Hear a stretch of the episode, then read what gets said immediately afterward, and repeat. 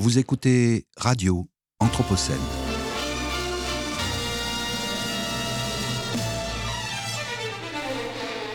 Une programmation de Radio Anthropocène avec Radio Bellevue Web et l'École urbaine de Lyon.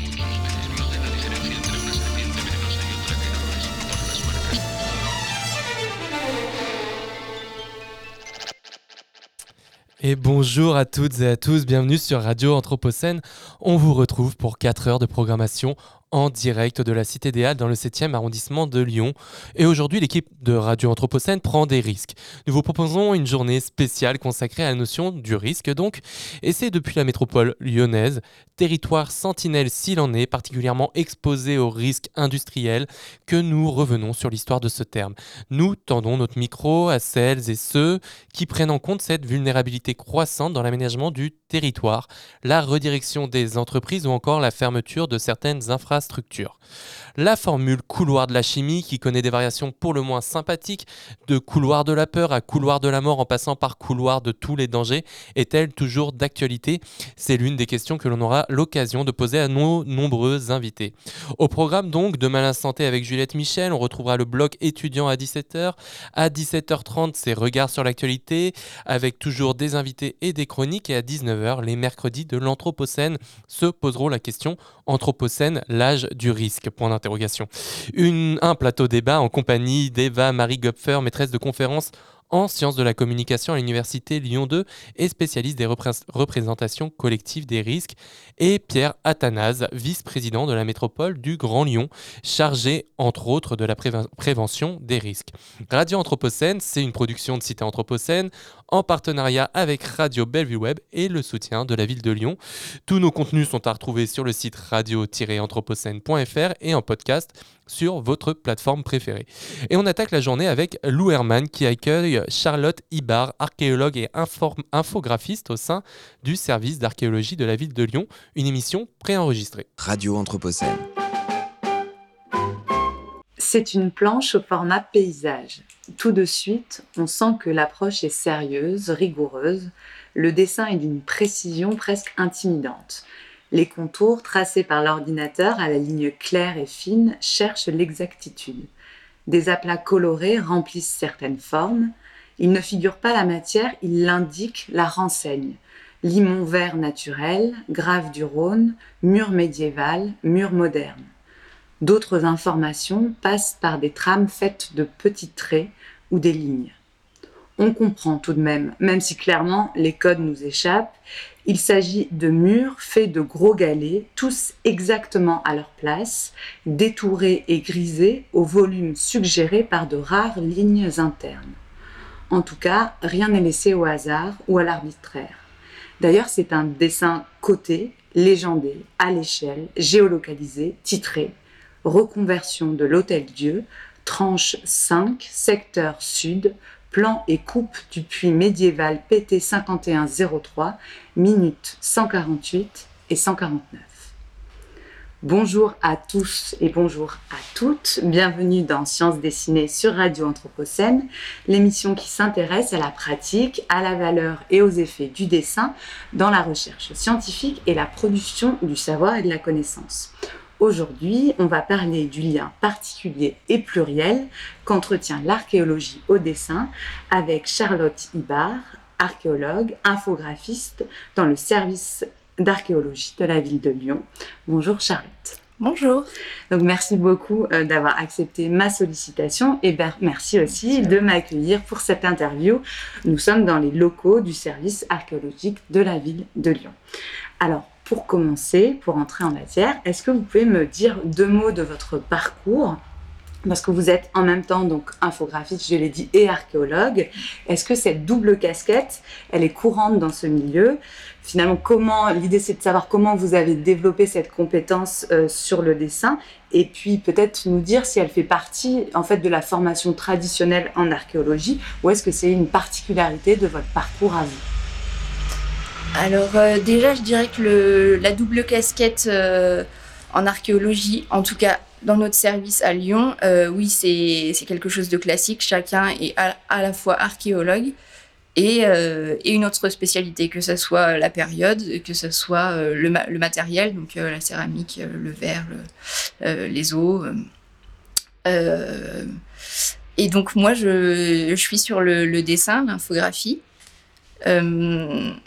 Et au final, c'est que j'avais commencé, j'étais plutôt intéressée par l'architecture euh, intérieure. Donc voilà, je me suis lancée dans des études euh, d'art plastique quand, euh, quand je suis sortie du lycée. Et puis j'ai toujours été intéressée par l'archéologie, mais bon, ça, ne me paraissait pas, pas un vrai métier. Et puis finalement, l'art plastique n'en était pas un non plus. Et, j'ai, après avoir fait ma licence d'art plastique, j'ai décidé de partir dans l'archéologie.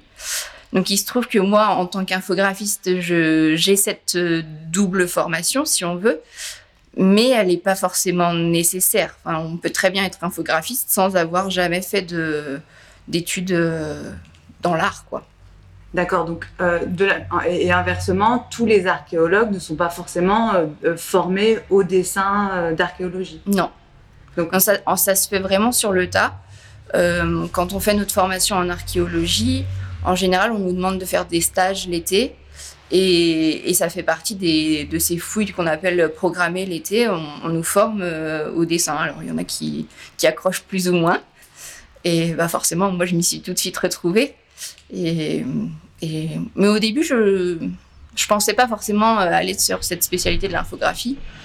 Et puis finalement, elle s'est imposée à moi. Euh, voilà, un peu naturellement, ça m'a ça m'a permis de refaire le lien justement mm. avec ces, études précédentes et puis ce, oui, ce, ce coup de cœur, enfin ce que cette appréciation que j'ai pour pour l'art et pour le dessin et comme ça, ça me permet de m'y retrouver.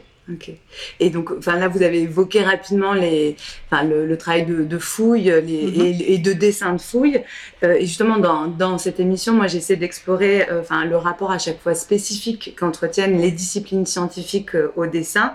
Donc, il y a des disciplines, par exemple, comme le droit, qui sont très éloignées du, du dessin, et d'autres, comme la géographie, au au contraire, se sont construites avec et grâce au dessin. Mm. Et, donc la question un peu générale, mais c'est qu'en est-il pour l'archéologie? Et en fait, en gros, à quoi sert euh, le dessin pour les archéologues?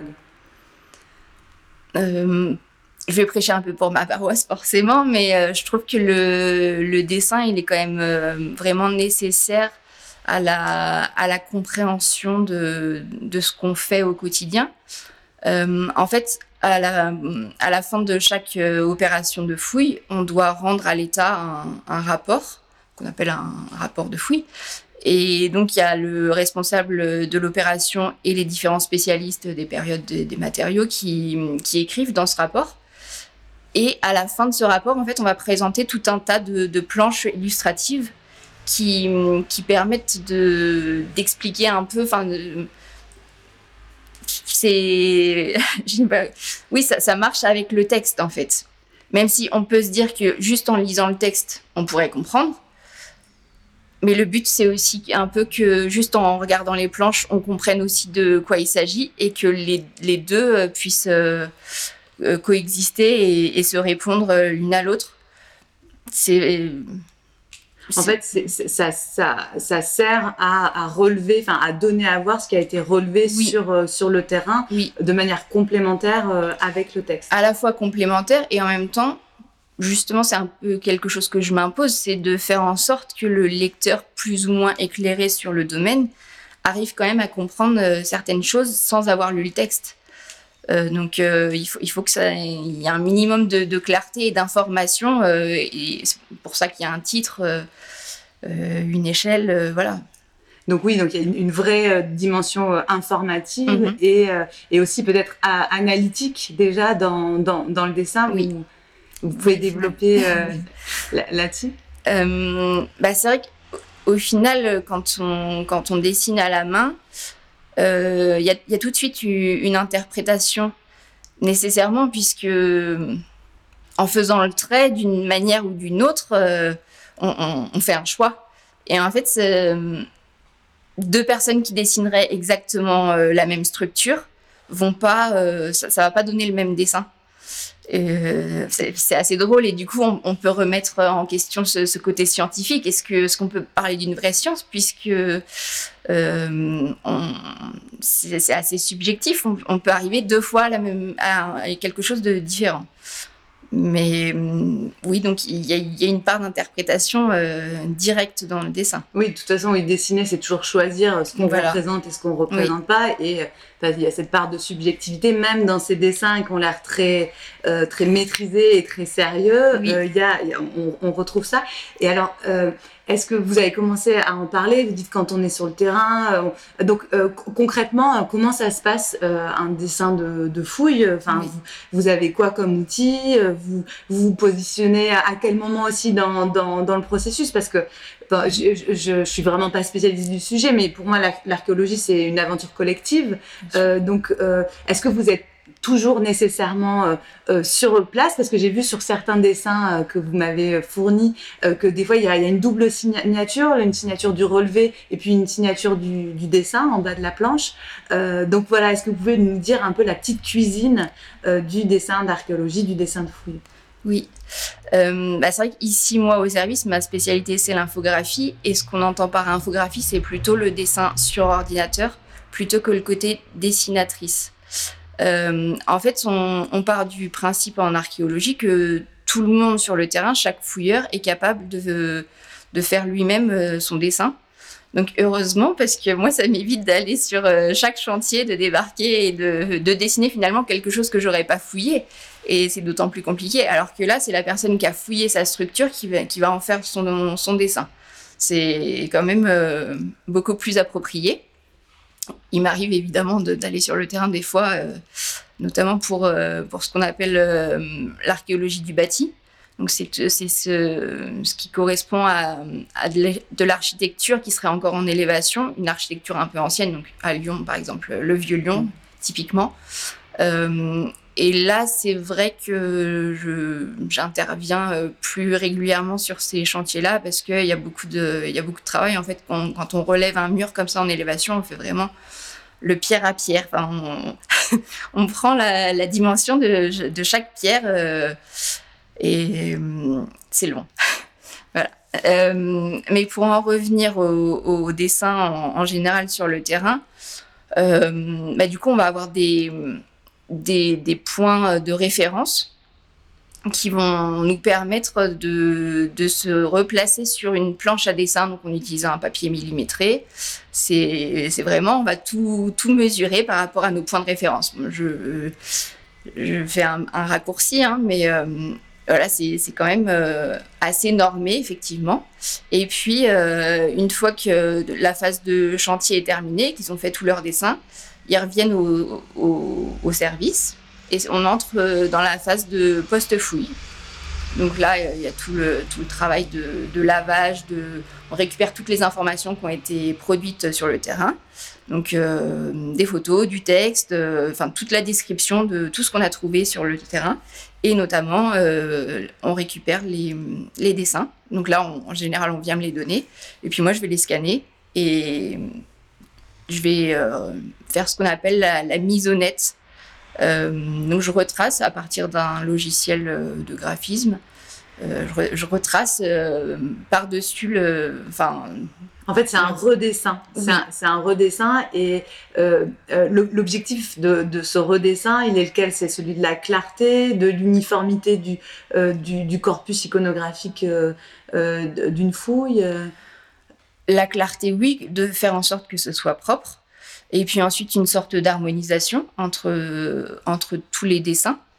Euh, oui, on va toujours retrouver un peu les mêmes couleurs euh, dans un même rapport. Après, sur, euh, sur d'autres opérations, on peut choisir d'autres couleurs, d'autres manières de faire. C'est ce que j'allais vous demander justement, jusqu'où en fait ce, dessin, il est, bah, euh, vous, avez, dit normé, mais jusqu'où il y a une normalisation de, cette écriture graphique? Enfin, Est-ce qu'il y a des conventions qui sont partagées par les professionnels en fonction, je sais pas moi, des, des, des matériaux Le métal, ça va être plutôt ça, en fonction des époques euh, est-ce qu'il y a, y a une sorte de, code euh, des conventions graphiques euh, du dessin d'archéologie? Alors, à l'échelle, on va dire, de, la France, ou de l'archéologie en général, non. chaque, chaque service, chaque, infographiste peut choisir ses couleurs. Alors on va essayer, on va peut-être pas mettre du rose pour du métal. On va essayer de s'approcher quand même un petit peu de la couleur normalement, mais non, là-dessus, il n'y a, pas de vraies normes. Après, il y a quand même des choses qui sont redondantes qu'il faut absolument retrouver sur les dessins. Donc, euh, comme vous l'avez décrit tout à l'heure, on retrouve une échelle graphique, on retrouve euh, euh, un or, enfin, ou en tout cas une orientation. alors, ce qu'on appelle nous aussi les, altitudes, parce qu'il faut toujours qu'on se, se repère par rapport au niveau de la mer. Voilà, ça, c'est des, des, normes, toujours un titre. Et, après, euh, non, il y a quand même euh, une certaine liberté euh, dans le dessin. Après, sur d'autres types de dessins, puisqu'on peut donc retrouver plusieurs, plusieurs types de dessins en archéologie, on dessine aussi les objets qui ont été trouvés sur la fouille. Et là, par contre, il existe une normalisation, quand même à l'échelle de l'archéologie, qui a été mise en place dans les années 80. Donc, c'est quand même pas tout récent il y a forcément eu des, des évolutions, mais on, retrouve quand même les codes. Donc, euh, par exemple, pour dessiner la céramique, c'est fait d'une certaine manière. Euh, D'un côté, on a le, on a le, profil pour voir l'épaisseur de, de, la céramique, et puis de l'autre, euh, on va avoir l'extérieur de la céramique avec des, je, ne sais pas comment appeler ça.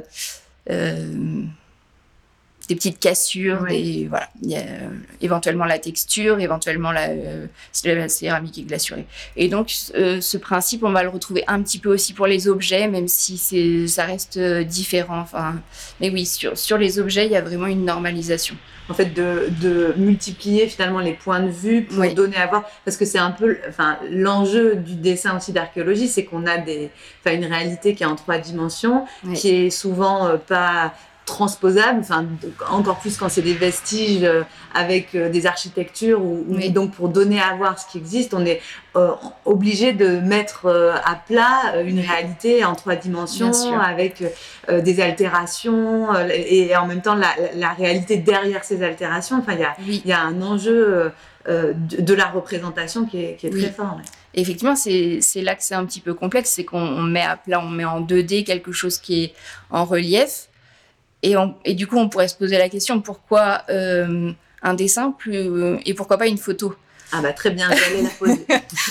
Parce que euh, oui, en fait, la photo, elle, elle montre. Il y, y, a une perspective, il y a, y a, une déformation quelque part. Elle est importante quand même. On en met dans nos rapports, c'est important. Ça, ça, permet aussi au lecteur de se situer. Mais le, le, le dessin, c'est vraiment une, une, vue euh, de face, une vue en coupe, c'est très arrêté et bah, on, on, enlève cette, cette, déformation finalement. Alors c'est un parti pris puisque ça, ça correspond à une zone en particulier, mm. à, une, à, une, phase. Euh, mais mm, oui, c'est là que c'est un petit peu, euh, je ne sais pas si on peut dire rigoureux, moi je me rends pas compte, mais en tout cas, ça, ça, en a tout l'air quand, quand, on les observe. Et là, on a beaucoup parlé euh, ben, du dessin de, de relevé, du mm. dessin de fouille. Euh, mais j'ai vu, enfin, dans, dans, dans, le corpus que vous m'avez euh, généreusement montré, on voit qu'il y, y, a quand même différents types de dessins. Il y, a, il y a ces dessins qui servent à enregistrer ben, ce, ce, qui est vu et ce qui est compris sur le terrain. Mais il y a aussi des dessins de, de reconstitution euh, où vous imaginez à partir des, vestiges euh, ce à quoi pouvait ressembler le bâtiment quand il était euh, complet. comment ça, ça se passe, ce dessin d'imagination en fait finalement ou de, de projection, de, je ne sais pas comment l'appeler. Oui, il y a un côté, on appelle ça de la, de la reconstitution, de la restitution. Après, on ne part pas de rien quand même c'est certaines données du, des découvertes archéologiques qui nous permettent justement de, de remonter euh, de cette manière certains bâtiments, par exemple. Mais ça reste forcément hypothétique. Mais de la même manière que ce, que mes collègues vont mettre dans leur texte est aussi hypothétique. Mais c'est un, je trouve que c'est intéressant parce que ça, ça permet au, au lecteur de, de, voir tout de suite de quoi on parle, alors que, et, c'est une des avancées du numérique, je pense, avant, il fallait imaginer par soi-même, donc chacun imaginait ce qu'il voulait. Aujourd'hui, on propose vraiment une, image et ça permet aussi du coup de, toucher un peu plus le grand public, on va dire. Alors même si pour les professionnels de l'archéologie, c'est aussi très intéressant de voir ces restitutions en 3D. Mais, mais ouais, je pense que pour le grand public, c'est vraiment sympa. Et c'est quelque chose qui existait finalement avant aussi, ces restitutions. Mais aujourd'hui, on s'appuie sur de la 3D, donc c'est quand même assez, un processus euh, assez hum, technique, on va dire. Euh, donc, faut, faut se former, c'est pas forcément facile. Ça, devient finalement une, discipline en soi. Mais avant, euh, quand il n'y avait pas tout, tout, ces, tout, cette informatique, tout ce numérique, on faisait déjà des restitutions. Par contre, on les faisait, euh, bah, c'était vraiment des, de vrais dessins, quoi. Donc là, là c'est aussi, euh, il, faut, il faut avoir le coup de crayon. Quoi. Et justement, bah, coup de crayon, ça m'amène à, ma, dernière question sur l'esthétique. Donc, donc, on comprend hein, ce dessin, cette infographie, c'est du dessin assisté par ordinateur. Mm. Euh, mais euh, est-ce que, est -ce que cette esthétique, elle est, elle, elle, est la seule à exister dans le dessin d'archéologie aujourd'hui? Je pense notamment au dessin au point. Euh, qui existait avant. Et une des planches que vous m'avez fournies, euh, mm. c'est du dessin au point mm. où on a en fait un rendu euh, non pas des contours, mais plutôt des volumes. Mm. est-ce que ça, ça existe encore et est-ce que vous le, vous le pratiquez? Alors du coup, ça existe encore, mais c'est, ça fait partie des normes dont je parlais tout à l'heure pour, pour les dessins d'objets. et c'est vrai que ce dessin au point, c'est une pratique un peu ancienne qui a tendance à disparaître parce que euh, c'est assez contraignant. Vous pouvez la décrire pour, nos auditeurs?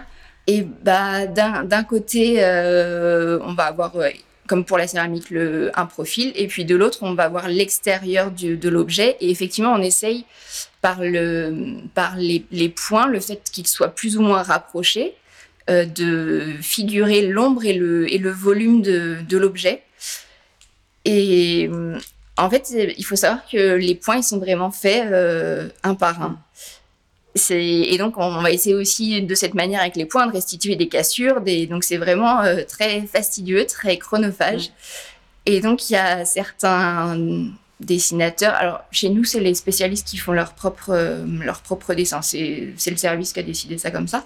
Mais bah, du coup, ça, ça rebute un petit peu certains spécialistes et qui ont du coup décidé de simplifier un peu leur dessin mais il y a toujours des, des spécialistes qui sont attachés à, cette, ancienne manière de dessiner qui, faut admettre, euh, un rendu assez, assez sympathique. Ouais, c'est vrai.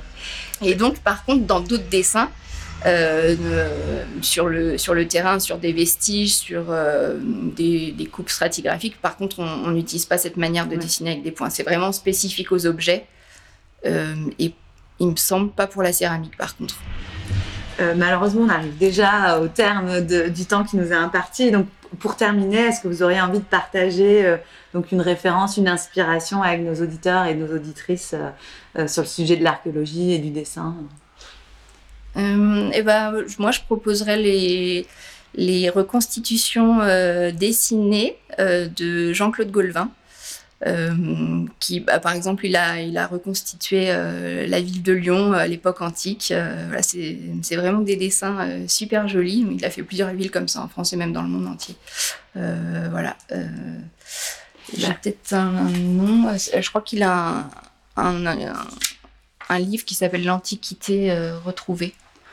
D'accord, l'Antiquité euh, retrouvée, Jean-Claude Gaulvin. Gaulvin, voilà. Donc euh, merci beaucoup. Ben, merci euh, pour cette interview et merci de nous avoir reçus aujourd'hui. Merci beaucoup à vous. Radio Anthropocène. Lectures Anthropocènes.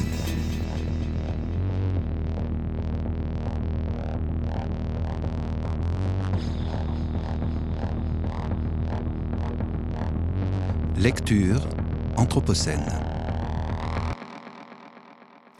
Bonjour. Pour cette journée sur le risque dans l'Anthropocène, j'ai choisi de vous lire un extrait de Éloge du danger, proposition 2, de Laurent de Sutter, publié au PUF en 2022 dans la collection Perspectives critiques. Instaurer le risque en catégories juridiques, économiques et politiques reconnu par les règles de la société politique, était une façon de l'intégrer malgré tout à l'intérieur de ses coordonnées, de soutenir que, même s'il échappait à l'ordre de la souveraineté, il y était récupéré de justesse. Cette récupération s'opéra dès la fin du XIVe siècle à Gênes par le biais du développement progressif d'une forme nouvelle de contrat, née de la théorie des obligations formulée par les penseurs de la scolastique tardive, dont Vittoria et ses collègues de Salamanque le contrat d'assurance. Afin de protéger l'investissement de ceux qui se risquaient sur les routes considérées comme les plus dangereuses du monde, à savoir celles de la mer, un système de garantie fut conçu, qui permettait aux armateurs de réunir des fonds sans que ceux qui les finançaient ne courussent un trop grand risque de perte.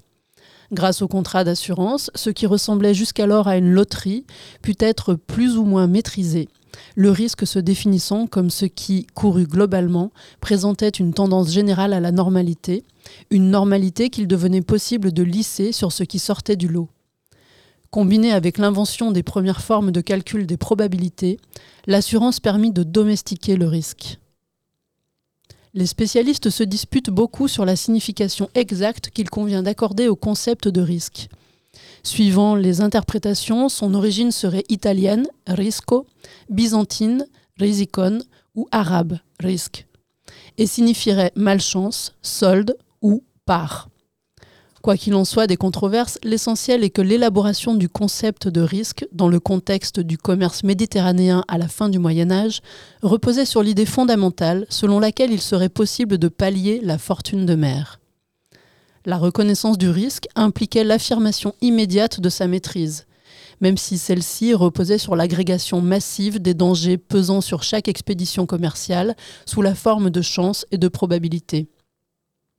Grâce au contrat d'assurance, ou plutôt à la police d'assurance, il devenait possible d'inscrire le risque singulier que chacun courait à l'intérieur d'une économie générale qui permettait d'en définir le niveau d'acceptabilité moyen. Pour les concepteurs du système assurantiel, on peut même dire qu'il n'y avait de risque que moyen. Tout ce qui s'écartait de la probabilité calculée n'était plus considéré comme un risque, mais comme une folie, que seul un inconscient pourrait vouloir garantir. Ce qui auparavant se présentait comme une surprise dévastatrice, donc comme un danger, releva soudain d'une forme de connaissance calculée qui s'insérait à l'intérieur d'un contexte juridique et politique en autorisant le réglage fin. L'autorité du souverain garantissant l'ordre du dominium sur les choses, ceux dont le métier consistait à faire commerce des choses pouvaient à leur tour élaborer un système de garantie des transactions risquées qu'ils cherchaient à mener.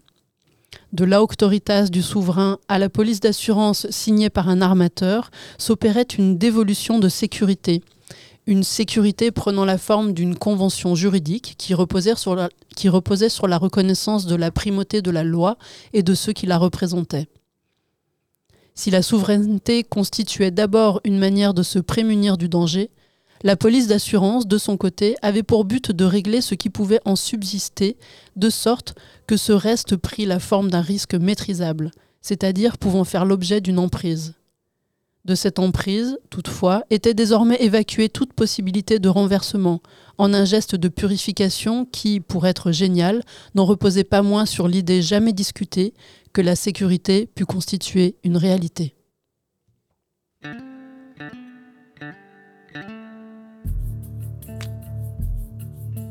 Lectures anthropocènes. Lecture anthropocène.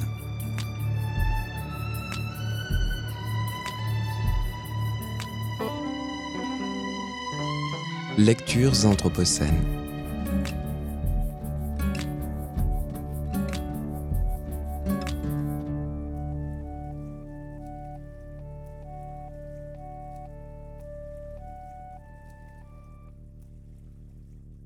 Radio Anthropocène. Convention de Berne sur la vie sauvage.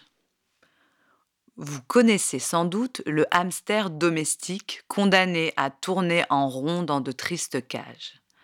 Mais avez-vous entendu parler du grand hamster d'Alsace ou hamster commun, criquetus, criquetus en latin, cette très ancienne espèce sauvage originaire d'Asie établie en Alsace avant l'espèce humaine. Ce hamster-là est au cœur d'un conflit qui a mobilisé le comité permanent de la Convention de Berne sur la vie sauvage depuis la fin des années 90 jusqu'en 2017. La Convention de Berne, d'abord. C'est un instrument juridique international de conservation de la faune et de la flore sauvage. Elle est signée en 1979 au Conseil de l'Europe par 50 pays et par l'Union européenne. C'est un traité pionnier en matière de biodiversité qui protège la plupart du patrimoine naturel du continent européen et s'étend à certains États africains. En signant ce texte, les partis, les États, s'engagent à conserver la faune et la flore sauvage et leur habitat naturel, et à promouvoir la coopération européenne dans ce domaine, car la nature, on le sait, n'a que faire des frontières nationales. Et c'est cet instrument, la Convention de Berne, qui va être mobilisé afin de protéger le grand hamster d'Alsace de la menace d'extinction qui pèse sur sa population en France. En effet, l'espèce n'est pas considérée en danger, mais dans quelques régions, et notamment en Alsace, elle subit des pressions importantes et voit sa population décliner de manière inquiétante. Ces menaces viennent de certaines pratiques agricoles et surtout de la monoculture, mais aussi de l'industrialisation du territoire et du développement des infrastructures qui morcellent et réduisent son habitat la chasse active par empoisonnement est également incriminée. Car ce hamster est parfois considéré comme un nuisible par les agriculteurs. Cette espèce sauvage est installée dans des zones habitées et cultivées, or elle se nourrit principalement de céréales. Les dommages qu'elle inflige aux cultures font d'elle une cible. Ainsi, en 2007, lorsque le recours est déposé, la situation est considérée comme urgente par le comité qui décide d'ouvrir un dossier et place la France sous surveillance. Elle devra mettre en place les actions afin d'assurer la conservation de l'espèce. Dix ans plus tard, le comité clôt le dossier considérant que les mesures mises en place ont permis de sauver le hamster, notamment grâce à sa prise en considération dans les projets d'urbanisme. Et pourtant, le débat est toujours vif et les associations environnementales engagées dans cette affaire déplorent cette décision. Radio Anthropocène.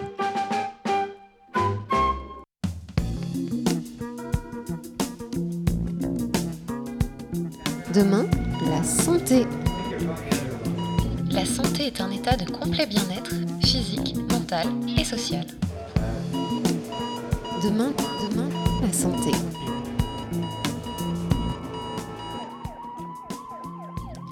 Cela n'aura échappé à personne, le travail est sur toutes les lèvres. Sa durée, son accès, sa pénibilité.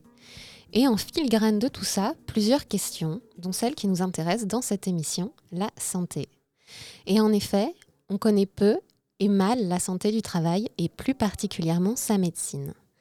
Bonjour et bienvenue dans Demain la santé, Aujourd'hui, à l'heure de l'ajout d'un pacte de la vie au travail à la feuille de route des 100 prochains jours du gouvernement, devant, entre autres, je cite, améliorer les conditions de travail et trouver des solutions à l'usure professionnelle, et à une semaine de la Journée mondiale de la sécurité et de la santé au travail, le 28 avril, nous partons donc en exploration de cette médecine préventive. Je suis accompagnée pour cela par Jean-Baptiste Fassier. Jean-Baptiste Fassier, bonjour. Oui, bonjour et merci de m'accueillir dans votre émission.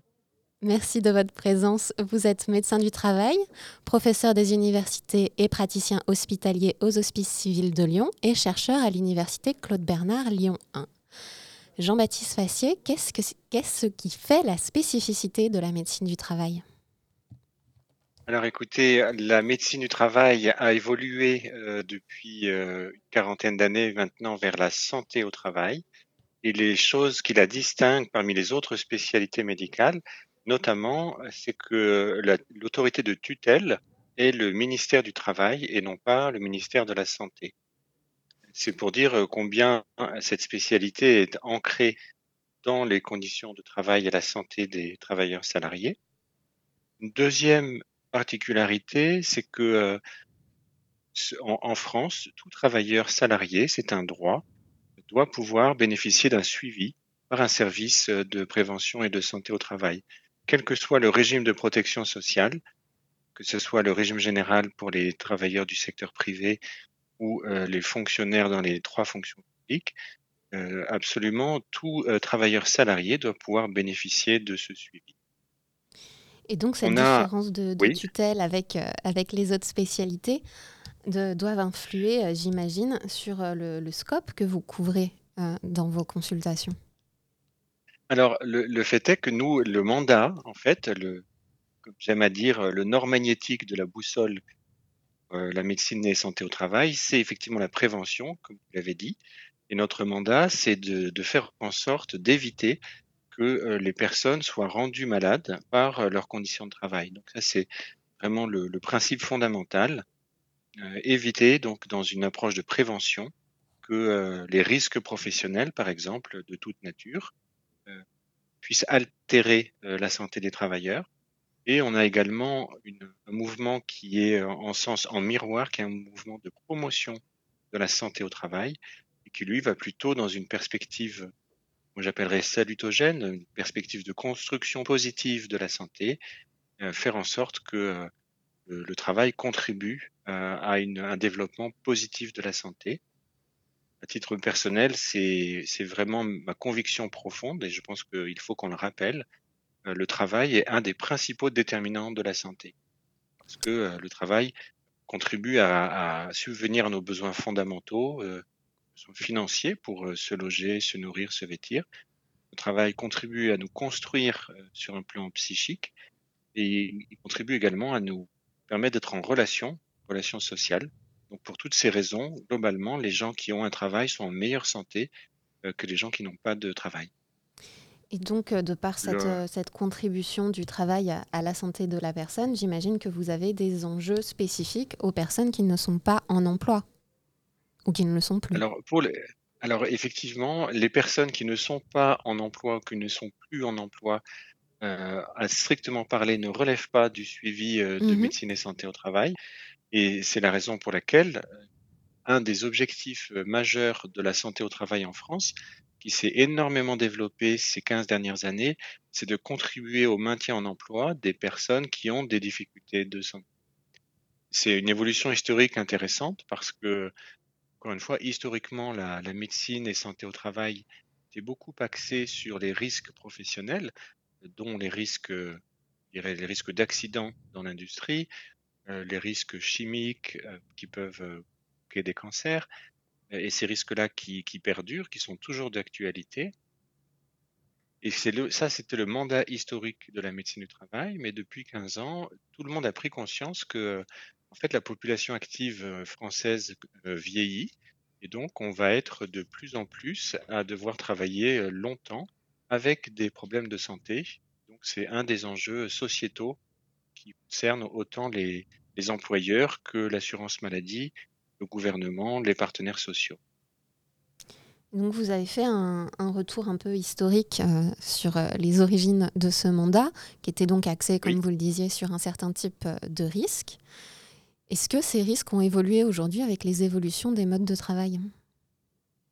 Alors, oui et non. Et je dirais que c'est une des caractéristiques de, la, de cette spécialité unique qu'est euh, la médecine de, santé au travail. C'est que c'est une spécialité, par la force des choses, qui doit être en prise avec euh, non seulement le, progrès, les évolutions technologiques, mais aussi les, évolutions euh, sociales ou sociétales. On a certains risques professionnels qui, perdurent, et, notamment c'est le cas des risques chimiques ou des risques physiques associés au port de charge et aux gestes répétitifs. En France, chaque année, on a à peu près 45-46 000 euh, nouvelles maladies professionnelles qui sont reconnues, et 80% d'entre elles sont des troubles musculosquelettiques, des tendinites de l'épaule, du coude, du poignet. Ça, ces risques-là, malheureusement, ne s'améliorent pas et on a en France des, enquêtes régulières sur les conditions de travail qui nous montrent que la pénibilité physique ne recule pas. On a certains risques, comme les risques psychosociaux, qu'on appelle aussi parfois les risques immatériels contraintes psycho-organisationnelles, qui là aussi ont été beaucoup, euh, dont, l'analyse et la prise de conscience s'est énormément développée ces 20 dernières années, Les risques psychosociaux également ne changent pas. Ils prennent des formes qui peuvent, euh, qui peuvent être diverses. Et puis, on a euh, certains risques émergents. La, la Covid en est un très bon exemple. C'est un risque biologique qui est venu impacter de plein fouet la société, mais particulièrement, en tout cas, le, fonctionnement des, entreprises et de certains secteurs d'activité. Donc là, je dirais que la, toute la partie des risques professionnels, euh, malheureusement, reste toujours euh, d'actualité et qu'il ne faut surtout pas imaginer que avec les années, les conditions de travail euh, s'améliorent. Malheureusement, on ne peut pas dire ça. Donc vous avez mentionné le Covid qui a entre autres popularisé le recours au télétravail le travail à distance. Et vous êtes vous-même aujourd'hui à distance. Et je me permettrai de vous demander, pour stabiliser la connexion, si vous pouviez ne pas trop bouger pour que l'on puisse conserver la clarté de la transmission. Aucun problème. Euh, euh, donc nous avons parlé euh, du risque, de la prévention et du coup comment se construit cette prévention? Avec quel type de spécialité? Parce que j'imagine qu'on est quand même sur une prise en charge très globale de la personne. Alors oui, tout à fait. On a les, deux grandes modalités d'action des médecins du travail et des services. Donc la dénomination actuelle, les services de santé au travail, on a à la fois les services autonomes, donc qui sont dans les grandes entreprises, qui sont qui font partie de l'entreprise à partir d'une certaine taille, et ce qu'on appelle les services inter-entreprises, qui sont des associations euh, qui euh, sont financées par les employeurs et euh, donc on appelle maintenant les services de prévention et de, santé au travail. Et donc on a une approche classique en médecine qui est le suivi individuel des salariés. Et puis on a des approches plus collectives, ce qu'on appelle les actions en milieu de travail, qui vont porter sur l'évaluation des risques professionnels, sur les études de poste, sur euh, différentes propositions d'aménagement, euh, qu'elles soient collectives ou individuelles pour les, travailleurs qui ont des problèmes de santé. Et pour cela, le médecin du travail peut se reposer sur une équipe pluridisciplinaire qui est actée dans le Code du travail pour les services inter-entreprises. Et donc, dépendamment des risques considérés, on peut euh, s'adjoindre les compétences euh, d'une personne euh, qui, peut être ergonome, psychologue du travail, toxicologue et des compétences euh, en radioprotection pour les rayonnements ionisants. Donc, euh, chaque risque professionnel pouvant euh, relever d'une analyse et d'un accompagnement un peu plus technique au-delà du niveau du médecin du travail. Et cette capacité de, à travailler en interdisciplinarité avec différentes spécialités, c'est c'est quelque chose à laquelle vous êtes formé? Qui s'apprend sur le tas? Alors, je dirais, un peu des deux. On est formé formation médicale initiale, ce sont des personnes, qui contribuent à la formation des médecins, que ce soit des internes, donc les informations initiales sont toujours des internes. également, on a donc depuis quelques années, des procédures de pour accueillir les médecins en reconversion, qu'on appelle les médecins collaborateurs, qui sont aussi formés à cette, ce travail en pluridisciplinarité, mais vous soulignez euh, à juste titre que ça n'est pas ce qui est le plus spontané pour un médecin. Les médecins sont plutôt formés dans une approche individuelle, centrée sur euh, l'intérêt des patients. Et en santé au travail, c'est quelque chose qu'on a besoin de, maintenir, mais surtout de dépasser pour euh, non seulement travailler avec ces personnes qui ont des compétences que nous n'avons pas, mais aussi pour travailler en partenariat avec les employeurs, l'encadrement, parfois les collègues, parce qu'on peut difficilement envisager de faire progresser euh, la prévention et la, diminution des risques si on n'est pas capable de, s'adjoindre l'adhésion des travailleurs et des employeurs qui, au bout de compte, sont ceux qui connaissent le mieux leur travail. Et vous êtes donc euh, également euh, enseignant, comme je le disais, professeur des universités. Est-ce que c'est une, spécialité qui, euh, qui rencontre un, engouement de la part des étudiants? Est-ce que l'on peut se dire que euh, l'on va vers euh, une, généralisation de la spécialité médecine du travail dans les parcours universitaires? Hélas, non. la réponse en fait est assez contrastée. Mmh La, la médecine du travail pour les étudiants, je pense, euh, souffre euh, d'un déficit d'image. Mmh. Et ce qui en fait, ce qui nous manquerait, si vous me le permettez, c'est peut-être une série télévisée qu'on peut avoir pour la médecine d'urgence ou la médecine, la médecine légale. Parce que la médecine du travail, en fait, est très peu et très mal connue de nos étudiants. Ce qui fait que chaque année, on a quelques dizaines de postes d'internes qu'on pourrait former et qui ne sont pas pour. Et c'est un peu le paradoxe parce que euh, dans la filière qui permet à des médecins de se convertir, cette filière-là, par contre, ne tarit pas et on reçoit des médecins en reconversion que l'on forme et qui sont parfois des médecins très jeunes, hein, qui sont en début de carrière. On, a ces deux aspects et je pense que on a aussi cet enjeu de pouvoir ouvrir aux étudiants en médecine l'accès à des stages en médecine du travail, ce qui euh, n'était pas possible les années passées, mais qui le devient. J'espère que ça permettra de donner à voir des exercices euh, qui pourront, euh, je dirais, combler ou rencontrer les attentes ou l'idéal des, des, jeunes en formation. Qui, je, je pense que c'est assez rare les personnes qui choisissent de faire médecine pour devenir médecin du travail. Mmh Mais néanmoins, je, je, persiste à penser que c'est euh, des spécialités les plus complètes, en tout cas qui nous ouvrent sur, euh, sur le monde, euh, là où les autres spécialités médicales plutôt tendance à se, se concentrer sur leur propre spécialité. Donc vous l'avez dit, la médecine du travail est mal connue, souffre entre guillemets d'un déficit d'image euh, pour les étudiants en médecine, mais j'ai aussi l'impression que c'est un peu le cas euh, pour le grand public. Et euh, finalement, on est assez peu, on fait assez peu face à des médecins du travail. Comment se passe le recours à la médecine du travail? Alors, là, je, je, pèse mes mots. Le recours à la médecine du travail est un droit. Mmh c'est un droit, c'est un droit qui est prévu par le Code du travail. Et en France, tout salarié doit euh, donc tout employeur, je vais commencer par là, la santé au travail est la responsabilité première de l'employeur. Euh, ici donc en France, que ce soit pour euh, assurer la sécurité, mais aussi la santé physique et mentale de ses salariés, c'est l'employeur qui est le premier responsable et qui a cette obligation d'adhérer à un service de médecine et santé. La difficulté, c'est que euh, cette réglementation qui euh, prévoit cette possibilité, malheureusement, ne prévoit pas en regard les moyens qui seraient nécessaires pour que toutes les missions soient correctement accomplies.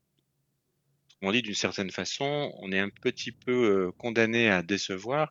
C'est une vision un petit peu trop pessimiste, mais disons que les, les moyens dont nous disposons ne sont pas à la hauteur des ambitions et des besoins les, salariés, normalement, doivent rencontrer le médecin du travail ou une personne qu'il a délégué, l'infirmière de santé au travail, au moment de la visite d'embauche ou au début du contrat de travail. Obligatoirement, il est prévu un rendez-vous avec un médecin du travail ou une infirmière du travail. Et ensuite, ce sont les visites périodiques qui sont euh, planifiées dans le temps.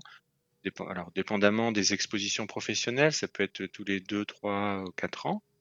C'est ce qui permet de voir l'évolution de la santé dans la durée. Et puis, une visite qui est très importante, c'est la visite à la demande, à la mmh demande du salarié. Donc, tous les salariés, quand euh, ils estiment que c'est nécessaire, peuvent demander à rencontrer leur médecin du travail. J'insiste beaucoup là-dessus. Et lorsque le salarié est en arrêt un problème de santé, il peut aussi le demander. Et à ce moment-là, ça s'appelle une visite de pré-reprise, qui ne signifie pas que la personne va reprendre son travail, mais parce qu'elle est destinée justement à anticiper les difficultés et quand c'est nécessaire, à prévoir une stratégie de maintien en emploi qui peut passer parfois par une, un aménagement du poste de travail, une reconversion à l'intérieur de l'entreprise, ou quand ça n'est pas possible ou souhaitable, envisager une sortie d'entreprise avec un, licenciement pour inaptitude médicale, donc pour raison de santé, mais en ayant bien élaboré une stratégie pour euh, rebondir ensuite.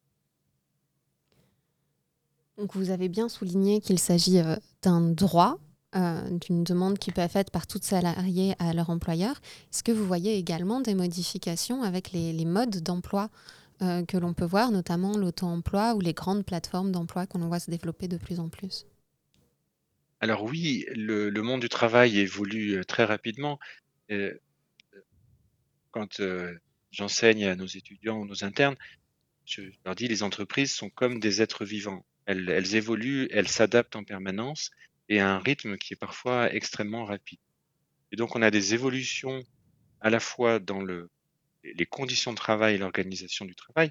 L'exemple le plus emblématique, c'est le développement du télétravail qui a été euh, extrêmement généralisé à l'occasion de la crise sanitaire. Donc, on considère actuellement que après, euh, les journées en moyenne de télétravail oscillent entre deux jours par semaine, trois jours par semaine selon les secteurs.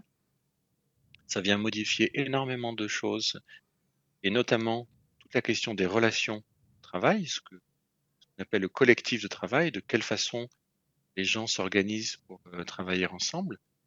Télétravail a donc des effets qui sont très favorables, globalement plutôt bien appréciés par les salariés, mais qui ont aussi des effets euh, qui peuvent être défavorables parce que on a moins de cohésion, peut avoir moins de cohésion dans une équipe, peut aussi avoir plus de difficultés à faire la part des choses entre le temps de travail et le temps de la vie personnelle.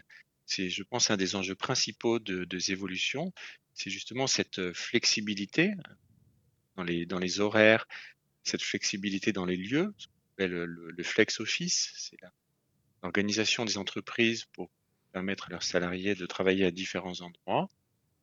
Euh, et ben, ce, la contrepartie, c'est que ça peut être plus difficile de respecter euh, un équilibre entre sa vie professionnelle et sa vie personnelle. Et, donc, c'est, on est vraiment là sur euh, des évolutions qui sont des tendances euh, importantes, des, des, tendances pardon, assez lourdes, mais dont euh, on n'est pas capable encore de faire un, un bilan. Ce qui est sûr, c'est que c'est un bilan qui est assez contrasté, avec des éléments favorables, d'autres qui le sont moins. Pour les dernières. Euh, oui. Je suis désolée de, de, vous couper, il oui, nous reste quelques minutes. Et euh, pour conclure cet entretien, je voulais vous demander, euh, notamment dans votre pratique euh, de recherche, quelles sont les, les, nouvelles approches ou les nouveaux thèmes que vous abordez en santé du travail? Alors, en, pour ce qui me concerne, mon domaine de prédilection, c'est le, le, domaine du maintien en emploi, mmh. la prévention du handicap, le maintien en emploi. Et à ce titre, moi, j'apprécie énormément deux choses. La première, c'est de pouvoir travailler en partenariat avec des collègues en sciences humaines et sociales. Je, je dirige, je pilote un, un projet qui s'appelle Fast Tracks pour faciliter et soutenir le retour au travail après un cancer du sein, qui est financé par l'Institut national du cancer, la métropole, euh, la région Auvergne-Rhône-Alpes et puis la, la GFIP et la Direct. Et donc, on a ce partenariat avec des collègues, notamment psychologues du travail, euh, du GREPS, hein, le groupe de recherche en psychologie sociétale à Lyon 2. Et je dois dire que c'est un vrai bonheur euh, de, de partager nos, nos, outils de recherche et nos, nos, nos, méthodologies parce que ça nous donne beaucoup de, de clés de lecture euh, qui sont indispensables. Et la deuxième approche que j'affectionne, c'est le travail en partenariat avec les, les, usagers ou les bénéficiaires. Dans le cadre de ce projet, on a développé un comité stratégique avec des, des patientes, des associations, Entreprises et Cancer, la Ligue contre le cancer, Europa Dona, Jeunes et Rose, Jury Santé, mais aussi des employeurs, des représentants RH, des institutionnels comme l'assurance maladie ou la, la DRETS, la Direction générale des conditions de travail. Et donc, de mélanger ces savoirs, ces expertises des expertises méthodologiques et théoriques des chercheurs. On a les savoirs d'expérience des patients, des professionnels, des institutionnels. Et je pense que c'est ça qui nous permet d'avoir euh, la vision d'ensemble et de, de proposer des, des, interventions qui puissent euh, être à la hauteur des enjeux. Eh ben, merci beaucoup Jean-Baptiste Sassier pour cette introduction aux enjeux de la médecine du travail. Nous allons devoir rendre l'antenne. Je vous souhaite à tous Mais, une oui. très bonne après-midi à l'écoute de Radio Anthropocène. Je vous souhaite une bonne journée et à bientôt. Merci, au revoir. Au revoir. Demain, la santé. La santé est un état de complet bien-être physique, mental et social.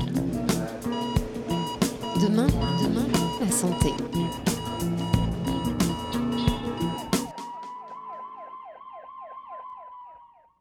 Lectures anthropocènes.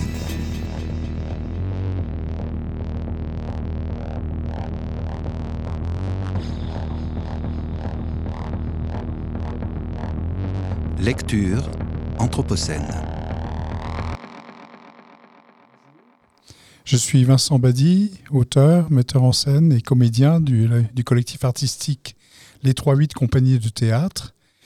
Et euh, je travaille particulièrement sur des textes sur les rapports des humains et des arbres. À l'invitation de l'école de l'Anthropocène, je vous propose la lecture d'un texte qui s'appelle Les arbres en colère et qui est un texte qui est une sorte de manifeste où les arbres s'adressent directement aux humains. Nous, les arbres, sommes vos grands ancêtres parmi les êtres vivants. Nous sommes les arbres dont vous êtes descendus pour devenir humains. Nous sommes les arbres dont la longévité est incomparable à la vôtre. Nous sommes près de 3000 milliards d'individus sur la planète. Nous appartenons à la Terre depuis 3 milliards d'années quand vous n'êtes là que depuis 300 000 ans, au mieux. Nous sommes les arbres qui ont appris aux mains de vos ancêtres à s'approcher, à s'agripper, à saisir. Nous sommes les arbres dont vous avez un besoin vital pour respirer. Nous sommes les arbres qui vous fournissent le bois dont vous vous chauffez, les objets quotidiens qui vous sont nécessaires, les aliments qui vous sustentent, les huiles qui vous réparent, les parfums qui vous embaument. Nous sommes les arbres qui vous survivront quand vous aurez rendu la planète inhabitable. Nous, les arbres, portons plainte contre vous, auteurs de plantations industrialisées, de coupes rases, de déforestation massive. Nous dénonçons la dévastation de tous les êtres vivants suite au réchauffement climatique dont vous êtes les principaux responsables. Nous vous accusons d'avoir accru par les pesticides, insecticides et autres fongicides des extinctions de masse d'espèces vivantes nécessaires à notre propre survie. Nous vous accusons d'avoir favorisé par votre activité le déchaînement de tempêtes, de sécheresses et d'inondations. Nous vous accusons d'être entrés en guerre contre nous en nous disputant la terre, l'eau, l'atmosphère. Nous sommes les arbres des forêts que vous avez voulu effrayantes, en reléguant parmi nous ceux de vos ennemis que vous appeliez barbares, en pendant vos esclaves à nos branches, en brûlant des sorcières avec notre bois. Nous sommes les arbres qui font un grand trou dans le ciel quand vous les abattez. Nous sommes les arbres des forêts ancestrales qui hantent vos rêves. Nous et nos forêts refusons d'être aujourd'hui désignés par vos technocrates comme des peuplements pauvres à renouvellement médiocre et à faible valeur économique. Nous refusons d'être réduits à une ressource de bois consommable. Notre rôle ne se borne pas à fabriquer des cajots, des planches à repasser et des pirogues.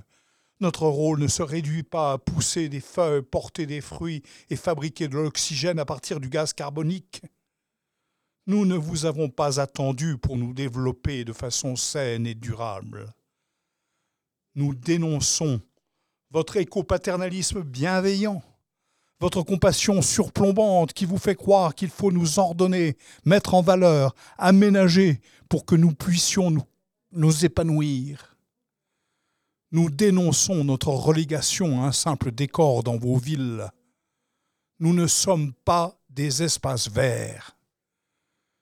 Nous, les arbres, demandons le respect de nos droits comme l'ont obtenu avant nous les femmes, les enfants, les aliénés. Nous voulons qu'on nous reconnaisse comme des êtres vivants ayant droit au respect, à un espace aérien et souterrain suffisant pour nous permettre de nous développer pleinement tout au long de notre vie. Nous demandons que des avocats s'expriment pour nous, comme ils le font pour des entreprises, des associations, des États. Nous ne sommes pas les figurants muets de vos drames humains.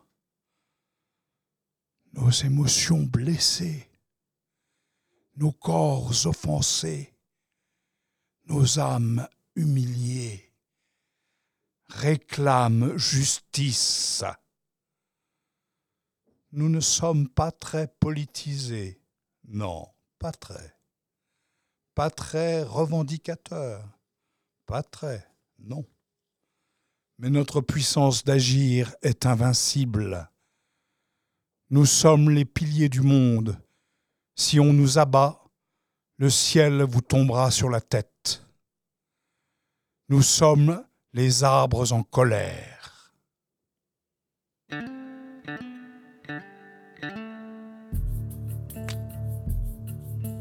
Lectures anthropocènes. Lecture anthropocène.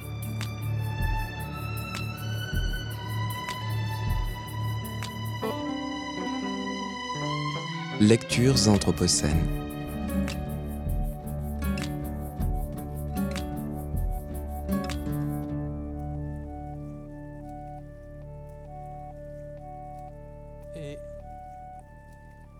Et il est 17h sur Radio Anthropocène. Aujourd'hui, on vous propose le nouveau programme des étudiants du Master Aube Écologie de l'Anthropocène de l'Université Lyon 1. Charlotte, Alban, Chloé, Sarah et Néo, le bloc étudiant. Pour ce premier épisode, ils consacrent 30 minutes à la question de l'eau. Réel et surréel. Une surprise partie chez Monsieur et Madame Expresso. Terrifiant. Radio Anthropocène. Bonjour à toutes et à tous. Aujourd'hui, les jeunes vous parlent des usages de l'eau en France. La gestion de l'eau est au centre de l'attention des débats en ce moment. Certains disent même que la guerre de l'eau a commencé. On s'est donc demandé si les étudiants de notre campus, à la doigt, ont des idées de comment on utilise l'eau dans notre pays. Selon vous, quelles sont les principales utilisations de l'eau en France? Les besoins quotidiens, se laver, euh, faire la vaisselle par exemple aussi. À la maison, quand on fait euh, la, la, la, chasse d'eau, ça utilise énormément d'eau. Euh, le ménage, j'aurais dit même dehors euh, pour les plantations, les jets, par exemple pour les incendies, je ne sais pas si ça utilise énormément d'eau, mais ça en utilise pas mal. Euh, bah, je pense que c'est plus des utilisations euh, quotidiennes euh, bah, qu'on utilise bah, chez nous pour, bah, par exemple, le lave-vaisselle, la machine à laver ou même les douches. Je pense pas que ce soit les ménages. Je pense que c'est les, tout ce qui est industrie. Je sais que par exemple la viande, ça prend énormément d'eau. Genre beaucoup, beaucoup, beaucoup. Après, après non, je, je sais pas. personnellement, c'est à des fins plutôt hygiéniques peut-être et agroalimentaires. Euh, je sais pas du tout, je dirais ouais, agroalimentaire, peut-être ouais, hygiène, euh, tout ça. Mais je pense qu'il y a plein de trucs qu'on sait pas, tu vois, genre sur la conception dans les usines et tout. Mais pas. je sais pas, je sais pas trop. En vrai, euh, je m'en rends pas compte. Euh, je pense que la première, ça doit être l'agriculture et l'élevage. Et ensuite, je dirais bah, tout ce qui est entreprise, tout ça, euh, voilà. Et après, euh, l'utilisation bah, personnelle de chaque habitant. Ah, moi, genre l'utilisation personnelle de chaque habitant en deuxième plutôt. Ah ouais? Ouais. C'est des, des, entreprises, euh, je pense. Bah, je suis pas sûr, mais par exemple chez moi, en Iran, c'est des entreprises et qui est le plus gros utilisateur de, l'eau bah, La consommation déjà, hum, particulière, et après, euh, je pense aussi l'agriculture, euh, le nucléaire. Hum, Qu'est-ce qu'il y a encore? J'ai pas d'autres idées à part ça, je pense, mais... Euh, on remercie grandement ces étudiants de s'être prêtés au jeu. On voit que la réponse qui est la plus donnée, c'est l'utilisation de l'eau par les ménages et pour l'agriculture, mais une personne a vu juste en parlant du nucléaire. Voici pourquoi. L'eau, c'est 70% de la surface terrestre, mais l'eau douce, l'eau que nous utilisons, c'est 2,53% de toute l'eau sur Terre, enfin dans ces eaux-là. Jusqu'à récemment, 80% de l'eau était prélevée dans les lacs de retenue et les rivières. Mais cette part, elle tend à décroître au profit d'une eau prélevée de plus en plus en souterrain, à cause des pénuries de plus en plus régulières. En témoignent les récents projets des mégabassines et retenues collinaires. En France, le grand gagnant des principaux usages est le refroidissement des centrales nucléaires à 50%. Et eh oui, la moitié des eaux que l'on prélève nous servent à refroidir ces superbes machines productrices d'énergie verte. Selon la nomenclature récemment débattue par l'Union européenne, une énergie verte qui ne fait que réchauffer nos cours d'eau en été, tranquille. En seconde position des usages de l'eau, on a la production d'eau potable à 17%. Comprenez l'eau que l'on boit, oui, mais pas que, il y a aussi l'eau de nos canalisations, toilettes, douches et baignoires en tout genre, l'eau de nos fontaines, de nos piscines, de nos jacuzzis, de nos tuyaux d'arrosage l'été quand notre bonbonne bleue est à sec, l'eau qui nettoie nos voitures. Enfin, tout ça quand il n'y a pas de restriction. Et ensuite, il y a 16% des prélèvements de l'eau qui sont utilisés pour rendre les canaux de navigation navigables. C'est-à-dire que cette eau, elle est donc prélevée pour la remettre dans le milieu. C'est tout à fait louable. Et les dernières catégories d'usage sont l'agriculture, qui représente 9% des prélèvements, et l'industrie, qui représente 8%. Mais attention en fait, parce que les prélèvements, c'est une chose, mais la consommation, c'en est une autre. Prélever, en fait, c'est récupérer de l'eau dans le milieu, puis la restituer immédiatement après usage. Consommer, c'est prélever sans remettre directement dans le milieu. À ce jeu-là, l'agriculture est donc tout de suite beaucoup plus féroce. Elle représente 48% de la consommation de l'eau. Tant de gouttelettes qui ne retourneront pas de sitôt dans le merveilleux et naturel cycle de l'eau. En effet, ces 48% de gouttes d'eau se professionnalisent dans la croissance des végétaux cultivés. Elles seront donc mangées sous forme de bons fruits frais, de tomates cultivées en serre, à l'aide ou encore de maïs dans la mâchoire d'une vache. Réel et surréel. Une surprise partie chez Monsieur et Madame Expresso. C'est donc dans un contexte de changement global, de sécheresse à répétition, l'hiver comme l'été, que l'usage de l'eau à l'ère de l'Anthropocène devient un sujet qui tient une place importante. C'était la semaine de l'eau encore récemment. L'ONU s'est saisie de la question lors d'une conférence il y a peu. À Lyon, une régie publique a été créée pour gérer collectivement l'eau, jusqu'alors privatisée. Des projets controversés d'accaparement de cette ressource font leur apparition.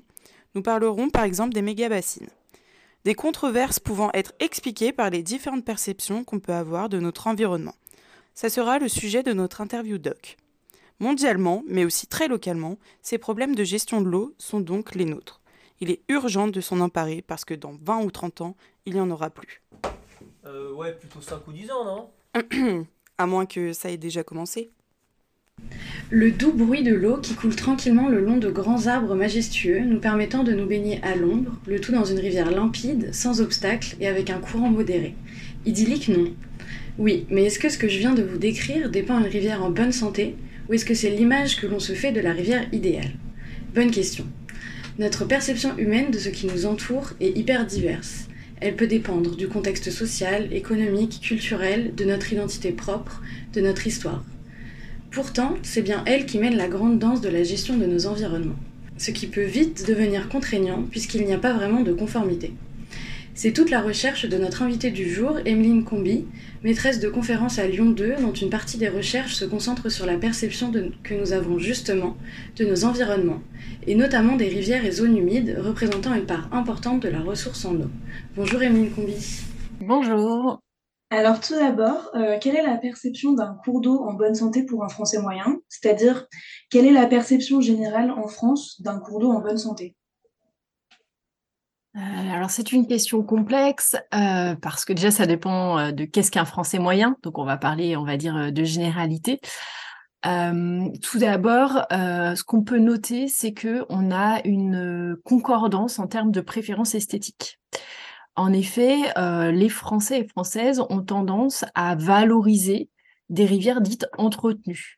C'est-à-dire que euh, si on présente des photographies de paysages avec euh, des, paysages riverains denses, avec de nombreuses feuilles, de nombreux arbres, des broussailles, ces paysages-là pardon, ont tendance à être dépréciés. Donc globalement, le premier message, c'est que on a une appétence pour les paysages entretenus avec un accès facile, euh, tant visuel que pédestre, à la rivière.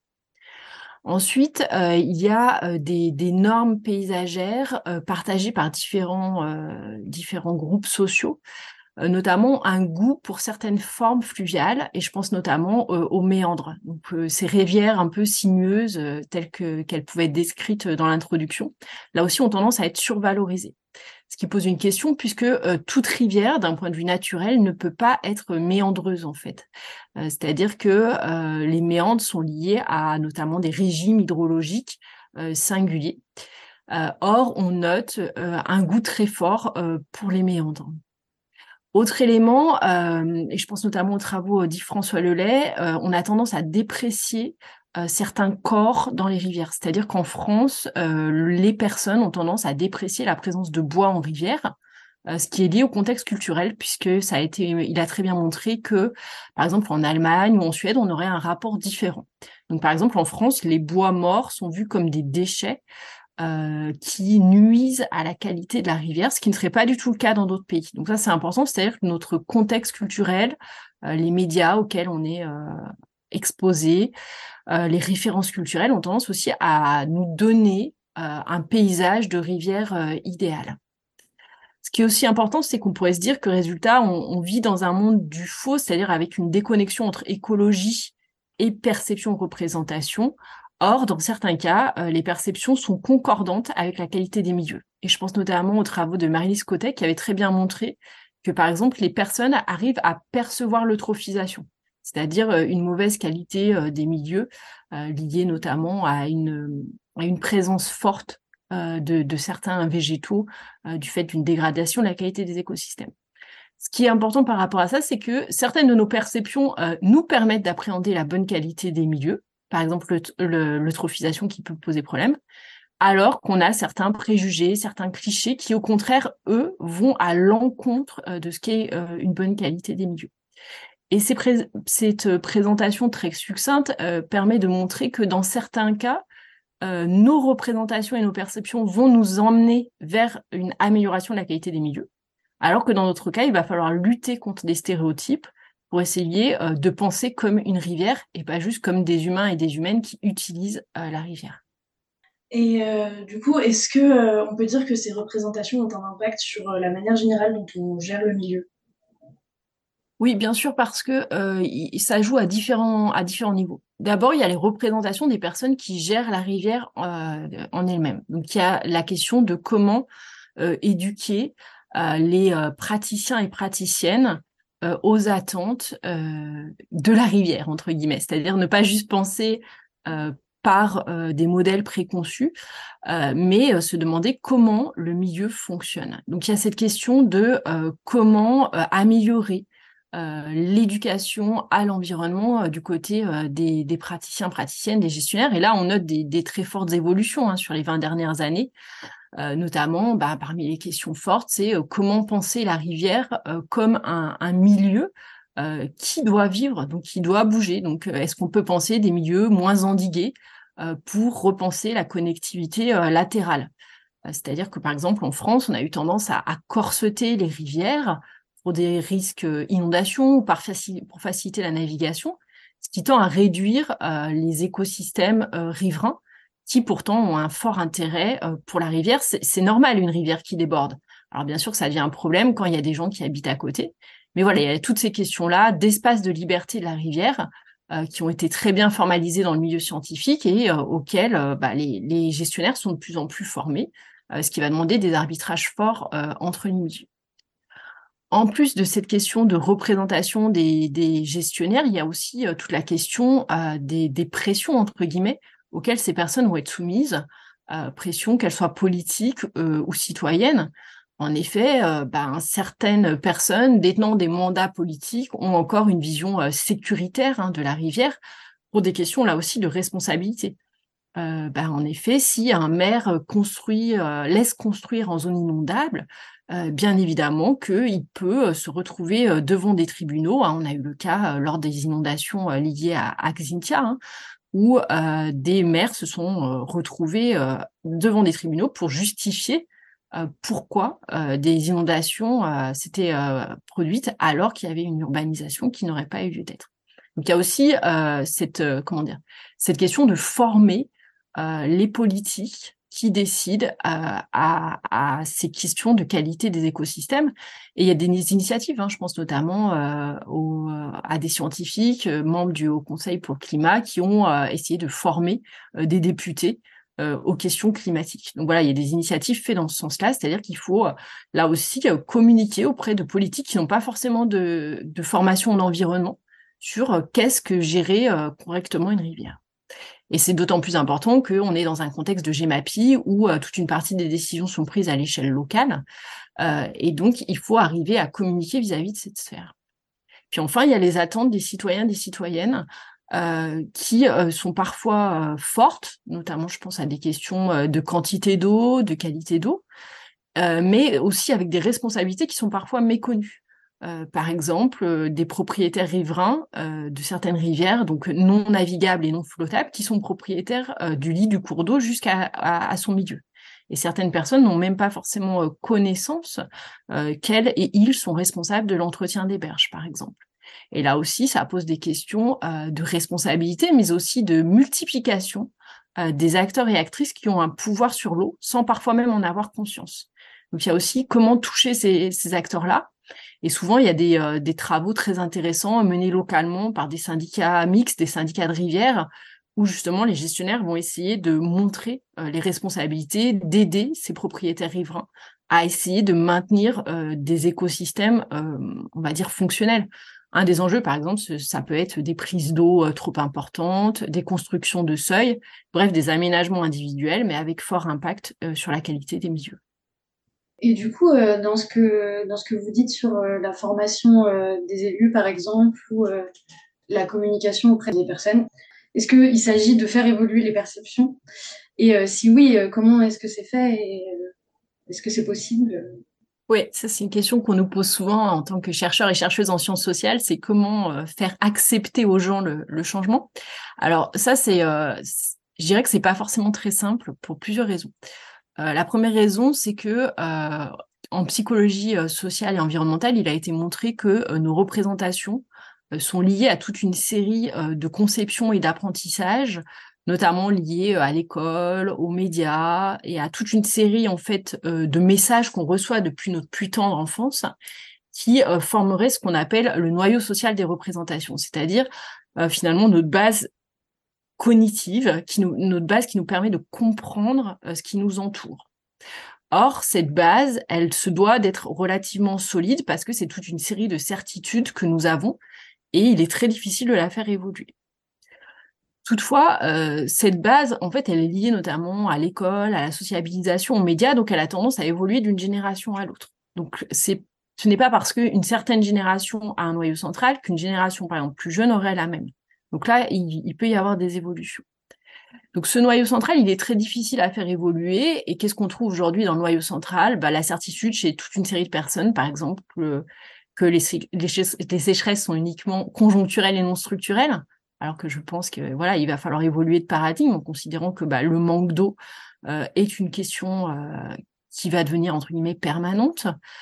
Euh, qu'est-ce qu'on trouve également là-dedans, c'est que l'eau est en bonne santé euh, si elle est claire, limpide, euh, oubliant les questions de micropolluants, de pollution invisible et ainsi de suite. Bref, on a toute une série de certitudes euh, qui sont difficiles à faire évoluer, mais d'une génération à l'autre, ça, évolue, bah, notamment parce que les générations contemporaines, enfin je pense aux, jeunes personnes qui ont voilà 20 ans aujourd'hui, bah, les sécheresses, les incendies, c'est leur quotidien.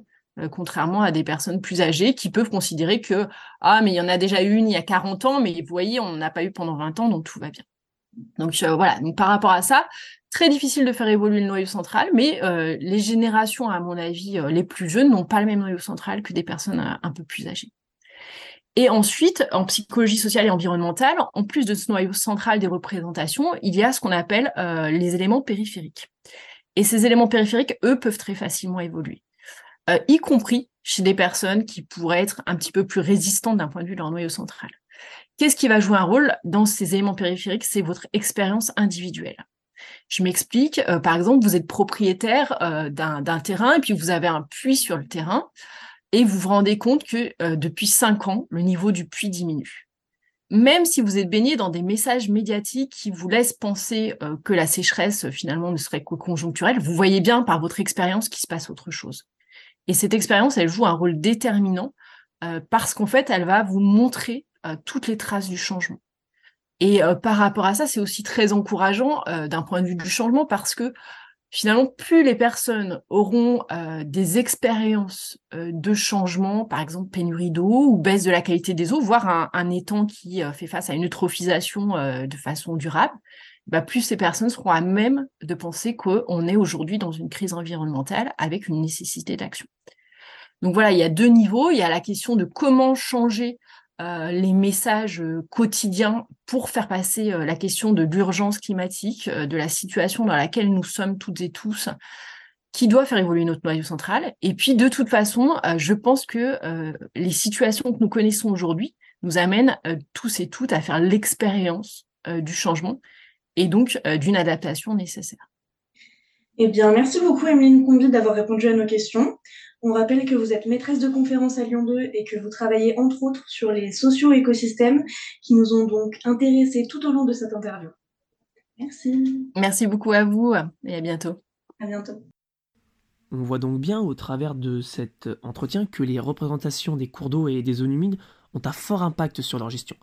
Et une vision utilitariste de cette ressource peut amener à des projets d'exploitation absurdes et totalement déconnectés des enjeux actuels. C'est ce qu'on va voir dans la troisième partie de l'émission avec euh, un entretien reporter. Allez, à toi Charlotte. Réel et surréel. Une surprise partie chez Monsieur et Madame Expresso. Terrifiant.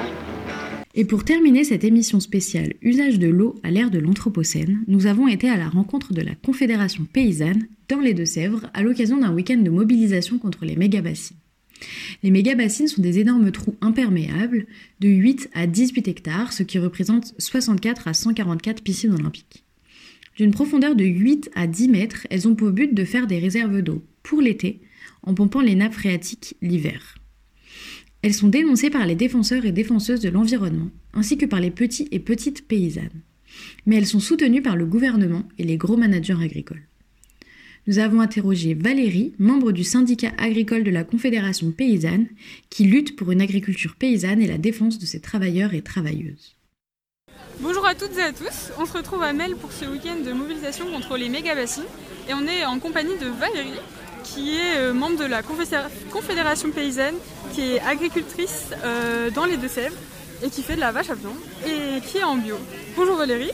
Bonjour. Euh, donc euh, aujourd'hui, euh, on est là contre les méga-bassines. Et en fait, on voulait savoir un peu pourquoi la construction de ces méga-bassines, elle est vraiment déconnectée de l'agriculture qui devrait être pratiquée selon vous. Alors, l'agriculture que la Confédération paysanne soutient, c'est une agriculture familiale, à, taille humaine et qui correspond correspond pas du tout à ces énormes euh, réservoirs qu'ils ont envie de construire. Et il faut savoir que hum, il n'y a que 2% d'agriculteurs dans la population et 5% de tous les agriculteurs, donc ça fait déjà pas grand chose, qui irriguent dans notre région. Et donc ça concerne très très peu de monde euh, et tout le monde n'est pas branché sur les bassines en plus. Il y en a qui sont branchés sur le milieu, qui vont voir leur puits et leur forage euh, sécher à cause des méga bassines. Et donc c'est tout à fait euh, inadmissible pour l'égalité des, des paysans. Ce tout petit nombre d'agriculteurs, il va se servir principalement de l'eau des bassines pour arroser du maïs qui sera exporté au port de La Rochelle qui, a été agrandi il n'y a pas très longtemps. Il y a un très bon film d'ailleurs qui s'appelle Pour quelques grains d'or qui vous explique ça, euh, qui est en, diffusion libre sur YouTube. Super. Voilà, qui vous explique l'affaire. Donc c'est pas du tout pour. Euh, enfin, il y a une petite partie qui sert de prétexte où il, nous faut croire que c'est pour l'autonomie alimentaire des fermes, mais ce n'est pas vrai du tout. Hein. Moi, je peux vous dire que moi j'ai une ferme autonome, je produis tout ce que mes animaux mangent et je n'arrose rien. Donc voilà. C'est possible. C'est possible. Euh, et donc du coup, si vous devriez prendre des décisions euh, pour la gestion de l'eau, et plus particulièrement pour la gestion de l'eau dans le cadre de l'agriculture, quelles seraient les solutions? Quelles peuvent être les solutions? Et donc, euh, bah, dans un premier temps, il faudrait mettre vraiment tous les acteurs autour de la table. Donc, la totalité des paysans, et puis les, associations environnementales également, les consommateurs d'eau, euh, etc. Et puis euh, il semblerait que une, des, pistes les plus intéressantes pour euh, que, ce soit plus, que ce soit acceptable, ce serait un plafonnement maximum du volume d'eau par euh, exploitation. Ça permettrait à davantage d'agriculteurs de profiter de, ces ouvrages si on décide qu'ils sont nécessaires et qu'ils sont réalisables. Mais les dernières études euh, du BRGM, les dernières explications euh, de leurs études montrent que, vu le changement climatique, euh, les bassines ne seraient pas remplies très souvent. Manque d'eau, donc ça vaut vraiment pas la peine de les construire, ça coûte très très cher. Et est-ce qu'il y a même peut-être des solutions déjà en fait écologiques du fait de laisser les milieux naturels comme ils le sont euh, Ah ben, le milieu naturel, il se débrouille très bien depuis longtemps, euh, tout seul. Mais euh, l'homme est arrivé pour le modifier et, et faire qu'il ne tourne plus très bien. Donc, euh, si vous regardez dans la plaine, là où on était hier, on voyait de très loin la bassine. Il n'y avait pas une haie euh, pour nous boucher le paysage. euh, donc ça, c'est très important de remettre des haies autour des champs. Donc euh, c'est pour ça que nous en avons planté 300 mètres hier, en symbole. Et puis les arbres permettent une meilleure infiltration de l'eau dans les sols et dans les nappes. Donc c'est pour ça qu'on on plante des. C'est pas juste pour faire joli, c'est très utile écologiquement pour l'eau et pour tout le reste. Ensuite, il y a le, le, le lit majeur des rivières est aussi très très important à préserver euh, plutôt qu'à construire des résidences de luxe ou je ne sais quoi euh, Mhm. dedans, puis qui, qui vont être inondées. Et le marais Poitevin de la même façon, qui sert de, de bassine entre guillemets naturelle, qui filtre l'eau, qui retient l'eau et qui la filtre pour euh, remplir les nappes dessous. Et ça c'est très très utile, mais malheureusement on l'a détourné de son, de son usage, de cet usage-là qu'il a, puisque les agriculteurs veulent planter du maïs en mars. En mars, d'habitude, le marais Poitevin, il est plein d'eau et ils ne peuvent pas rentrer avec leur tracteur. Donc, ils évacuent l'eau au plus vite en hiver quand il y en a trop, s'il y en a trop. Et après, il n'y en a plus, alors ils arrosent. Alors que sinon, le marais Poitevin, il, il arrête l'eau et, et tout se passe bien. Et ça s'est passé bien depuis des centaines d'années. Ouais, c'est sûr.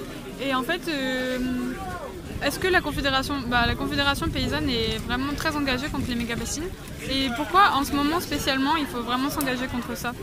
Quelle est l'urgence en fait? Eh ben, L'urgence, c'est qu'ils recommencent des nouveaux programmes. Est-ce que vous avez une idée du nombre de nouveaux, progrès- de nouveaux projets qui sont en cours? Ah ben là, en Deux-Sèvres, euh, le projet euh, sur lequel, dont, dont fait partie la bassine de Sainte-Soline faisait partie d'un projet de 19 bassines dont ils nous ont fait, dont ils ont prétendu avoir signé un protocole d'accord euh, fin 2018, mais qui ne comprenait pas tous les acteurs. Par exemple, euh, la Confédération paysanne avait été euh, partie prenante de, de l'élaboration du protocole, mais lorsqu'ils ont décidé de le finaliser, il manquait plein de choses dans le protocole et c'est pour ça que nous ne l'avons pas signé. Il faut imaginer que donc dans ce protocole, il y avait euh, l'autorisation donc, euh, pour les irrigants de construire leur, retenue de substitution et en échange, ils s'engageaient à prendre des mesures écologiques. Et donc dans ces mesures, il y avait, je ne sais plus, une dizaine ou peut-être un peu plus, un peu moins, je ne sais plus, de mesures euh, proposées et ils avaient le droit d'en choisir deux parmi toutes. Mais il y en avait deux ou trois qui étaient inférieures au niveau contrainte aux, aux contraintes de la PAC. Donc, qui leur demandaient zéro effort. Donc c'est pour ça que nous, on n'a pas du tout euh, pu euh, accéder à ce programme. Enfin, c'était pipé d'avance de toute façon. euh. Et donc la première bassine qui a été construite à Mosée-sur-le-Mignon, tous les agriculteurs qui s'étaient engagés sur l'ouvrage avaient pris des engagements. Et ils ont pris des engagements de planter des haies, mais c'est même, je crois que c'est même pas ce qu'on a planté hier, quoi, en, en 10 minutes à, tous les gens de la manif. Et zéro s'est engagé pour réduire les pesticides, donc ça veut dire que tout continue comme avant. On va continuer à polluer un max et, à, à faire disparaître l'eau euh, dans les porte-monnaies des gros. à peu près, c'est ça. Ça va assécher le pays. En Espagne, ils ont des bassines comme ça pour arroser euh, toutes les fraises que vous mangez l'Espagne. N'achetez plus ça. hein. Tous les légumes, euh, même dans le parc national de Doñana, il n'y a plus que des serres et ils ont volé l'eau comme ça et ça devient désertique. Et c'est inéluctable hein, en fait. On met de l'eau à l'air libre hein, elle va s'évaporer. Elle n'est plus dans la terre, elle ne sert plus au cycle naturel. Et, puis après, ça disparaît complètement. Et bientôt, euh, on sera dans le désert ici. Oh là là, super perspective. Vous avez des mouchoirs pour pleurer Et euh, est-ce que vous, euh, la Confédération Paysanne, vous voudriez faire passer un petit mot aux personnes qui vont nous écouter sur je sais pas, par exemple, l'importance de se mobiliser ou des choses comme ça Eh bien, nous avons toujours besoin de soutien, bien sûr, d'un maximum de soutien. Et il y a des confédérations paysannes dans tous les départements. Et il y a aussi euh, pour les non-agriculteurs, parce qu'il faut être agriculteur pour faire partie de notre syndicat. Et pour les non-agriculteurs, il y a les amis de la Confédération paysanne. Et donc, euh, vous êtes tous les bienvenus euh, aux amis de la Conf. On a toujours besoin. Là, tu vois, le, stand, c'est les amis de la Conf qui le tiennent. Eh ben, merci beaucoup pour votre temps. C'est fini, prenez ça alors. Et merci beaucoup. Depuis ce on n'a plus d'eau, ça sèche les eaux. C'est vrai, on n'a plus d'eau. Il te passe depuis ce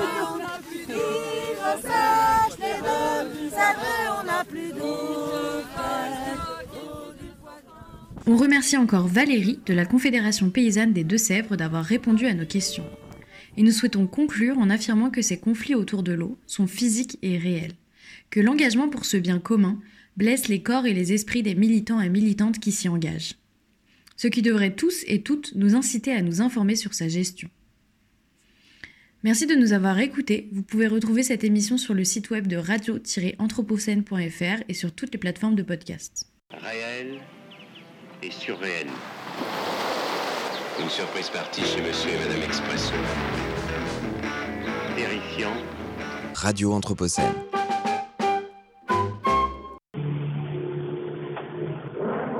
Regard sur l'actu. Regard sur l'actualité à l'aune de l'Anthropocène. Regard sur l'actu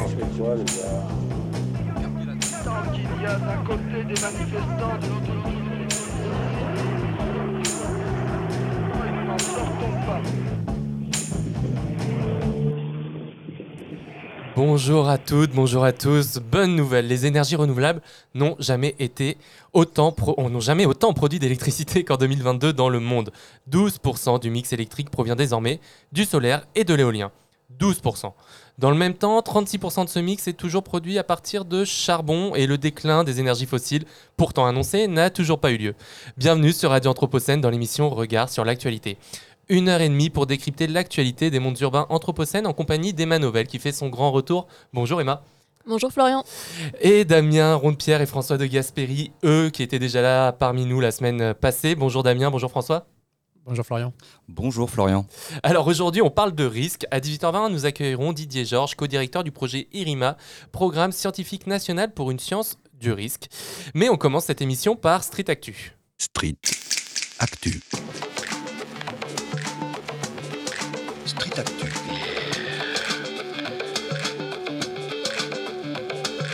Street. Street Actu. Actu. Et nous sommes en compagnie de Muriel Laurent, maire de Fézin. Bonjour Muriel Laurent. Bonjour. Merci beaucoup d'être avec nous sur Radio Anthropocène. Alors avec Damien, nous sommes allés à Fézin, au cœur de la vallée de la chimie, plus précisément dans le quartier d'Eraz, un quartier collé à l'autoroute A6 et surtout à la raffinerie Total, classée en zone Céveso, c'est-à-dire comme site industriel présentant des risques d'accidents majeurs. Et nous avons voulu discuter avec les habitants afin de savoir comment ils appréhendent le fait d'habiter dans un quartier nuclear attack.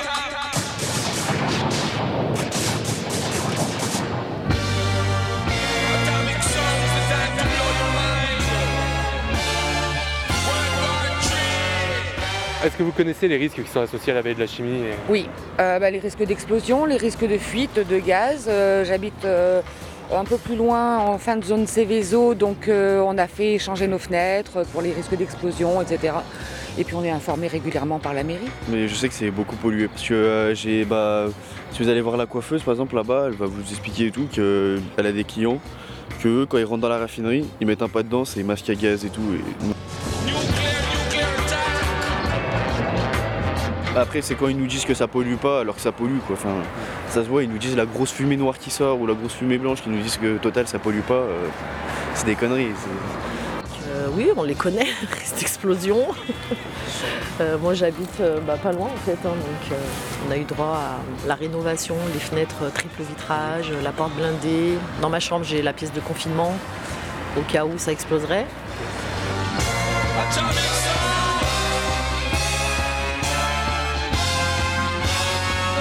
Bah, déjà, Est-ce que vous êtes au courant des risques liés à la veille de la chimie et à la raffinerie? Ben oui, puisque moi j'ai profité de ce qu'on appelle le PPRT. J'ai le droit de rénover mes fenêtres euh, avec euh, euh, les entreprises qui polluent de Faisin, donc ça m'a rien coûté. J'ai eu 20 000 euros de travaux qui m'ont rien coûté, donc je vais pas cracher dessus.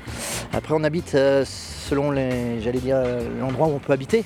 Financièrement parlant, Faisin, c'était encore, c'était, j'ai dit, parce que déjà, ça fait que 4 ans que j'y habite. Ça a vachement augmenté les prix. C'était accessible. Est-ce que ça vous fait peur quand même d'habiter un peu dans cette zone? Oui, ça, ça fait peur, mais après, euh, qu'est-ce que vous voulez? Je pense que euh, il y a des risques partout. Alors là, c'est des risques chimiques. Ailleurs, c'est d'autres types de risques. Pas plus que ça. Ouais. Pas plus que ça, je pense que c'est maîtrisé. Enfin, il y a un risque, il y a un risque, il n'est pas négligeable. Où j'habite, non. Je pense que sur le bas de Faisin ici, c'est un peu plus, euh, c'est un peu plus risqué. Oui. Et on s'adapte au quotidien dans la vie pour, euh, pour ces risques- risques-là, dans la façon dont on habite Complètement, puisqu'on on est au courant, donc on sait qu'en cas d'alarme, euh, on doit se confiner, on ne doit pas sortir, on doit, voilà, on sait ce qu'on doit faire. On sait ce qu'on doit faire. Ça fait 40 ans que j'habite ici, donc il n'y a aucun souci. J'y pense pas.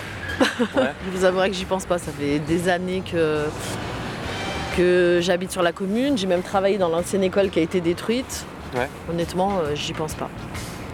Je me dis maintenant que ça doit être quand même assez sécurisé par rapport à avant et que. Et les habitants ici, vous arrivez à faire abstraction complètement de tout ça Euh, oui. Enfin, pour ma part, après les autres, je sais pas, mais je pense s'ils habitent ici, c'est que voilà, ça doit être. euh, ça doit être pareil, quoi. Non, pour l'instant, enfin, je vous avouerai que moi, j'y pense pas forcément.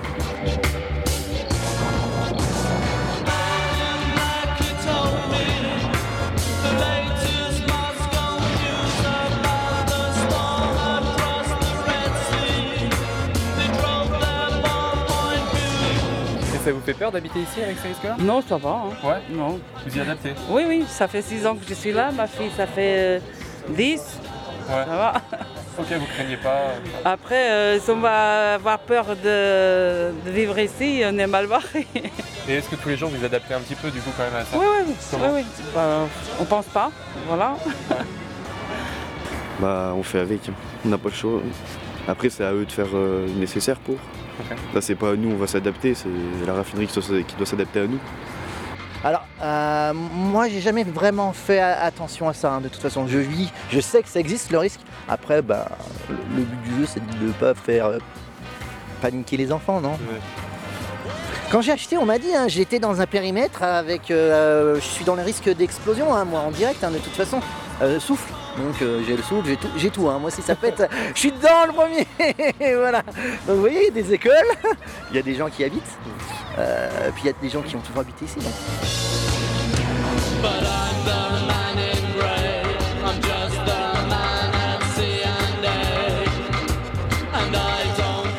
Vous trouvez que vous n'êtes pas assez informé? Ah non, pas du tout. Non, non, franchement, pas du tout. Mais euh, ce qu'on me donne dans la boîte aux lettres, moi j'estime, je le lis jusqu'au bout. Il faudrait que je lise entre les lignes déjà. Et euh, j'estime que c'est vraiment euh, euh, c'est 10% d'information, hein, pas plus. hein. Euh, je pense que quelque part, euh, c'est nous désinformer, mais euh, intentionnellement. Ah oui, carrément. Ah oui, oui, parce que ce qu'on nous dit, ce qu'on nous rabâche, ce qu'on met sur les panneaux, euh, c'est pas des triples vitrages, je pense, qui vont spécialement nous protéger. Euh, je pense qu'il faut être cohérent.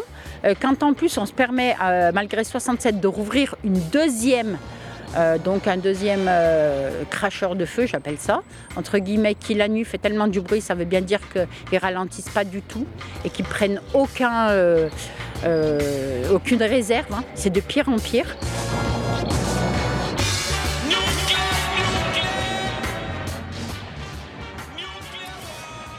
Alors Muriel Laurent, vous avez entendu avec nous le micro-trottoir. Alors on a mené donc auprès de certains de vos administrés, donc pas forcément représentatif, mais qui permet de prendre un petit peu le pouls de, ce qu'on peut entendre, en tout cas dans, la rue quand on se balade dans le quartier des Rases à, à.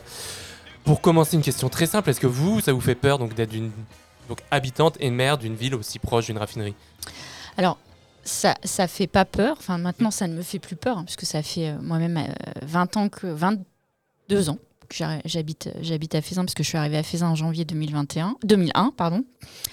après, c'est un, un risque que l'on voit tous les jours, auquel on s'adapte, on s'habitue très honnêtement.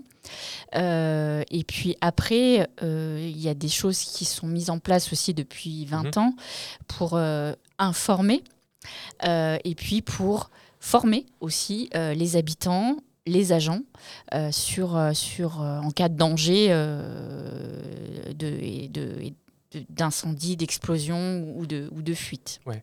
On a entendu beaucoup de choses, on va essayer de revenir un petit peu sur tous les thèmes différents qui ont été abordés pendant le micro-trottoir, mais vous, comme ça, d'un premier abord, qu'est-ce que vous retenez de ce qu'on vient d'entendre?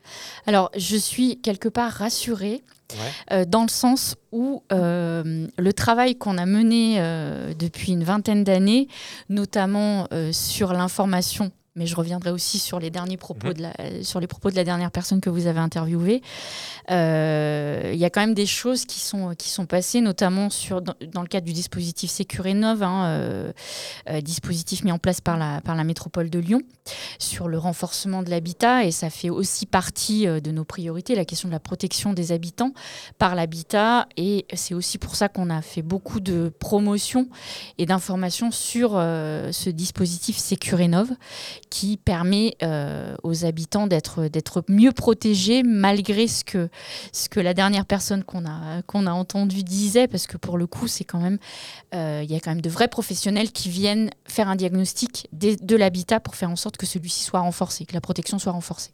Et on l'a entendu, la, la dernière euh, intervenante parler d'un manque d'information. Vous, en tant que maire, comment est-ce que vous travaillez pour que vos concitoyens donc, soient informés au mieux sur tous ces, risques et ces dangers Alors, on a, euh, par le biais de la conférence riveraine, qui est une, euh, instance de démocratie participative qui réunit euh, et les industriels, les habitants et la ville, les élus majoritairement. on a mis en place ce qu'on appelle la riveraine, hein, qui reprend les informations qui concernent les industriels en général, puisque au-delà de Total, il y a aussi, il y a aussi d'autres industriels à risque autour de la commune. donc, il y, a cette riveraine. C'est une lettre euh, adressée aux habitants, c'est un journal Oui, c'est une petite. Euh, c'est un. C'est un. Euh, c'est un. un un, cahier. Oui, enfin, il y a deux pages. Euh, y a, y a, on, on a l'idée, on a perdu le mot. oui, j'ai perdu le mot, mais voilà. Euh, et euh, qui est donc trimestriel. Et on fait des points réguliers sur le plan de prévention des risques technologiques. Hein. On a mhm. fait aussi des réunions publiques sur les questions de, de Sécurinov parce que la date fatidique de la protection des habitats est fin 2024 et que là, il faut absolument que les gens fassent, fassent leurs travaux le plus vite possible. Donc, on a fait ces réunions d'information. La métropole le fait aussi, euh, la préfecture aussi. Et on a des, temps, et notamment sur le quartier des Rases, lors des conseils de quartier, qui sont d'autres instances de démocratie participative, on fait des informations euh, régulières sur le, sur le sujet. Donc c'est pour ça que je suis en même temps pas très surprise, parce qu'il y a aussi des gens qui se plaignent de ne pas avoir assez d'informations. Ouais, comment on l'explique ça Tout ce qui a l'air d'être mis en place, comment on explique qu'il y a encore beaucoup de gens qu'on est croisés qui nous disent qu'ils sont soit pas assez informés, soit mal informés, soit même pas au courant quasiment? Alors, je, dirais que qu'on n'a peut-être pas toujours forcément les bons canaux d'information, mhm. mais euh, aujourd'hui, et les certains habitants le disent, hein, euh, si on veut pas l'information, si on n'a pas l'information, c'est que parfois on veut vraiment pas l'avoir. Je dis pas que cette personne mhm. interviewée y a mis de la mauvaise volonté, c'est pas ce que je suis en train de dire. Mais je pense, et je pense aussi que trop d'informations tue l'information. C'est aussi pour ça qu'à un moment donné, on s'est un peu euh, calmé sur, euh, sur l'information parce qu'on s'est dit on va plus être entendu et plus être écouté. Donc euh, il faut aussi doser l'information que l'on donne. Après, on a quelqu'un en mairie qui est dédié au risque hein, technologique et qui, qui reçoit les, les, habitants quand ils ont certaines questions sur, le, sur le sujet. Donc Enfin, je pense aussi que quand on veut vraiment avoir l'information, on peut l'avoir. Après, il y a différents canaux euh, qu'il faut saisir et peut-être qu'il y a des canaux que nous aussi, on n'a pas suffisamment utilisés. Ça, ça, je le reconnais. Et pour rebondir donc euh, sur euh, ce que vous disiez par rapport à, à Sécurinov, euh, aux questions d'habitat, pour tout ce qui est travaux de, rénovation, de mise en conformité, etc., le triple vitrage dont parlait une personne, on a même une personne qui nous parlait d'une pièce d'isolement. comment est-ce que ces, processus-là, ces, travaux de rénovation sont engagés et surtout bah, qui les finance Comment est-ce que ça se passe? Alors sur le processus, en fait, il faut que les riverains concernés se manifestent. Euh, pour, euh, pour, euh, pour manifester leur volonté de vouloir faire les, travaux. Ensuite, il y a un temps de diagnostic, je vous le disais tout à l'heure, hein, qui est fait par des professionnels. Ce n'est pas, pas les services de la ville ou les services de la métropole qui font le diagnostic parce qu'on n'a pas, clairement pas la compétence, les uns comme les autres. Donc l'idée, c'est, ça, hein, c'est que ce soit des professionnels qui fassent les diagnostics de l'habitat.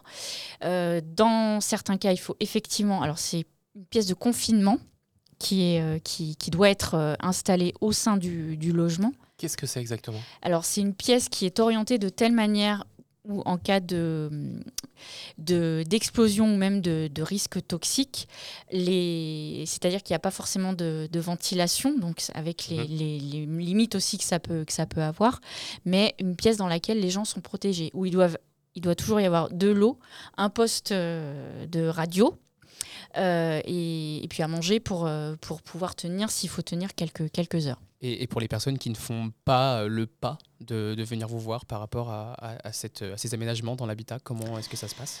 Alors euh, là, c'est plus délicat parce qu'il faut effectivement arriver à, les, toucher. Hein. C'est, malheureusement, si elles ne font pas leurs travaux, euh, là, dans le délai imparti, ça risque d'être un petit peu plus compliqué parce que en cas d'accident, les assurances ne prendront pas en charge les frais de remboursement pour le coup.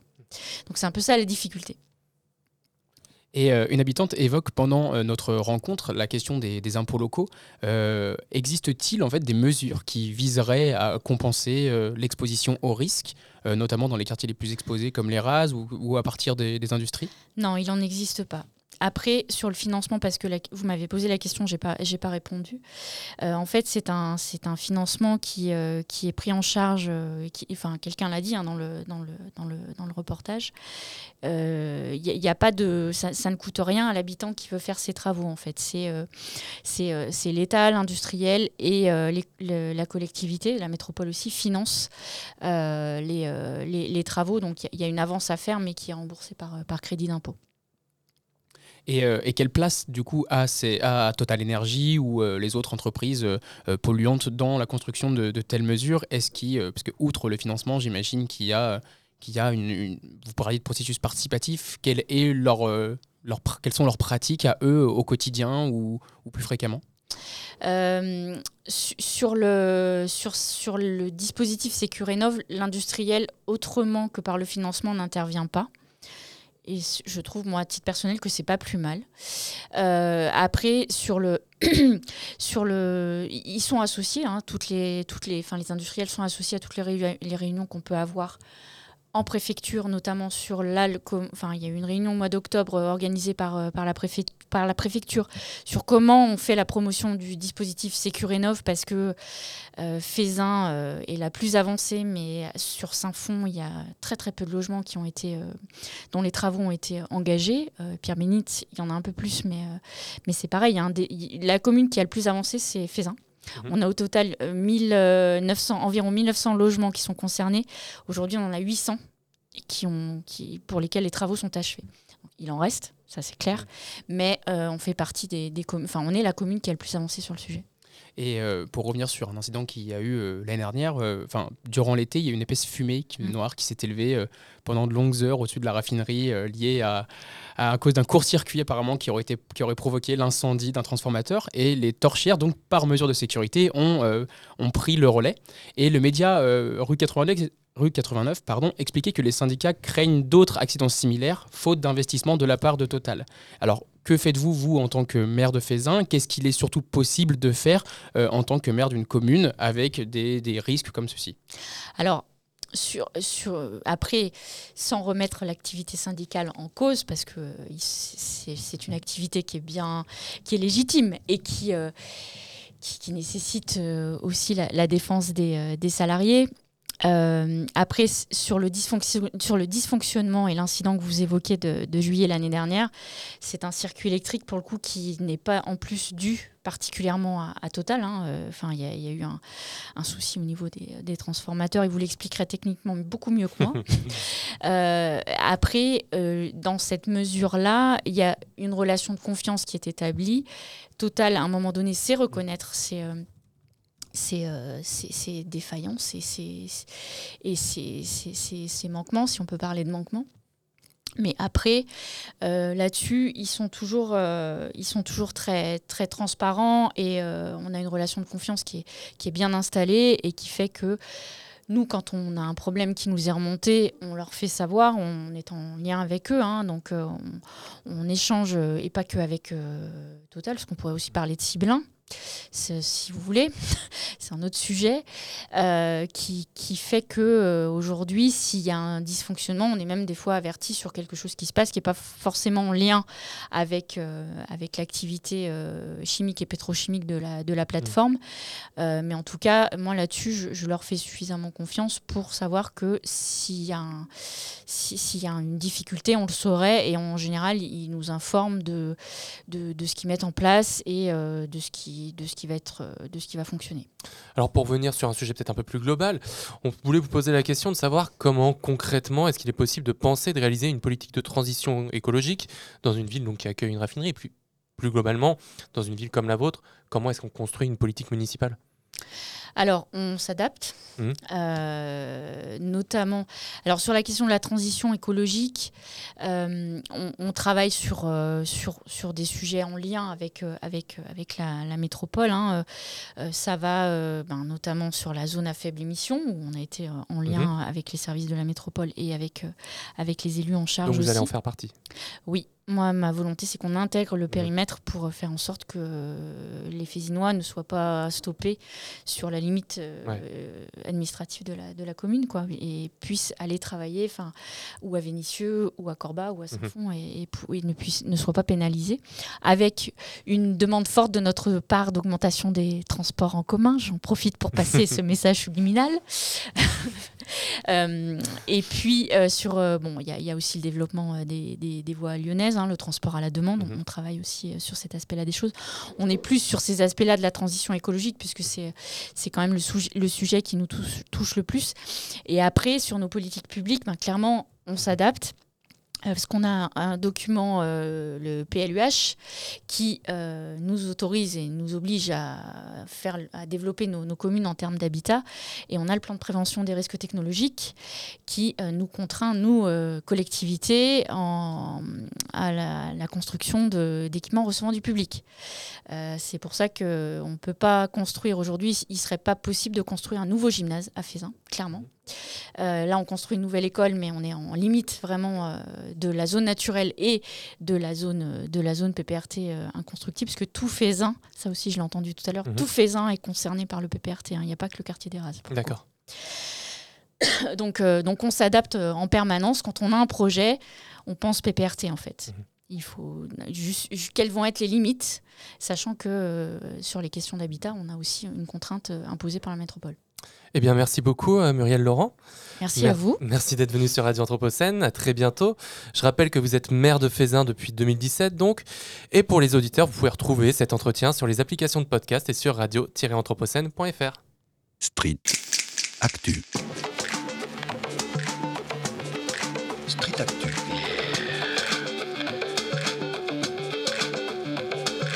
Street. Street Actu. Actu.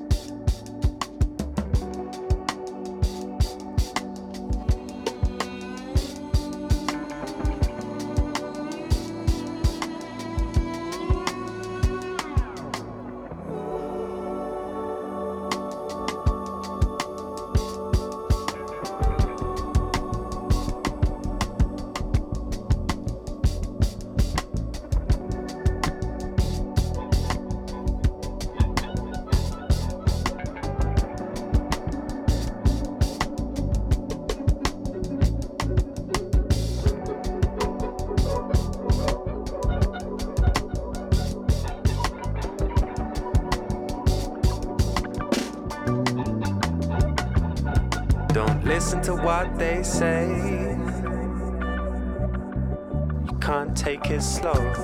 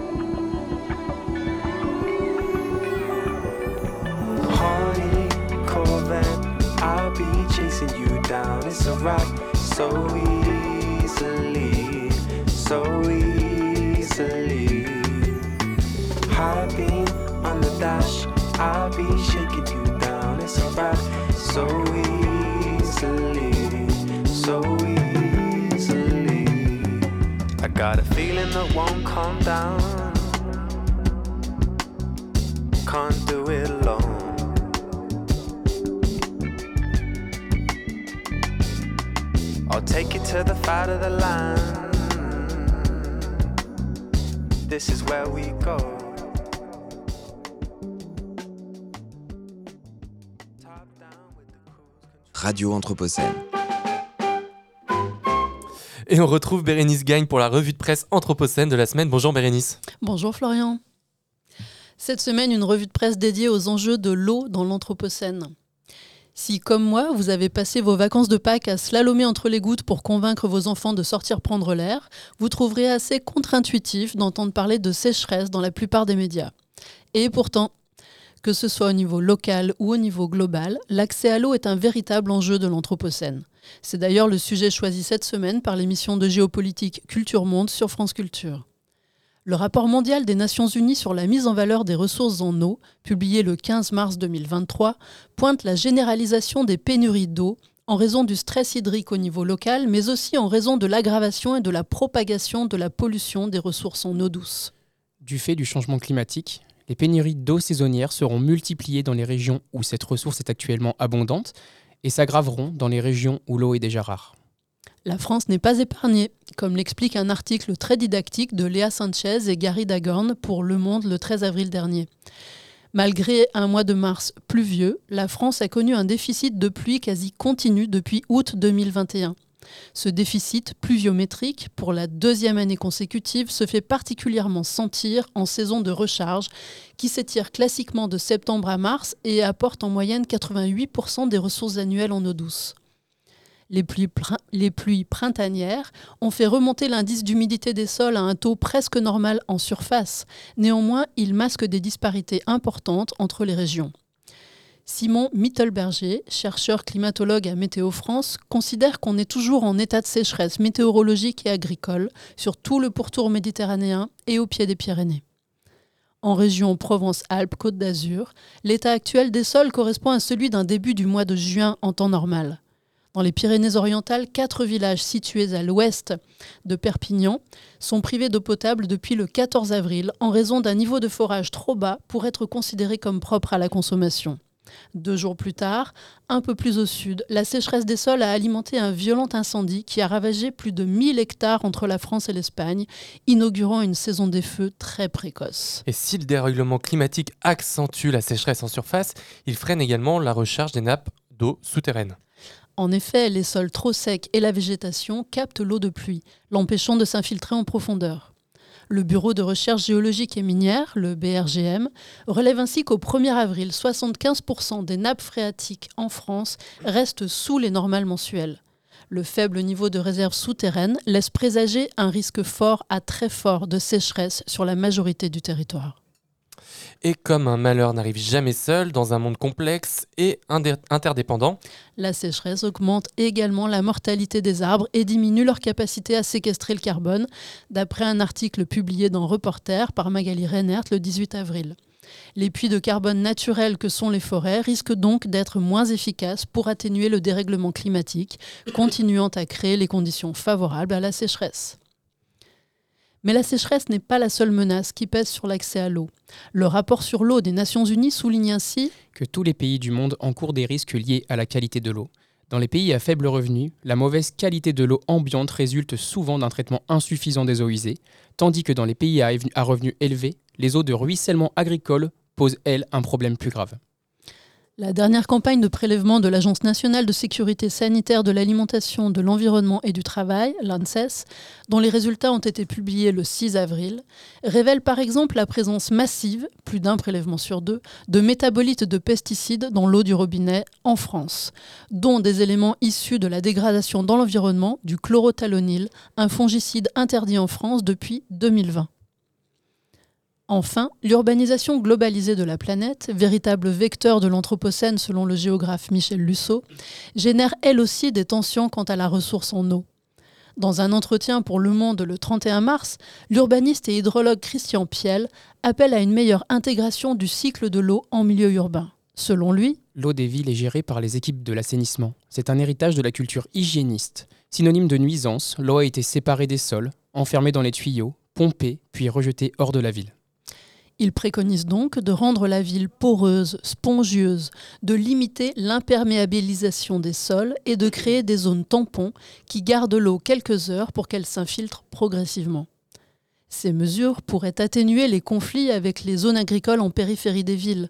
En effet, selon le rapport sur l'eau des Nations Unies, la demande en eau des villes devant augmenter de 80% d'ici à 2050, l'approvisionnement des centres urbains à partir des zones rurales est devenu une stratégie courante pour répondre aux besoins en eau douce des villes en expansion. Elle n'est pas sans conséquences négatives pour l'agriculture et les zones rurales, puisqu'elle implique une diminution des ressources disponibles pour l'irrigation, entraînant un risque pour la sécurité alimentaire et une baisse des revenus des agriculteurs. On comprend dès lors la lutte contre l'accaparement des terres et des ressources en eau comme un enjeu politique global qui ne fait qu'émerger chez nous en Europe, et non comme un prétexte avancé par des personnes supposées radicalisées pour en découdre avec le côté obscur des forces de l'ordre autour d'un trou à Sainte-Soline dans les Deux-Sèvres. Radio Anthropocène.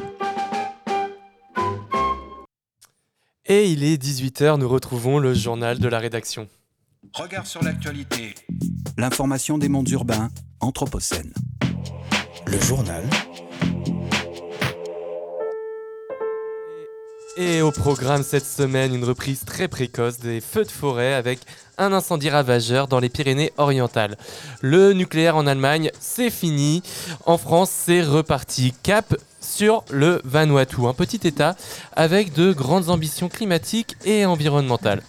Et on commence cette semaine avec ton grand format, François. En guise d'humeur du chef, tu te penches sur la question de l'alimentation. Et oui, Florian, vous salivez d'avance. Hein. Au menu, une étude en date du 13 avril publiée par l'Institut du développement durable et des relations internationales qui le rappelle, la politique alimentaire française reste encore largement à définir. Car la transition écologique passe aussi par nos assiettes et que l'alimentation reste une affaire largement politique. Du champ à nos tables, c'est toute une myriade d'acteurs dont les choix et stratégies demeurent définis par des orientations publiques. Ainsi, l'IDRI avertit du décalage entre l'importance des enjeux alimentaires et l'ambition des politiques publiques et estime que celles-ci ne sont pas à la hauteur des défis de la transition écologique. Face à ce constat, l'Institut appelle à l'adoption d'une trentaine de mesures pour assurer une transition alimentaire juste et durable. Et ces mesures s'inscrivent dans le cadre de l'élaboration d'ici au mois de juillet d'une stratégie nationale pour l'alimentation, la nutrition et le climat, et ce dans le cadre de la loi climat et résilience. Ces mesures visent à l'adoption d'un modèle agricole bas carbone car le secteur reste l'un des plus gros émetteurs de GES. Mais au-delà de ces enjeux climatiques, l'alimentation a aussi des conséquences en termes de santé publique. Obésité, maladies cardiovasculaires, diabète, dont l'essor est aussi le produit d'un modèle agro-industriel de plus en plus remis en question. Et les chercheurs critiquent également une approche gouvernementale appelant à la responsabilité individuelle, au détriment d'un renforcement de la régulation des acteurs privés. Si des mesures récentes comme le Nutri-Score ou l'affichage environnemental sont saluées, elles ne sauraient pourtant suffire. Un rapport du Sénat a ainsi montré qu'on passe en moyenne 75 secondes dans un rayon de magasin. Or, en ce laps de temps, on ne peut pas faire le tri entre plusieurs labels, plusieurs notes de Nutri-Score ou d'affichage environnemental. Face à ce constat, il s'agirait de faire évoluer l'environnement commercial, c'est-à-dire ce qu'on trouve concrètement dans les étals de nos supermarchés. Comment appeler à la réduction de la consommation carnée quand les publicités et rayons sont remplis d'incitations appelant à manger viandes et autres saucissons? Fin du monde, fin du mois, même combat. Et oui, Florian, car en matière d'alimentation, les questions de climat et de justice sociale se recoupent très largement. Ainsi, une transition du secteur agricole reposant uniquement sur l'individu fait courir le risque d'une alimentation à deux vitesses. Car il y a ceux qui peuvent être consommateurs parce qu'ils ont de l'argent, parce qu'ils ont les capacités de manger bio sans sucre, et il y a les autres qui ne peuvent pas. Rappelle Charlie Brocard, chercheur en politique alimentaire à nos confrères de Ouest France. Face à ce constat, l'Institut prône par exemple une régulation des prix du bio qui reste un puissant levier de marge pour les distributeurs. Chèque alimentation durable pour les couches les plus populaires, taxes sur les publicitaires, aide aux agriculteurs bio, des, des, instruments existent pourtant pour faire converger justice sociale, santé publique et protection de l'environnement. Mais parler d'alimentation en France est un sujet clivant et l'on suppose que ces différentes annonces de mesures resteront largement lettres mortes. Hélas. Comment oublier la double ration de frites à la cantine? Et l'idéologie scandaleuse dénoncée en 2021 par Gérald Darmanin suite à la proposition des élus écologistes de Lyon d'offrir la possibilité d'un repas végétarien dans les cantines. La remise en question d'une gastronomie à la française demeure bel et bien un objet tabou. Les politiques publiques restent ainsi frileuses face à la redirection de l'alimentation vers des régimes à dominante végétale, et ce alors que le consensus scientifique est largement établi. La baisse de l'empreinte carbone pardon, devra notamment passer par une réduction de nos consommations carnées. Face à tous ces exemples, on mesure comme l'attachement aux traditions alimentaires françaises reste largement prégnant en France. Et c'est dans un climat d'augmentation majeure des prix qui devrait encore se poursuivre que la stratégie sera discutée d'ici l'été. Vous l'avez peut-être vu passer, la première ministre française Elisabeth Borne s'est récemment rendue dans un supermarché poussant un caddie empli de boîtes de raviolis dans un plan de communication pour le moins léché. Comme le rappelle l'INSEE dans un récent rapport, les prix de l'alimentaire ont bondi de 15% en mars par rapport à l'an dernier. Cela s'explique notamment par une hausse des profits et des marges des industries alimentaires qui n'est pas le seul fait de l'augmentation des prix des matières premières. On prétexte toujours qu'il ne faut pas augmenter les salaires pour ne pas générer une boucle salaire-prix, mais là, on est dans une spirale prix-profit. Dénonce Éric Baird, économiste à l'Université de Bordeaux. Et l'on doute que les récentes prises de position du ministre des Finances appelant les industriels à faire des efforts suffisent à changer la donne. Et la situation alimentaire française demeure pour le moins préoccupante. Et oui, Florian, vous vous rappelez sans doute des queues de la faim observées pendant le Covid où des centaines de jeunes se pressaient aux portes des crousses et associations. En 10 ans, le nombre de personnes qui dépendent de l'aide alimentaire a triplé pour concerner près de 2,4 millions de personnes en France selon une étude de la Banque alimentaire. Aujourd'hui, 42% des Français les plus précaires, ceux qui gagnent le SMIC ou moins, sont même contraints de supprimer un repas par jour du fait de la hausse des prix de l'alimentation. Des chiffres qui inquiètent les associations alors que le gouvernement rappelait il y a peu la nécessité de lutter contre les dérives liées aux minima sociaux? Et oui, Florian, tout un programme en ce premier jour d'apaisement au lendemain de la promulgation de la réforme des retraites. Bruno Le Maire, ministre de l'économie et des finances, déclarait ainsi sur BFM TV dans un appel à déclencher un contre-feu. Nos compatriotes, légitimement, en ont ras-le-bol de la fraude, de voir des personnes qui peuvent toucher des aides qu'ils payent eux-mêmes. C'est le contribuable, l'entrepreneur, le salarié qui paye ces aides, pour les envoyer au Maghreb ou ailleurs alors qu'ils n'y ont pas droit. Pour rappel, l'aide sociale en France, c'est 1 à 2 milliards d'euros. La fraude fiscale, de son côté, représente une perte de près de 80 milliards d'euros chaque année pour les caisses de l'État. Des propos polémiques dans un contexte où les situations de vol se multiplient. Dans les supermarchés, certaines enseignes apposent dorénavant des antivols sur la viande ou le poisson. Alors que les températures printanières font leur, apparition, pardon, ce sont également les incendies qui font leur grand retour, un phénomène inquiétant par sa précocité. Dimanche dernier, le premier feu de la saison se déclarait dans les Pyrénées-Orientales, entre les communes de Cerbère et de Bagnoul-sur-Mer. Maîtrisé au cours de la nuit suivante, il s'agit malgré tout du premier incendie d'ampleur sur le territoire français pour l'année 2023, avec plus de 930 hectares de végétation ayant été ravagés côté français et 130 côté espagnol. C'est donc un triste début de saison pour la lutte contre les feux de forêt. L'été 2022 avait déjà marqué les esprits avec une saison des feux infernale, durant laquelle près de 70 000 hectares de végétation avaient déjà été ravagés. Cette période avait été caractérisée par sa violence mais aussi sa durée, puisqu'au fin octobre, une énième vague de chaleur anormale avait encore ravagé 400 hectares en Corse. Et au-delà de leur étalement dans le temps, les feux ne sont plus seulement l'affaire du sud de la France. Avec les changements climatiques, ils gagnent l'ensemble du territoire. Et les scientifiques l'avaient prédit, l'épisode de 2022 encore considéré comme exceptionnel, pourrait devenir la norme d'ici 2050 un scénario qui tend à se confirmer. Lundi dernier, le ministre de l'Intérieur Gérald Darmanin s'est rendu sur place pour faire le point sur la situation. Évoquant un état de sécheresse intense, il y a déploré un désastre écologique ayant commencé à une date extrêmement précoce, la saison des feux commençant habituellement au mois de juin. Le gouvernement en a profité pour annoncer mardi soir un renforcement inédit des moyens de lutte contre les feux de forêt afin d'éviter une année 2023 aussi dramatique que l'été dernier.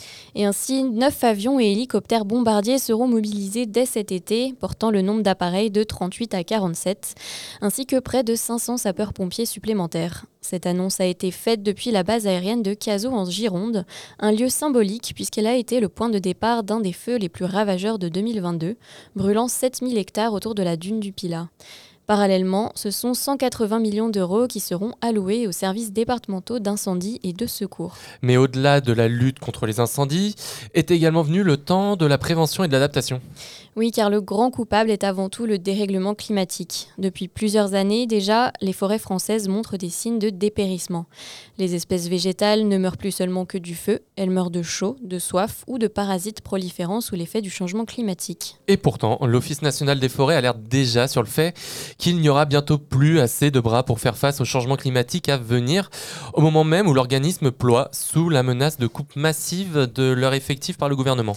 Et l'ENF est pourtant un acteur primordial de la lutte contre les incendies, assurant un rôle de reboisement, d'aménagement des voies d'accès pour les pompiers, de surveillance de départ des feux par drone, mais également de sensibilisation du public, quand on sait que 9 feux sur 10 sont d'origine humaine, volontaire ou accidentelle. Mais malgré les menaces pesant sur l'ONF, le gouvernement a promis le déclenchement effectif d'un plan massif de reboisement. Déjà annoncé à l'automne dernier par le président Emmanuel Macron, ce plan vise à planter un milliard d'arbres d'ici 10 ans avec le concours de l'ADEME et de l'ONF afin de recréer 10% de nos forêts pour compenser les incendies. Cet objectif a pourtant été jugé inatteignable humainement et techniquement par le SNUPFEN Solidaire, premier syndicat de l'ONF. En bref, cette semaine.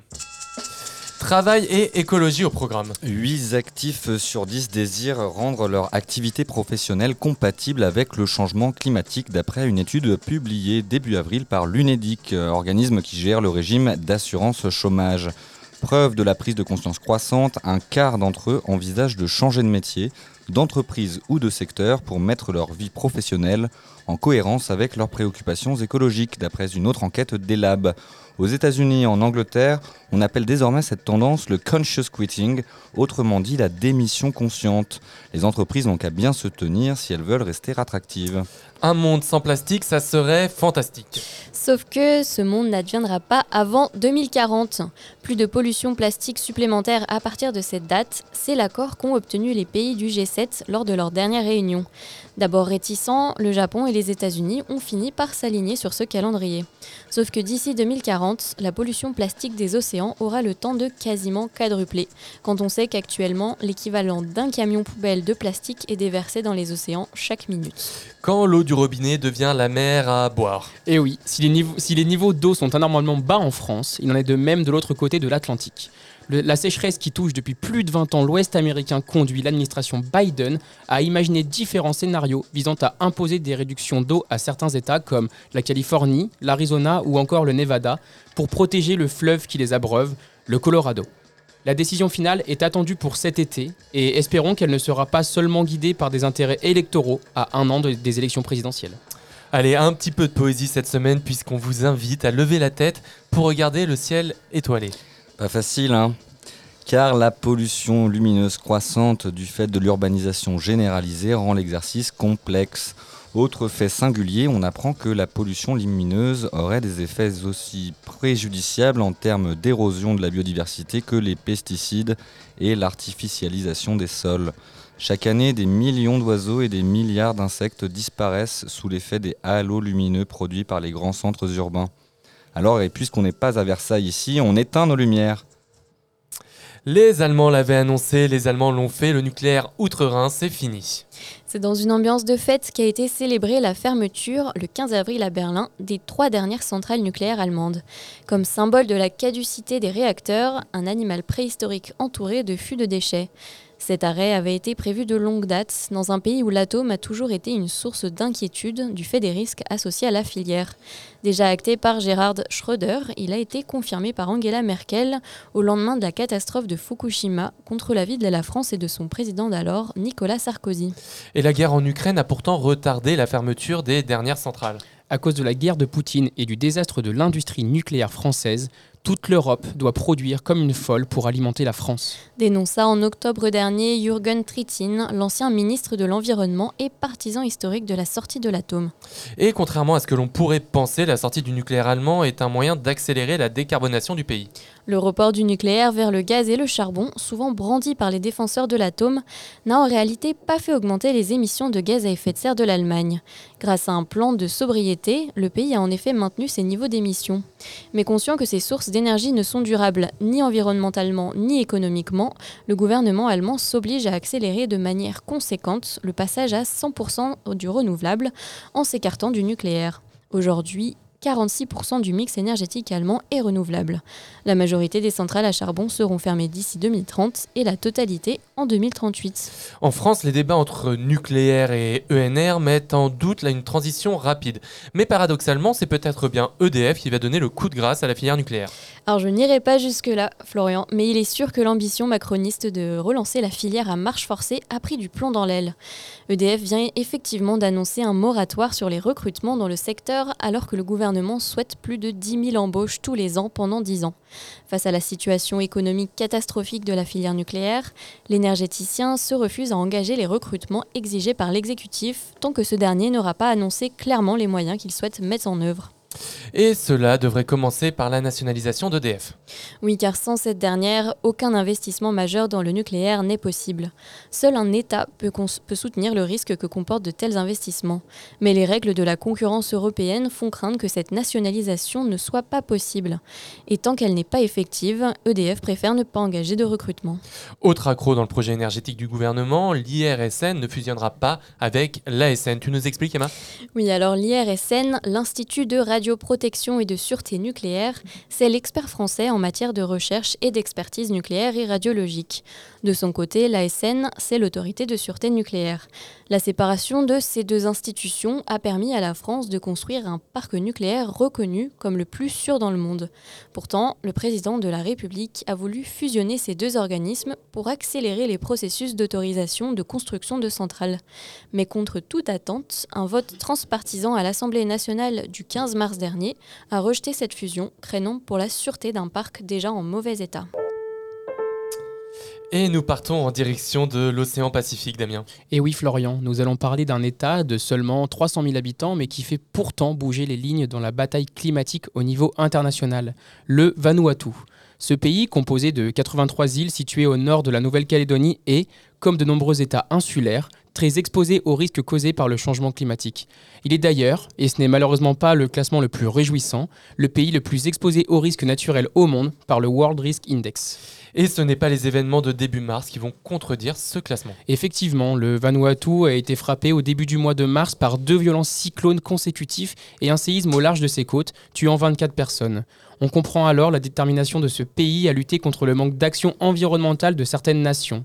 Et pour ce faire, le gouvernement vanuatais a porté, il y a maintenant plus de deux ans, une résolution devant la plus haute cour des Nations Unies. Elle vise à faire prendre aux différents gouvernements des mesures climatiques plus courageuses et plus fortes dans le monde a si désespérément besoin. Rappelle le secrétaire général de l'ONU, Antonio Guterres. Et deux ans après, c'est une victoire historique. En effet, le site Novetic nous apprend que le 29 mars, l'Assemblée générale des Nations Unies a adopté cette résolution visant à demander à la Cour internationale de justice de se prononcer sur les obligations des États dans la lutte contre le changement climatique. Et que contient cette résolution? Eh bien, tout d'abord, cette résolution rappelle que les objectifs fixés lors des derniers grands rassemblements internationaux ne sont malheureusement pas tenus. Que ce soit le protocole de Kyoto ou encore l'accord de Paris, tous deux demandaient l'apport de réponses conséquentes à la menace qu'est le changement climatique. Or, cette résolution insiste bien sur l'écart significatif entre les niveaux d'adaptation actuels et les niveaux requis pour faire face aux effets néfastes des changements climatiques. Elle constate également avec une profonde inquiétude que les émissions de gaz à effet de serre continuent d'augmenter en dépit du fait que tous les pays sont vulnérables aux effets néfastes des changements climatiques. Elle rappelle surtout que plusieurs pays, comme le Vanuatu, en subissent déjà les conséquences. Outre l'urgence d'intensifier les actions menées et l'appui financier et technologique aux pays les plus exposés, la résolution pose plusieurs questions concrètes à la Cour de justice internationale. Oui, elle devra, poser, elle devra notamment répondre à deux questions. La première, quelles sont en droit international les obligations qui incombent, aux, qui incombent aux États en ce qui concerne la protection du système climatique? Et la seconde? Quelles sont les conséquences juridiques pour les États qui, par leurs actions ou omissions, ont causé des dommages significatifs au système climatique? En répondant à ces questions, la Cour internationale de justice pourrait libérer le pouvoir du droit international pour provoquer le type de changement profond que la crise climatique exige.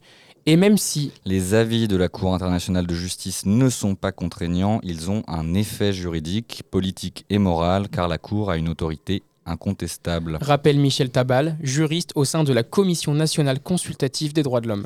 Et quand connaîtrons-nous l'avis de la Cour internationale de justice? Eh bien, il est attendu d'ici deux ans environ. Alors, bien entendu, nous ne savons pas quelles seront les actions menées par la Chine et les États-Unis qui n'ont pas soutenu le texte engagé par le Vanuatu et qui sont, malgré tout, les deux plus gros émetteurs de gaz à effet de serre au monde. Nous pouvons toujours espérer que les pays qui soutiennent la résolution, dont font partie l'Allemagne et la France, mettront tout en place pour répondre à ce défi de justice climatique. La bonne nouvelle de la semaine.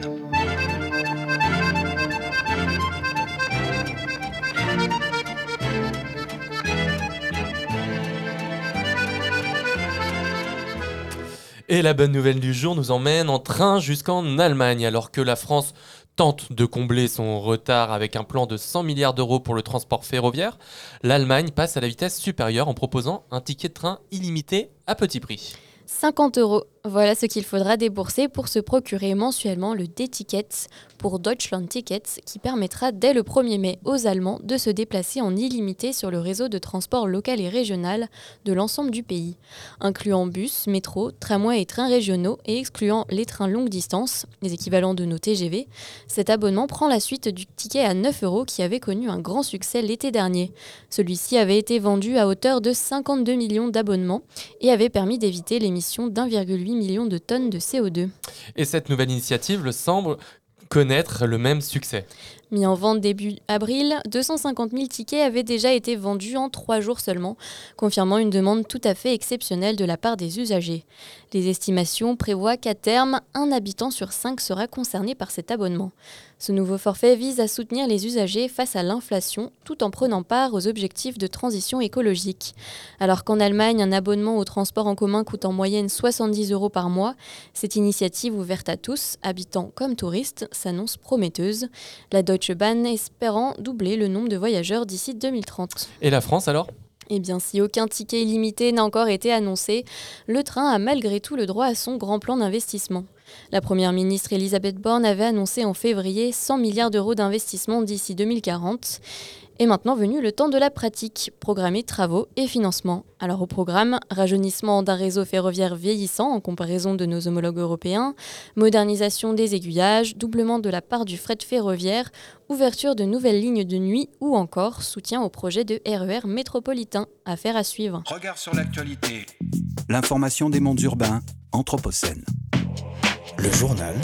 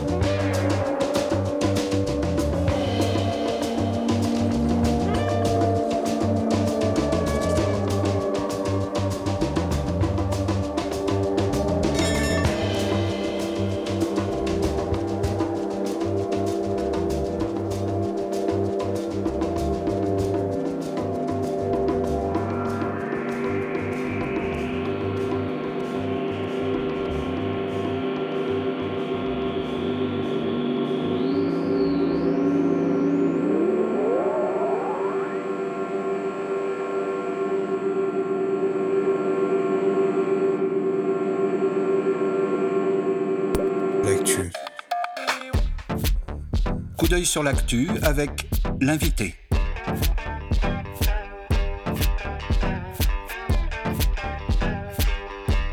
Coup d'œil sur l'actu avec l'invité. L'invité des regards. Et vous êtes toujours bien installé sur euh, Radio Anthropocène pour l'émission Regard sur, sur l'actualité. Et tout de suite, nous accueillons Didier Georges. Euh, bonjour Didier Georges. Oui, bonsoir.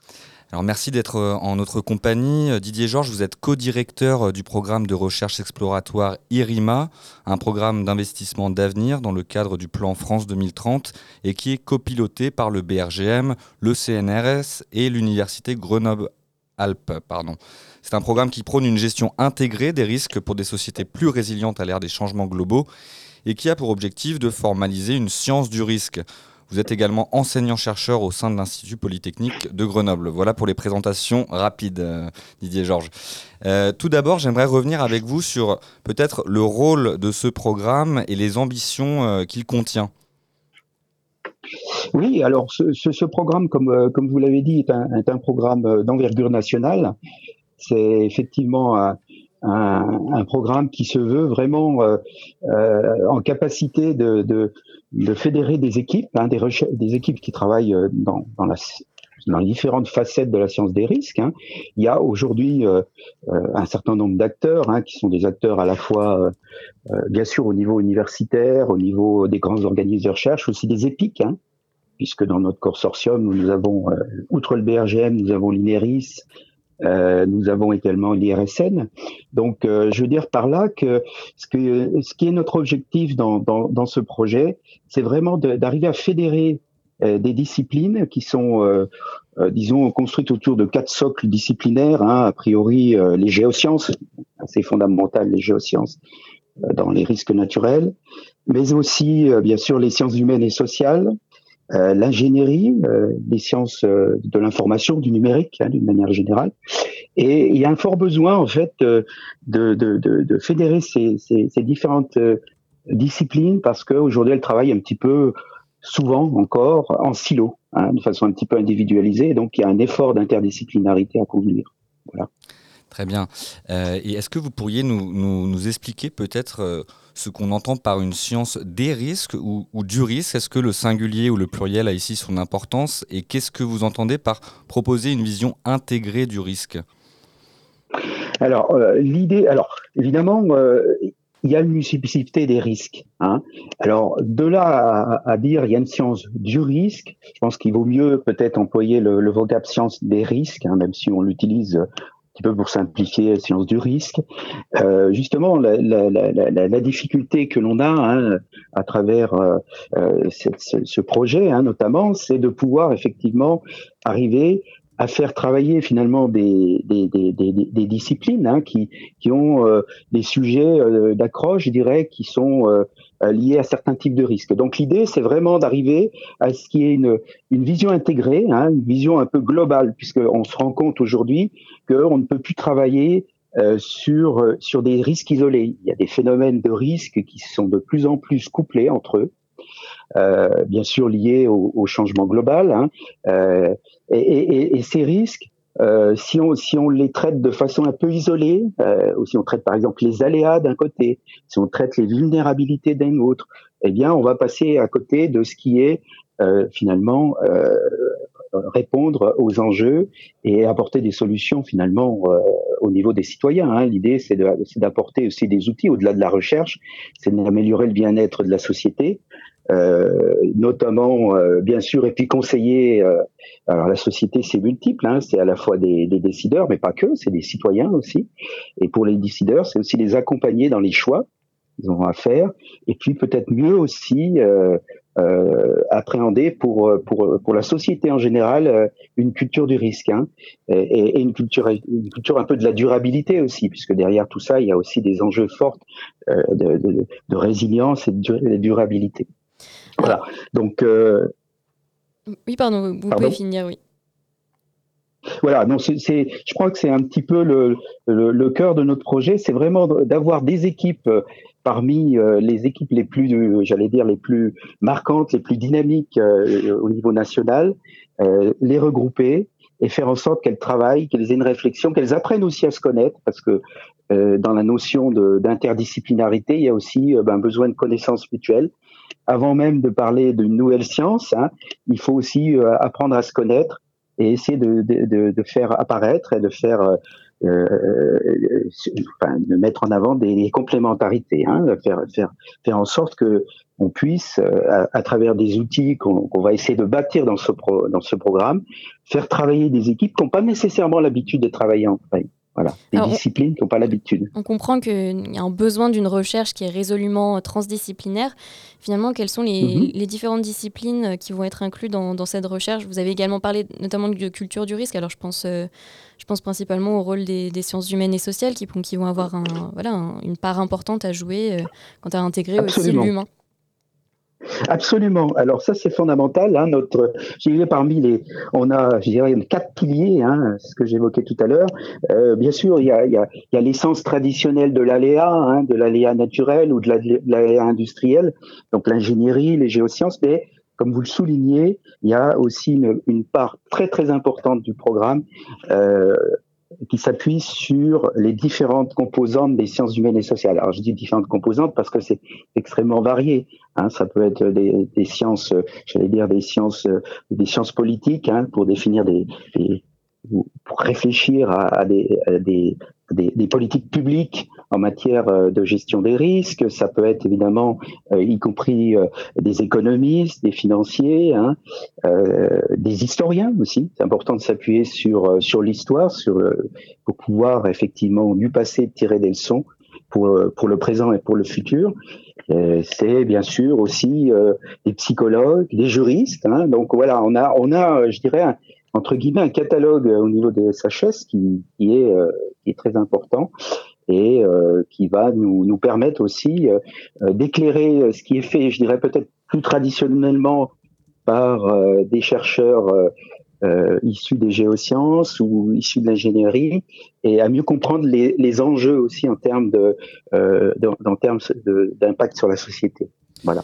Et alors, euh, Didier Georges, euh, on, aimerait peut-être revenir avec vous sur euh, quelques précisions lexicales et sur la manière euh, dont on construit également une langue commune pour penser cette euh, inter, voire Mhm. transdisciplinarité. Ici, on le sait particulièrement bien, à, Cité Anthropocène et Radio Anthropocène, on est né de, du programme École urbaine de Lyon qui a eu cette ambition. Alors, comment concrètement on fabrique des lexiques pour euh, dialoguer ensemble euh, à partir de disciplines qui sont euh, pour le moins éloignées C'est effectivement un, grand défi. Alors, je dirais mon expérience personnelle antérieure même au projet IRIMA euh, me permet d'avoir quelques euh, d'avoir quelques idées sur sur la question, euh, puisque sur sur Grenoble, on, a eu euh, l'occasion, enfin j'ai eu l'occasion de piloter un, un projet qui était financé par l'IDEX, hein, qui s'appelait tout simplement Risque, dans lequel on a été très vite confronté à cette problématique du dialogue entre les disciplines. Et euh, on, a effectivement euh, fait un travail euh, considérable dès le départ, dès la construction du projet, hein, et ça on l'a fait également dans le cadre du projet IRIMA, mais euh, on l'a entretenu, je dirais, tout au long du projet. On, va et on va l'entretenir tout au long du projet, hein, qui va durer huit ans. L'idée, c'est de pouvoir construire des dialogues permanents, c'est-à-dire on va très simplement, euh, les outils qu'on imagine. Premier outil, évidemment, c'est des outils relativement classiques, de type séminaire, séminaire croisé, mais aussi d'une manière peut-être plus concrète, euh, isoler, identifier des problématiques qui sont partagées, qui sont pas nécessairement euh, comprises de la même manière entre les disciplines, mais ces problématiques qu'on va faire euh, qu'on va faire apparaître hein, à travers euh, les projets, les différents projets ciblés qu'on a en place, vont nous permettre, par exemple, à travers des encadrements doctoraux, à partir également, euh, j'allais dire, d'écoles d'été qu'on va faire euh, régulièrement euh, tout au long de ce, de ce programme, on va euh, justement essayer d'enrichir et de, de, de, de faire avancer cette compréhension mutuelle. C'est aussi à travers de l'encadrement de jeunes chercheurs, moi je crois beaucoup à ça, des co-encadrements interdisciplinaires euh, et on a vu à Grenoble que ça avait, euh, ça avait un impact et un succès euh, tout à fait intéressant. On a eu des travaux de recherche euh, extrêmement, euh, extrêmement performants d'ailleurs, hein, dans un contexte d'interdisciplinarité. Euh, qui ont dépassé même les espérances qu'on avait. Je pourrais vous citer quelques exemples hein, si, si, vous le souhaitez. On reviendra peut-être euh, sur, sur ce sujet euh, plus en, en aval. Euh, toujours sur ces questions lexicales, Didier Georges, vous avez fait euh, le distinguo entre les notions d'aléa, de vulnérabilité, de risque. On le sait, euh, Mhm. euh, Ulrich Beck, dès euh, les années 80, parlait de cette société du risque qui serait advenue. Et aujourd'hui, cette Mhm. notion demeure parfois débattue, certains lui préférant la- le terme de vulnérabilité. Qu'en pensez-vous à titre... Peut-être que je me trompe, mais est-ce qu'on peut, on peut envisager le risque comme un élément qui serait extérieur au système quand la vulnérabilité intégrait cette dimension de fragilité comme un élément constitutif du système lui-même. Alors, en fait, moi, je m'en tiens un petit peu à, la, à une définition qui est quand même assez largement euh, acceptée, je dirais, au niveau de, des différentes disciplines qui s'intéressent au risque, à savoir que, bon, pour définir le risque, on, y met trois composantes, des, aléas, hein, des phénomènes aléatoires, des phénomènes déclencheurs, mais euh, pour que ces aléas, ces phénomènes déclencheurs aient un impact, il faut qu'il y ait effectivement une, une, une vulnérabilité. Donc il y a une composante qui est excessivement importante. Il y a un triptyque en fait maintenant un petit peu traditionnel pour définir le risque. C'est l'aléa, la vulnérabilité et aussi hein, euh, une troisième notion aussi qui est souvent euh, introduite qui s'appelle l'exposition, l'exposition au risque. Hein, Il faut être exposé euh, au risque pour que effectivement il y ait un impact des aléas en quelque sorte. hein. Voilà. Donc moi j'avoue que je, suis plutôt dans cette euh, dans cette école de pensée entre guillemets organisée autour de ce triptyque. euh, donc aléa, euh, vulnérabilité et, exposition. Sachant qu'effectivement, il y a, y, a, y, y a des phénomènes d'interdépendance. Hein. Un aléa, si un aléa qui se produit dans le désert, par exemple, ne va pas produire un impact euh, euh, identique. Hein. Un tremblement de terre dans une zone désertique ne va pas produire un, un, un impact euh, sur euh, équivalent à ce qui se passera dans une zone urbanisée euh, et, et, et, dans un contexte euh, en plus économique euh, éventuellement ou, ou de corruption effectivement hein, qui vont faire que euh, il y, a y, a, y a tout un, un je dirais un, un, un, un background hein, qui va favoriser effectivement l'amplification et, l'émergence d'une catastrophe puisque finalement le risque euh, c'est aussi in fine quelque chose qui va ou ne va pas euh, se traduire par une crise ou une catastrophe. Et euh, au sujet de cette culture du risque que vous évoquiez tout à l'heure, on peut Enfin, on pourrait considérer que l'Anthropocène serait véritablement l'avènement de cette société du risque ou de la vulnérabilité généralisée, euh, au sens où les aléas seraient, euh, comme, euh, comme qui dirait, non pas partie prenante, mais enfin, le fait constitutif de cette période dans laquelle nous serions entrés. Et à ce titre, j'aimerais peut-être vous demander si vous voyez une distinction entre la précaution, euh, un principe euh, Mhm. qui, juridique qui est inscrit dans le Code de l'environnement et la Charte de l'environnement, je Oui, crois, oui, et la préparation. Est-ce que vous avez euh, connaissance à ce titre des travaux peut-être de Frédéric Keck qui parlait de, de cette notion de préparation à travers son livre La- Les Sentinelles des pandémies? Est-ce que vous voyez une différence, vous, entre ces deux notions de préparation et de précaution? Oui, euh, préparation, euh, c'est, je dirais quelque part, euh, c'est quelque chose de, de, de- qui va un peu plus loin que, euh, qui, qui va un petit peu plus loin. C'est-à-dire qu'on on- on va effectivement euh, se, préparer parce qu'on sait qu'on a des, des, des- expositions, euh, qu'on a des vulnérabilités, qu'il y a des renforcements d'aléas. Effectivement, bon, euh, ce qui caractérise quand même euh, l'anthropocène, donc finalement l'action de l'homme qui par effet cascade produit un certain nombre de, de, de dérèglements, donc d'aléas qui sont susceptibles d'aléas naturels, mais pas que, hein, des aléas technologiques, euh, qui est de nature effectivement à, amplifier, et on le voit euh, très clairement aujourd'hui, malheureusement, hein, je dirais, cette amplification. Et donc, euh, ce travail qui est nécessaire dans, la science des risques, c'est effectivement d'avoir ce, ce distinguo et, de, mettre en place une vraie stratégie de préparation. Ça, c'est tout à fait, c'est tout à fait évident. Il faut aller, il faut aller au-delà. Hein, il faut avoir, mettre en place, euh, soit par de l'action publique, mais pas que de l'action publique. Hein, c'est aussi au niveau de chaque citoyen qui a une, aussi euh, une nécessité euh, aussi de se préparer soi-même, je dirais d'une certaine manière, euh, pour faire face à cette, à cette recrudescence de, effectivement, de phénomènes qui, qui risquent de se succéder, de se cascader. Hein, on dit aussi beaucoup de risques en cascade. Euh, qui vont effectivement euh, de plus en plus, je dirais malheureusement, dans, les années, les dizaines d'années qui viennent, euh, devenir des phénomènes prépondérants c'est certain. Alors vous mentionnez justement euh, les, voilà, le, le, besoin pour les, les, les usagers, euh, les habitants euh, des, voilà, des, des, territoires qui sont touchés par, par ces risques, le besoin aussi de, mhm. de s'adapter, de prendre des responsabilités. pourtant, on a aussi beaucoup de, de, biais qui entourent la notion de risque. Il y a une mémoire du risque qui est parfois difficile à élaborer, une perception du risque qui est encore trop faible pour les usagers. Alors finalement, est-ce que c'est un frein à l'avancée dans de la gestion des risques et comment est-ce qu'on prend en compte ces, ces biais de perception? Alors ça, c'est une des difficultés et c'est une des préoccupations fondamentales effectivement euh, de nos collègues euh, au niveau des SHS. Euh, nous, ce qu'on ce qu'on imagine, c'est un certain nombre de dispositifs, c'est-à-dire que c'est là où justement, notamment l'utilisation des sciences du numérique hein, peut avoir peut faire sens.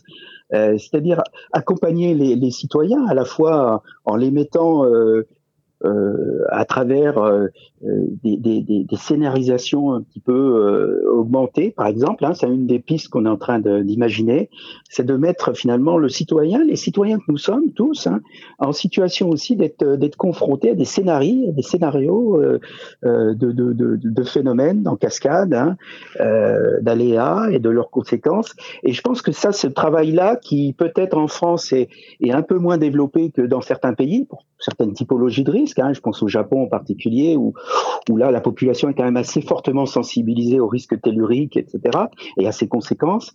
Euh, par exemple, ce travail-là, euh, dans un contexte euh, français où on va être de plus en plus euh, effectivement soumis à des aléas climatiques, hein, c'est vraiment là où on va avoir euh, effectivement une, une, très forte émergence de, de, de, de, risques de catastrophes.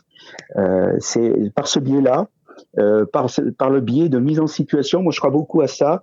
Euh, euh, déjà, des, des, des, structures existent, hein, des, des, outils existent, je veux dire, comme euh, les jeux sérieux, euh, des choses de ce type-là, mais peut-être aller beaucoup plus loin en sans nécessairement essayer de, de, de paniquer les gens. Hein. L'idée, c'est d'arriver à, à, à, ce que les, les, choses ne deviennent pas non plus des sources d'anxiété pour la société, mais de trouver un juste équilibre euh, pour que euh, les gens soient, soient dans une dans une disposition, euh, j'allais dire d'esprit au départ, hein, et une capacité de résilience peut-être un peu plus un peu plus grande par une meilleure connaissance risques.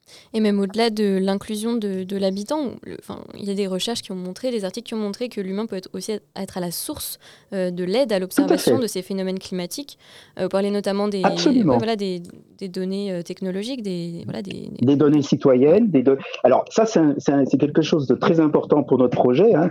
Euh, J'ai pas trop insisté sur la dimension numérique hein, des choses, mais effectivement que ce soit les, les, les réseaux sociaux, hein, les informations qui transite par les réseaux sociaux, mais aussi euh, tout ce qui va être euh, les outils euh, liés à ce qu'on peut appeler le, le crowdsourcing ou crowdsensing, puisque de plus en plus, on a des dispositifs qu'on peut embarquer, etc., qu'on peut déployer à l'échelle d'une ville euh, ou, ou, simplement à travers son, son j'allais dire son portable, on a un outil euh, à travers des vidéos, à travers des, des échanges. Bon, j'évoquais tout à l'heure sur les réseaux sociaux, mais voilà, toutes ces données-là, effectivement, elles vont, elles vont prendre de plus en plus d'importance. Je pense que dans, dans, dans cette dynamique, euh, dans cette dynamique qu'on peut considérer de société, hein, vis-à-vis du risque.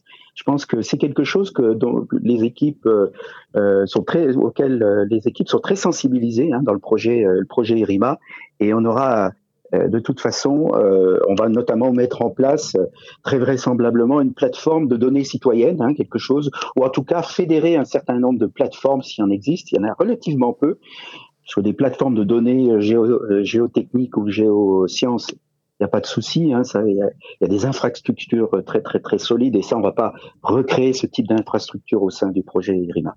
Mais, cette dimension-là, effectivement, est assez fondamentale.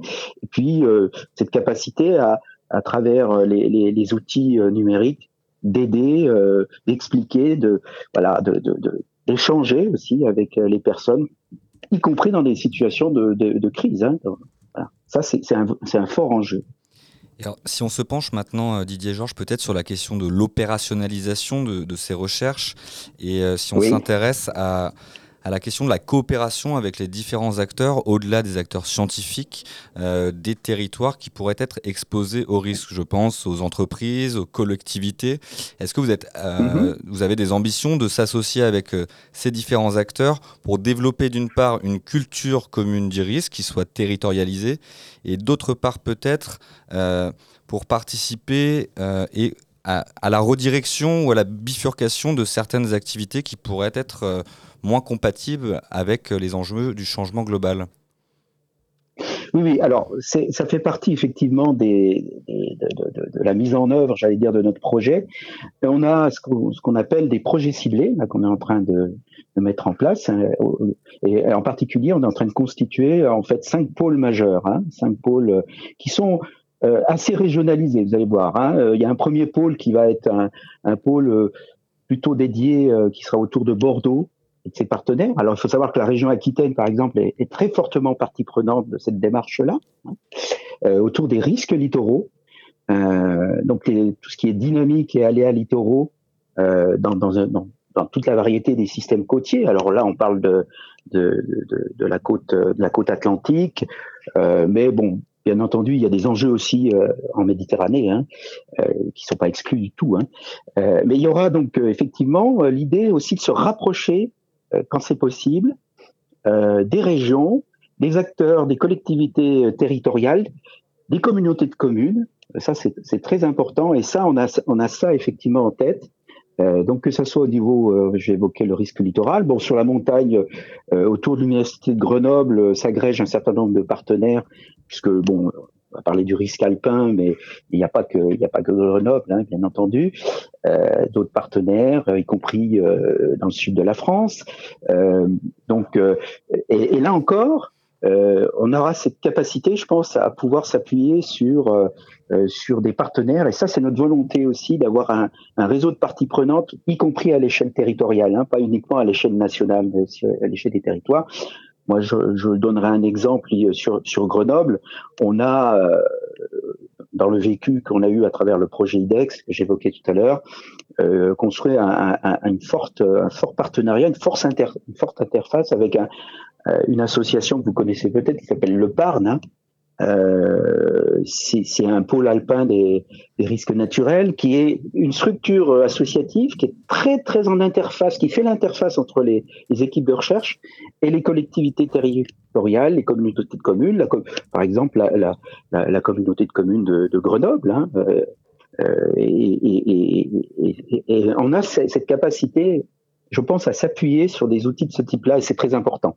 Et sur la territorialisation de, de ces projets, justement, dans, dans, quel sens les dynamiques s'opèrent-elles? Est-ce que les collectivités territoriales sont généralement demandeuses et proactives euh, dans un mouvement voilà, de, euh, oui, des, oui, des oui. collectivités vers il y a une forte demande. Hein. Il y a une forte demande de la part des, des collectivités d'être mieux accompagnées, d'avoir des outils, euh, de, voilà, de, de, de, pouvoir avoir accès à, à de l'information, de la cartographie, mais pas que, hein, euh, y compris euh, des, des, outils qui les aideraient à décider, à, à, à, faire de, la préparation, à se préparer effectivement. Euh, et ça, c'est quelque chose que, que, l'on entend fortement. Alors en même temps, il y a, parfois une petite inquiétude parce que euh, le, dialogue euh, entre les chercheurs et, bah, c'est-à-dire qu'il y a, un besoin de convergence hein, entre entre les enjeux de, de, des chercheurs et puis ces, besoins exprimés par par les collectivités ou par des industriels aussi, hein, pas oublier industriels.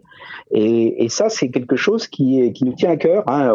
On, a mis on, va mettre en place, on n'a pas encore mis en place puisque le, pro, le, programme démarre finalement depuis, depuis le début de l'année, hein, le programme IRIMA, mais on va mettre euh, en place vraiment un comité des parties prenantes où on va essayer d'associer euh, les, les, les, acteurs qui sont auprès des, j'allais dire, des territoires et, les équipes de recherche du programme. Et alors peut-être en, guise de, de, conclusion, euh, Didier Georges, on le voit, l'ambition de ce programme est large, elle est à la fois scientifique et académique. Vous, euh, vous, vous, allez devoir euh, produire de la science, des articles euh, transdisciplinaires. C'est également une ambition opérationnelle et économique, puisque vous, vous, vous prenez euh, euh, la participation à une compétitivité économique recouvrée euh, à, partir de cette science du risque et également politique, puisque mhm. vous vous situez comme un acteur de médiation scientifique. Alors, qu'est-ce qu'on peut vous souhaiter à part du courage, Didier Georges, pour le succès de ce, ce programme?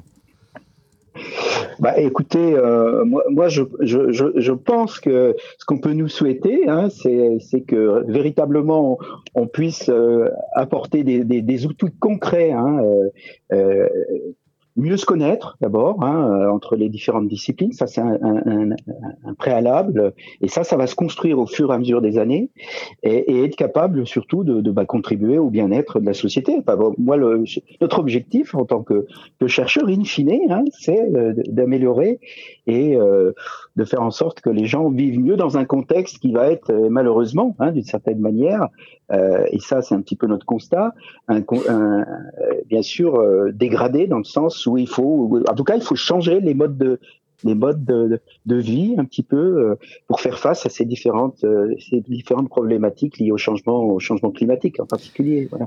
Donc ça, c'est ça, c'est ça notre ambition, hein, c'est vraiment d'être au service de, cette, de la société à travers euh, une recherche de qualité lisible au niveau international et puis former des jeunes chercheurs. Alors nous, ce qu'on veut faire, c'est à travers ce projet, on a l'ambition de former des jeunes, des jeunes chercheurs qui demain seront aussi des porte-parole hein, euh, euh, de, de, cette, de cette philosophie un petit peu euh, euh, pour faire face à, à, ces différents problématiques. Eh bien, un grand merci Didier Georges. On vous souhaite évidemment le meilleur et on nous souhaite également le meilleur à partir de ces travaux ambitieux. Ben, merci à vous et, et bonne soirée. Bonne soirée. Radio Anthropocène. Et je crois que Valérie Didier est allée voir un spectacle qui lui a particulièrement plu hier soir. Et d'ailleurs, on va l'accueillir dans le studio. Elle est en train d'arriver à notre micro. Ça va Valérie, bonjour. Ça va super. Installe-toi, installe-toi. Je n'entends rien, mais j'ai survécu euh, à ma nuit. À ta nuit. Alors, qu'est-ce que tu es allé voir hier soir? Raconte-nous tout. Alors, hier soir, j'étais à Lyon.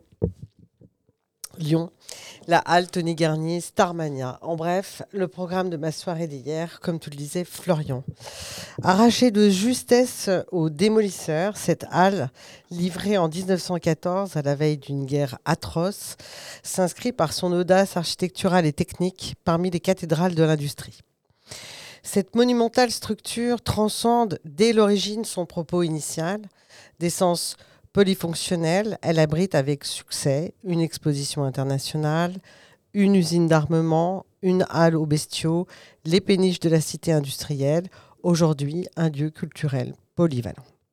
Symbole de la modernité lyonnaise, cette architecture de Tony Garnier, en continuelle mutation, inspira tous les concepteurs qui successivement l'ont réaménagé. Réchen et Robert en 1988, puis l'atelier d'Aris en 2000.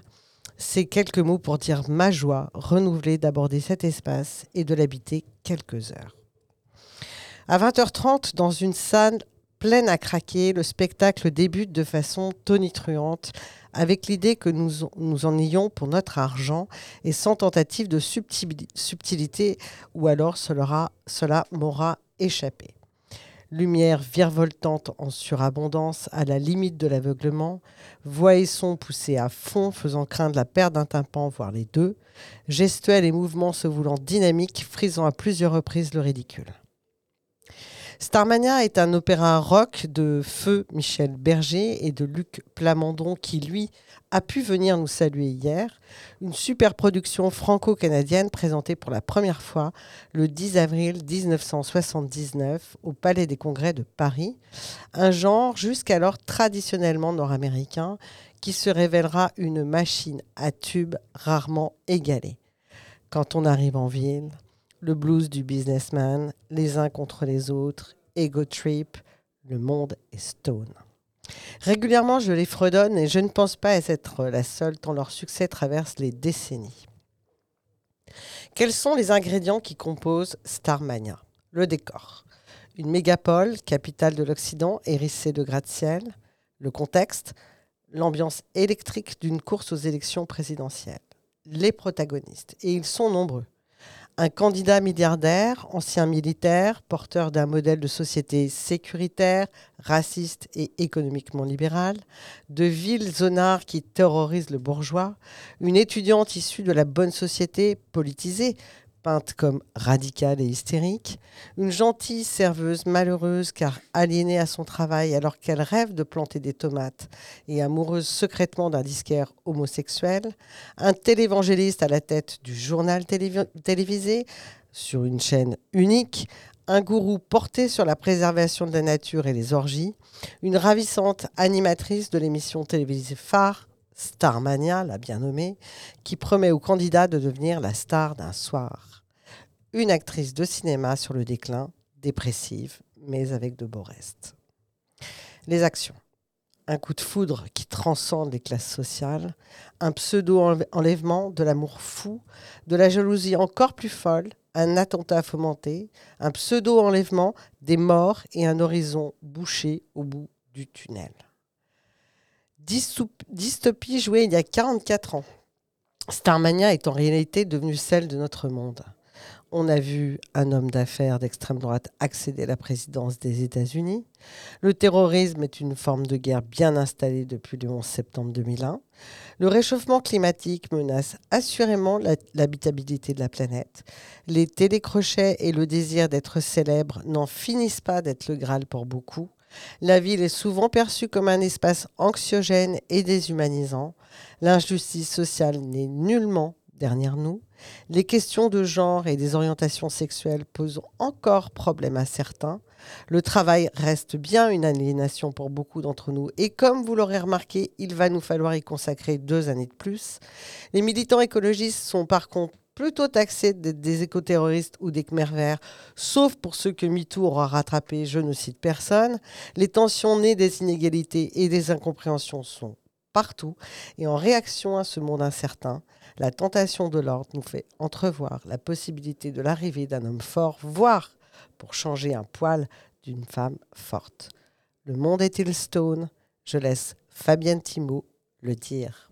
J'ai la tête qui voudrais seulement dormir, m'étendre sur l'asphalte et me laisser mourir. Stone,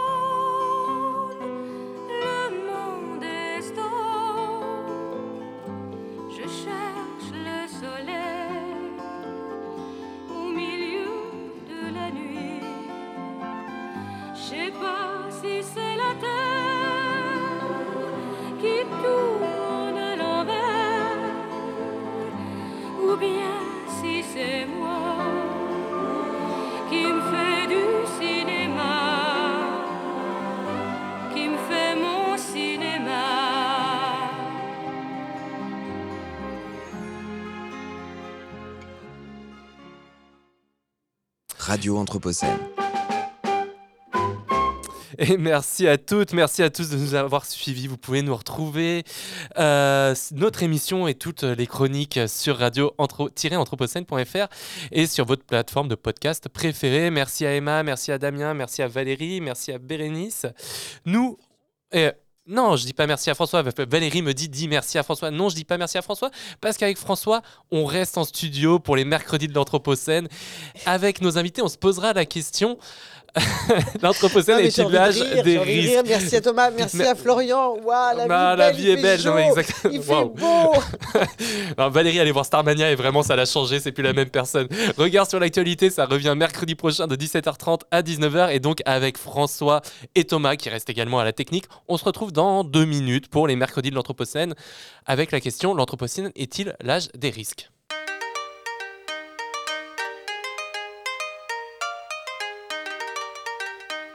Regard sur l'actu. Regard Anthropocène sur l'actualité.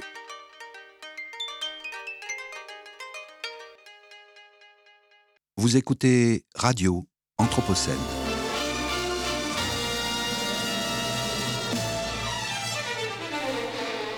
Une programmation de Radio Anthropocène avec Radio Bellevue Web et l'École urbaine de Lyon.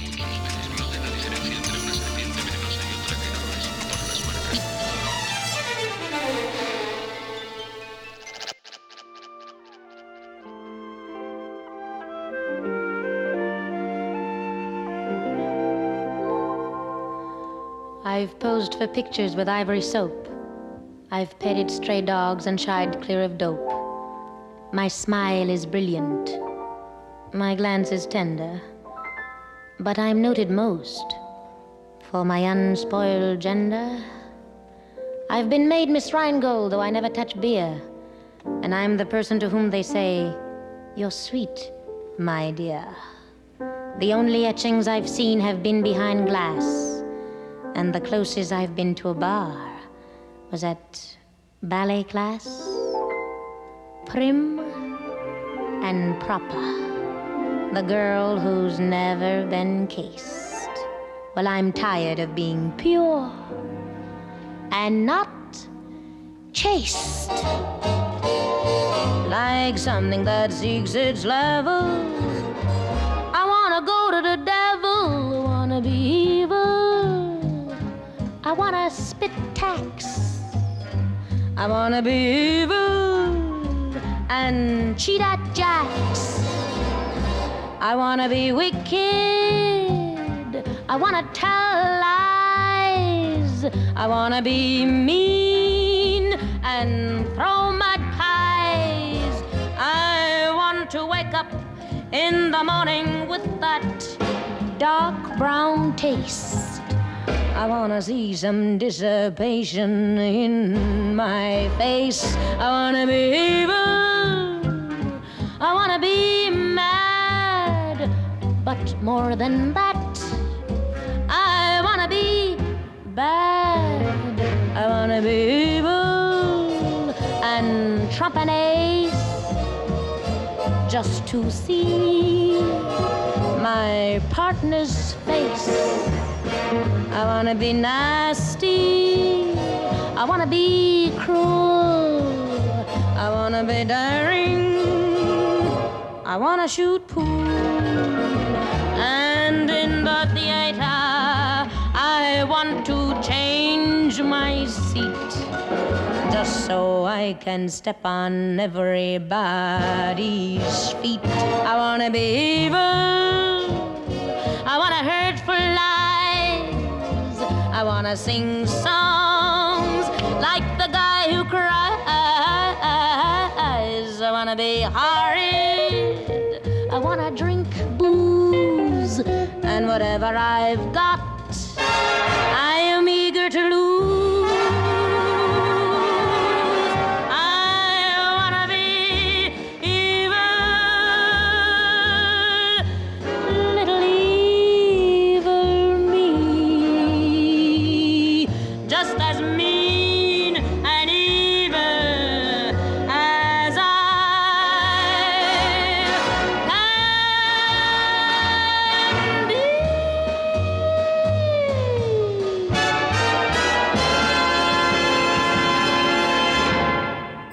Les mercredis de l'Anthropocène.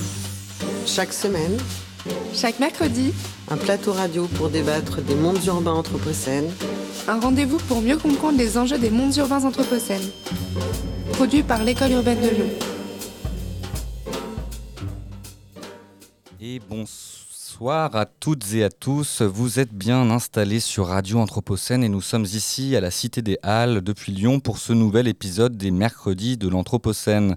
Je suis François de Gasperi et je suis en compagnie ce soir de Florian Fompéry. Bonsoir Florian. Bonsoir à tous. Au programme pour cette émission, une heure d'échange sur le concept de risque. Une question d'une actualité croissante et nous nous demanderons si l'Anthropocène peut être considéré comme un âge des risques. Et pour cela, nous recevons Eva-Marie Gopfer. Bonjour Eva-Marie. Bonjour. Alors vous êtes maîtresse de conférences en sciences de la communication à l'Université Lyon 2 et vous êtes spécialiste des représentations collectives liées au, au risque. Vous avez travaillé principalement sur la, la, question du couloir de la chimie et de la constitution d'un imaginaire du risque autour de cet espace. Et puis nous sommes également en compagnie, et c'est un vrai plaisir, de Pierre Athanase. Pierre Athanase, bonjour. Bonjour. Alors, vous êtes vice-président de la métropole du Grand Lyon, vous êtes chargé de l'environnement, de la protection animale et de la prévention des risques. C'est à ce titre que nous vous recevons pr principalement. Et vous êtes également un militant écologiste historique, si je ne me trompe pas, puisque cela fait près de 30 ans que vous vous mobilisez sur ces questions, c'est cela? Un petit peu plus, ouais. mais du coup ça ne me rajeunit pas, donc on va éviter d'en parler. Très bien. Alors pour entrer dans le vif euh, du sujet tout de suite, une question, euh, une première question, et puisque nous sommes à Lyon, ça tombe bien, on va revenir peut-être sur euh, un événement historique assez marquant euh, qui concerne donc euh, cette vallée de la chimie et l'explosion de l'usine de Fézin. Une raffinerie euh, dont la catastrophe a fait près de 18 morts et 84 blessés en, en 1966.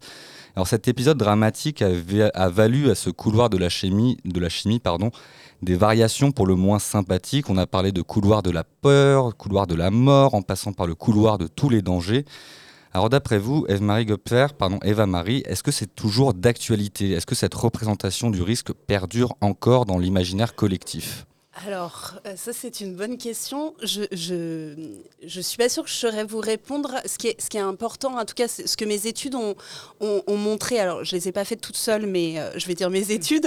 Euh, ce que mes études ont montré dans l'évolution, on va dire médiatique de la question du risque, c'est que dans les années 60, à partir justement de l'explosion de Fézin jusqu'aux années 80, on ne parlait qu'exclusivement de danger et on ne parlait jamais de risque. La notion de risque, elle apparaît à peu près dans les années 80. Et ce qui est intéressant dans la différence entre les deux, c'est que le, risque est un danger sans faute. Et, euh, donc, en fait, ce qui était intéressant dans les médias et même dans les représentations, euh, dans les représentations des habitants, c'était l'idée que quand il y a explosion, quand on parle de danger, c'est bien qu'on peut imputer une faute à quelqu'un et on l'impute notamment à l'usine, à l'industriel, ou on l'impute aussi aux acteurs publics euh, qui sont responsables de laisser l'usine euh, euh, vivre à, à côté des habitations, etc. Et donc, je pense que les, le- les mentalités ont, évolué parce que de plus en plus, dans le discours des industriels et dans les discours publics, on s'est mis à parler de risque dans les années 80. Et donc, avec cette, expression, le risque zéro n'existe pas. Et donc, avec cette idée que, en fait, bah, le risque ne peut pas complètement se maîtriser. Donc, c'est plus, c'est plus une question simplement de danger où il y aurait un fautif, un méchant, mais en fait, c'est quelque chose, voilà, un peu d'inévitable avec lequel il faut vivre avec. Donc, je pense, alors, sans, sans non plus euh, définir euh, ce que pensent exactement les habitants, mais je pense que cette évolution, elle a, elle a amené euh, une évolution des mentalités au regard des usines euh, euh, autour desquelles les, les habitants, les Lyonnais habitent euh, et évoluent. Et, et vous, en tant qu'élu, Pierre Athanas, quand on vous parle pour évoquer le- la vallée de la chimie de couloir de la mort ou de couloir de la peur, qu'est-ce que ça vous évoque? Alors moi j'y habite, j'habite dans le PPRT de la vallée de la chimie et j'étais enfant, donc j'étais chez mes parents, j'avais j'avais 5 ans hein, le, pour, euh, pour la catastrophe de Fézin. Donc j'en ai des souvenirs, souvenirs qui sont uniquement visuels. Je me rappelle absolument pas du bruit des explosions. Vous étiez à Fézin J'étais à Fézin, oui, oui. Et j'ai passé toute la matinée avec mes frères, avec ma mère, à regarder par la fenêtre le ciel qui brûlait. C'est vraiment l'image que j'ai. C'était en plein hiver, au mois de janvier. À 7 heures du matin, ben, il faisait nuit.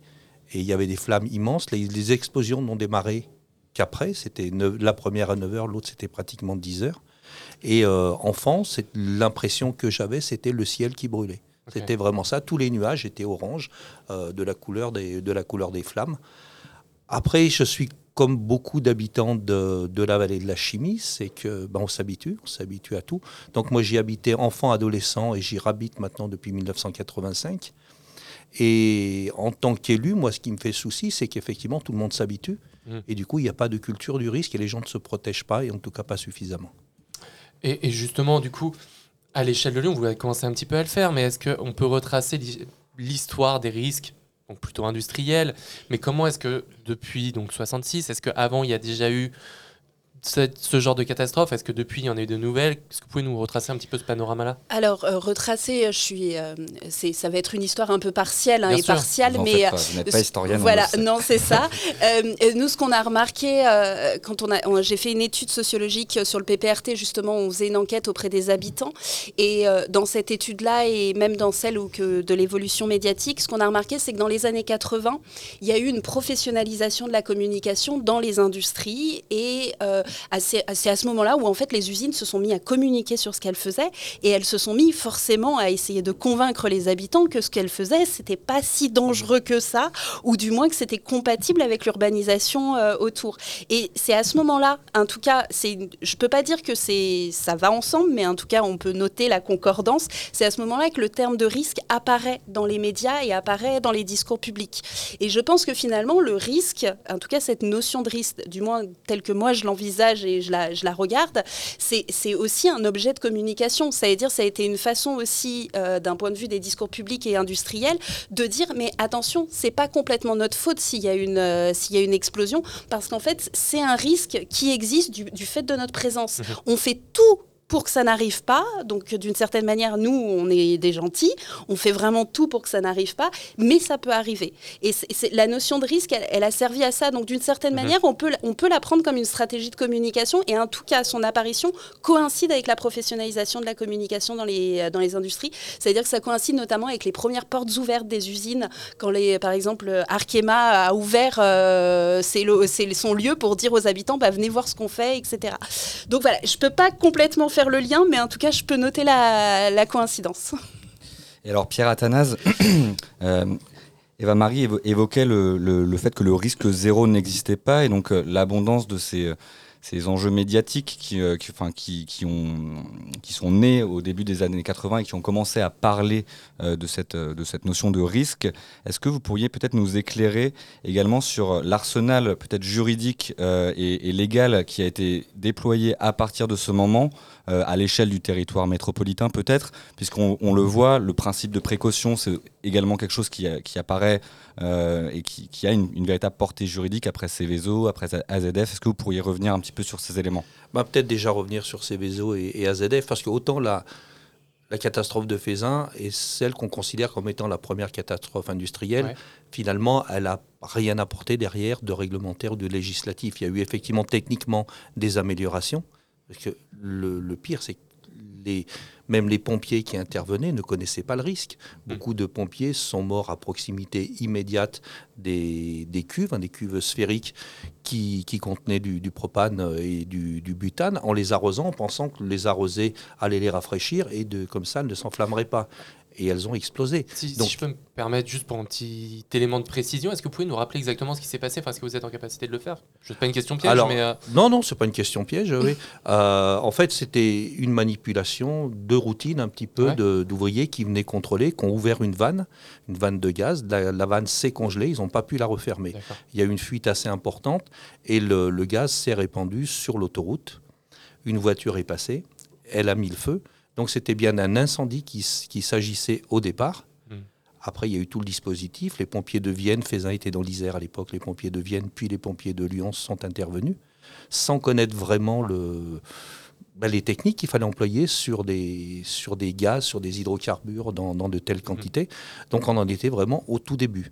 Euh, et les explosions donc, euh, ont démarré, une à 9 heures, l'autre à 10 heures. Ça faisait déjà plus de 2 heures que, le- que l'usine brûlait. Et effectivement, des morts chez les pompiers, des morts su- et beaucoup de dégâts matériels sur la ville de Fézin, également sur Irigny de l'autre côté.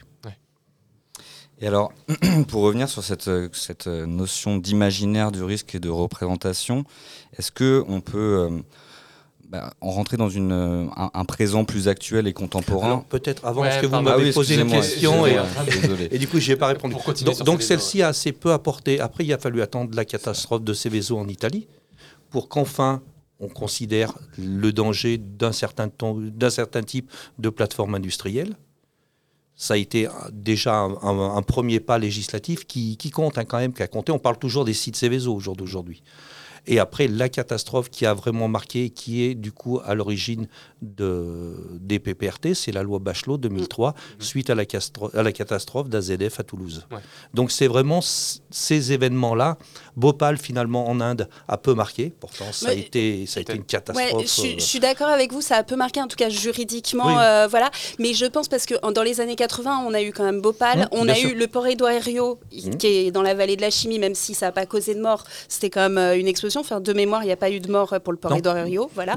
Et il y a eu aussi Tchernobyl, euh, évidemment. hein. Et donc, je pense que je suis, je suis tout à fait d'accord, il n'y a pas eu de Mmh. conséquences juridiques en France, mais je pense qu'on est encore dans ces années 80 où je pense que, en tout cas, ça a favorisé l'émergence de cette notion de risque aussi.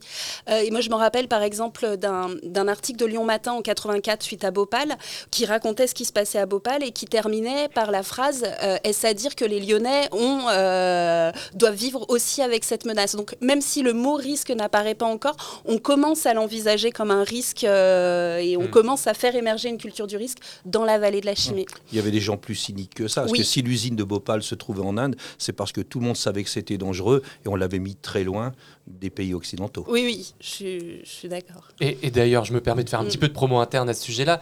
Il y a le très bon cours public d'Alfonso Pinto, qui est donc un cours public de l'école urbaine de Lyon, qui a retrouvé sur YouTube et qui détaille en fait tous les euh, tous ces événements-là et comment ça a été traité médiatiquement, etc. Et ah, je vous conseille à tous nos auditeurs d'aller d'aller le regarder. Tu voulais donc poser une question sur les sur les imaginaires, François Non, et je crois que je vais même euh, revenir un tout petit peu en amont, puisque je, je, je vais trop vite. Je vous prie de m'excuser. Mais du coup, euh, sur l'atterrissage, euh, est-ce que vous pouvez nous détailler peut-être un petit peu le PPRT à, à l'échelle de la, la métropole lyonnaise, ce qui, ce qui est prévu euh, en termes de, de gestion des risques concrètement euh, pour euh, le territoire métropolitain? Alors, des PPRT sur la métropole de Lyon, on en a 10, dont celui de la vallée de la chimie, qui est juste le plus gros de France, avec 10 plateformes euh, classées Céveso, euh, voilà, avec 2000, euh, 2000 risques potentiels de, de danger euh, qui sont identifiés, qui sont contrôlés par la, par la DREAL. Donc, on est vraiment sur, voilà, sur un sur un PPRT qui est hors norme, hors norme par le nombre effectivement de, de plateformes industrielles, également hors norme parce que complètement urbanisé. Euh, il y a effectivement, et pendant longtemps, on ne considérait la vallée de la chimie que du côté économique. Euh, il faut bien voir qu'il y a des gens qui y habitent. Je ne dis pas ça parce que j'y habite moi, mais il y a, il y a une vie. hein. Il y a 10 communes dans le PPRT. Il y a des gens qui habitent, qui vont à l'école, qui, qui font du sport, qui, qui dorment, euh, etc. Quand la raffinerie de Fézin a été créée, Fézin était encore un petit village. hein, on y a construit un stade, une école au pied de la raffinerie. Donc l'école maintenant a été démolie. Euh, le stade va déménager dans, dans quelques années. Mais on était dans une ignorance absolument énorme. Aujourd'hui, voilà, il on essaye de récupérer ça. Mais c'est loin d'être facile. Comment vous voulez expliquer aux gens que ça fait 20 ans, 30 ans, 40 ans, 60 ans pour moi que, que vous vivez dangereusement? Hmm. Alors autant les gens de ma génération ou plus vieux qui ont connu la catastrophe, ça, ça les a marqués.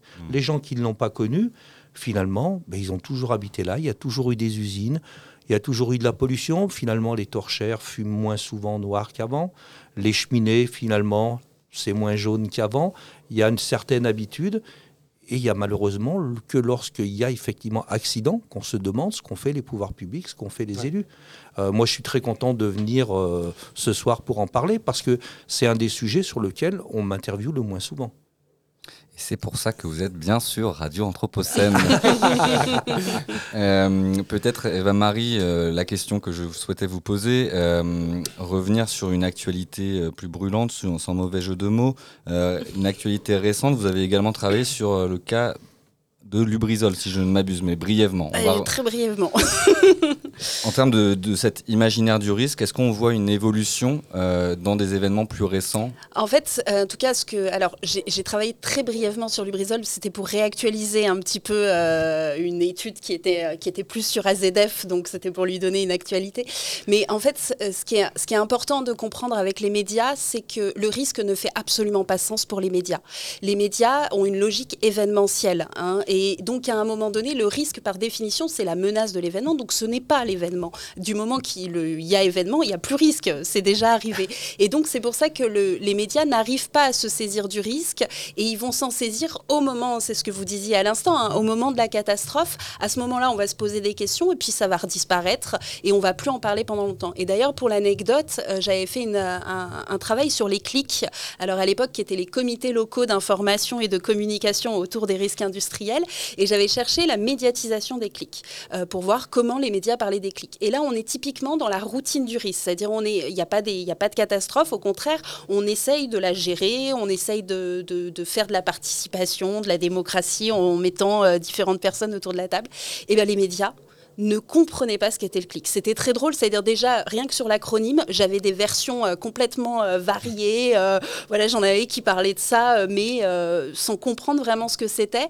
Il y en avait qui disaient qu'en fait, c'était un moyen pour les habitants de venir s'informer. Il y en avait d'autres qui disaient qu'en fait, les habitants étaient partie prenante. Enfin voilà, il y avait vraiment une incompréhension parce que finalement, le média ne sait pas vraiment quoi faire du risque parce que ça rentre pas dans sa logique. Et finalement, les AZF comme Lubrizol, je suis pas convaincue qu'il y ait eu, euh, y ait eu un changement médiatique autour de ça. Euh, par exemple, en fait, au moment où il se passe quelque chose, que ça soit à Bhopal, pour revenir euh, sur l'exemple indien, ou que ça soit à Lubrizol, ou que ça soit dans le couloir de la chimie, à un moment donné, le média, en tout cas le média local, va ramener ça à son territoire et à son lectorat. Et quand c'était par exemple, quand il y a eu Lubrizol, le Progrès a fait un article en une avec une carte interactive sur leur site web qui disait situez-vous pour voir si vous vivez dans un PPRT, quels sont vos risques, etc. Donc en fait, c'est on ramène euh, finalement la catastrophe au territoire du lecteur pour lui dire voilà ce qui se passe. Mais une fois que la, médiatisation de l'événement a disparu, bah, ça redisparaît. Et donc, c'est pour ça que le, le risque est quand même compliqué à saisir pour les médias. Et si je peux me permettre de réagir, euh, parce que j'étais totalement d'accord avec vous sur la question des habitants, et on a fait, euh, j'avais travaillé euh, avec l'Adréal dans une, une commande de recherche justement pour l'Adréal sur les PPRT, et il nous, avait demandé de- d'aller voir les habitants pour savoir quelles étaient leurs compréhensions du risque et quelles étaient leurs attentes en termes d'information en préparation d'une campagne d'information réglementaire. Et ce qui était intéressant, c'est qu'en fait, ça ne faisait pas sens pour 90% des habitants. Et en plus, on les avait sélectionnés, c'est-à-dire qu'ils voyaient l'usine depuis leur euh, domicile, depuis Mm. leur jardin, leur porte, euh, voilà. Donc on était quand même face à des gens qui l'usine faisait partie de leur quotidien visuel et en même temps ça ne faisait pas sens euh, parce que il y, a- il y a toujours des stratégies d'évitement euh, c'est euh, c'est- par exemple je pense à alors on avait travaillé dans la vallée de la chimie mais aussi à la chambre pour voir s'il y avait des enjeux dans comparer l'urbain et le rural. Et je me rappelle à la chambre et dans la Maurienne il y a la, Arkema est dans la, la plaine et puis voilà on est sur un pays assez vallonné où il y a des maisons en hauteur. Et ceux d'en bas nous disaient non mais nous c'est bon parce que la fumée monte donc nous on est protégés. Et ceux d'en haut nous disaient non mais c'est ceux d'en bas en cas d'explosion qui vont morfler. Et finalement chaque habitant a sa stratégie d'évitement du risque pour euh, créer son cocon comme si lui il était un peu exempté de ça. Mais justement, pardon, je me Non, permets. non, allez-y, On oui. est allé euh, jeudi dernier avec euh, Damien qui était là juste avant à Fézin pour parler un petit peu juste pour aux habitants, faire un petit micro trottoir en posant la question est-ce que vous avez peur? Est-ce que ça vous fait peur d'habiter dans, donc dans le quartier des Rases Et il y avait plein de réponses et dont des réponses on n'y pense pas. Enfin, Non, volontairement, on n'y pense pas. Et ou aussi d'autres choses. Non, maintenant c'est bon. Technologiquement, c'était avant, ça risque rien. Mais, mais vraiment ce truc-là de dire non, nous on- n'y pense pas. Mais en même temps, quelle angoisse de se, Ouais, de, de, de, de, se dire demain ça peut exploser. Et voilà, donc en fait, on n'y pense pas. Je me rappelle d'un père de famille qui m'avait dit Non, mais moi, ce qui m'inquiète, c'est quand mon fils prend le scooter. L'usine, euh, il y a moins de chances que ça arrive. Mm. En fait, à chaque fois, on trouve une stratégie qui permet d'éviter. Et justement, sur la- ceux qui habitent en haut ou en bas, il y avait. Ouais, mais regardez à Saint-Front et à Vénissieux, eux aussi ils ont des usines. Alors nous, ça va. Oui, Et ouais. y a- Il y a toujours un peu ce côté, euh, voilà. Mais c'est vachement intéressant. Et finalement, dans les habitants qu'on a interrogés, les seuls qui avaient une conscience du risque beaucoup plus développée, c'était ceux qui avaient travaillé dans l'usine à un moment donné, ou qui, qui avaient un père qui avait travaillé dans l'usine, donc qui avait une meilleure compréhension de ce qui s'y passait. Mais du moment que l'habitant finalement n'a pas de lien avec l'usine, euh, pas de lien économique, euh, etc., ben, il y a un truc comme si ça n'existait pas. Juste, euh, je termine une dernière anecdote et après je me tais. J'avais, euh, j'avais, j'étais allée chez, euh, chez un couple qui avait vraiment dans leur cuisine, je les interrogeais chez eux, dans leur cuisine, il y avait une vue splendide sur Arkema. C'était à Pierre Bénite, mais vraiment, voilà. Et à un moment donné, ils me disent dans, le, dans l'entretien, ils me disent non, mais nous, l'usine, on la voit pas. Et moi, j'étais face, j'étais dans leur cuisine, je voyais Arkema par la fenêtre. Et je leur dis un peu, je leur dis, mais. Il me dit, ah non, mais nous, le jardin, il est de l'autre côté, on regarde pas de ce côté. C'est, vous voyez, c'est. Voilà. de- ouais, d'angle mort ou d'oubli euh, conscient. Et, et- et à ce titre. Mais qui est salvateur. Oui, oui, Je pense qu'il le faut aussi. Oui, il faut. il- Pour survivre, on n'a peut-être pas envie de, de penser à ça toute, toute la journée. Euh, du côté des décideurs, euh, Pierre Athanase, peut-être que donc on, on a parlé de cette, euh, cette stratégie consciente ou inconsciente du côté des habitants de ne pas penser au risque euh, au quotidien. Euh, Aujourd'hui, à, l'entrée, avec l'entrée dans cette période de l'Anthropocène, euh, on voit qu'il y a, des, des risques qui se multiplient, qui prolifèrent et qui s'intriguent de plus en plus. Et pour autant, on continue d'installer des infrastructures, de les augmenter. Et peut-être le distinguo entre l'avant et le maintenant, c'est que avec l'effet d'urbanisation, euh, les, populations sont toujours plus proches des, risques. On le voit, on l'a vu à Lubrizol, euh, le quartier de Sotteville-les-Rouanges, si je ne m'abuse, c'était euh, vraiment dans les immédiats environs de l'usine. Euh, du côté des décideurs, est-ce que vous, avez cette prise de conscience du risque et qu'est-ce que vous faites pour y répondre? Alors nous, les dispositifs qui sont qui dépendent de nous Oui, collectivités. et, hein, et je- en termes de, parle bien de ça, de, de en termes d'habitat ou de, métropole de Lyon. de voilà. construction, Nous, c'est vraiment la protection des habitats qui existent déjà. Donc il y a évidemment le PPRT à différentes zones. Il y a sur Fézin, et ça touche uniquement Fézin, des, des habitations, des commerces, des, des activités économiques qui ont été obligés de déménager. On a exproprié, ou ça s'est fait à l'amiable, des, des habitations de façon à les démolir. Euh, alors que c'est des gens qui, habitent là de- depuis, depuis tout le temps. Pour certains, il y a, des, il y a des, personnes qui étaient là, qui ont 80 ans, qui habitent là depuis, euh, depuis 60 ans au pied de la raffinerie, qui a fallu déménager. C'est pas facile à, gérer ces, cas-là. Euh, je crois que cet après-midi, vous aviez la maire de euh, la maire de Fézin habitait justement une des maisons qui a été, qui a été démolie. Il a fallu, elle aussi, racheter sa maison et la démolir. Donc, c'est des choses qui humainement sont pas faciles. Mais je peux vous assurer que pour moi, euh, parce que je suis élu maintenant, et pas uniquement parce que j'habite là-bas, moi, ce sujet-là me hante. Euh, quand je vois qu'on a un dispositif euh, qui est financé par l'État, par les industriels et les collectivités territoriales. Donc la, métropole de Lyon, un tout petit peu la, région, les industriels pour 30% et 40% l'État. Donc 100% des travaux sont pris en charge. Il n'y a pas de... Ça coûte pas un centime aux gens qui vont faire les travaux. Et malgré ça, on n'y arrive pas. On avait pensé que c'était parce que la part de l'État, il fallait avancer l'argent et puis il y avait un crédit d'impôt qui remboursait. On a un dispositif maintenant qui fait qu'à la demande des propriétaires, on n'est pas obligé d'avancer l'argent. Et ça n'y fait pas non plus. Au jour d'aujourd'hui, alors qu'il nous reste plus qu'une année et demie pour finir le PPRT, nous n'avons que 30% des logements qui sont protégés. 30%. Comment vous l'expliquez? Parce que les gens refusent.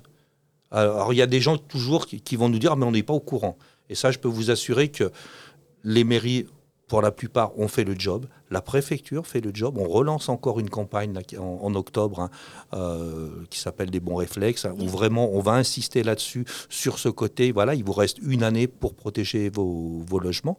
Euh, mais il y a cette façon, voilà, parce que oh, bah, ça, ça a toujours été là, le risque, parce que bah, il faut faire venir un bureau d'études qui va évaluer les, les travaux, donc il faut prendre un rendez-vous, et il y a quelqu'un qui vient chez soi pour regarder effectivement si- s'il faut changer les menuiseries, s'il faut filmer les vitres, s'il faut installer une salle de confinement. Derrière, il va falloir choisir une entreprise. L'entreprise va venir, ça fait des travaux, c'est salissant. Il y a, il y a mille raisons qui font que, que finalement, on ne l'accepte pas. Mais il y a également, effectivement, ce refus de reconnaître le, risque. Enfin, moi, je me rappelle, il y a 7 et 8 ans, il y avait eu un accident euh, sur une des, plateformes industrielles de Saint-Fond, en bas de Saint-Fond, en bas des clochettes, euh, qui avait fait du bruit, qui a fait un mort hein, quand même, un, ouvrier qui travaillait. Il y a eu des flammes, il y a eu de l'explosion, il y a eu et les habitants du quartier des clochettes, pour une bonne partie, alors qu'ils auraient dû s'enfermer chez eux, au mieux, éventuellement fuir, ça n'aurait pas été terrible. En fait, ils se sont approchés le plus possible de la falaise et avec les téléphones faisaient des photos, des vidéos de l'incendie. On en est là aussi et c'est très très dur. Et ces gens vivent au quotidien. Qu'est-ce qu'on fait? Il faut leur faire peur en disant vous vivez sur une bombe tous les jours de l'année? Donc comment on fait? Et c'est c'est une, c'est une véritable difficulté qu'on a effectivement. Là, on parle de la vallée de la chimie qu'on a en règle générale sur tous les sites industriels.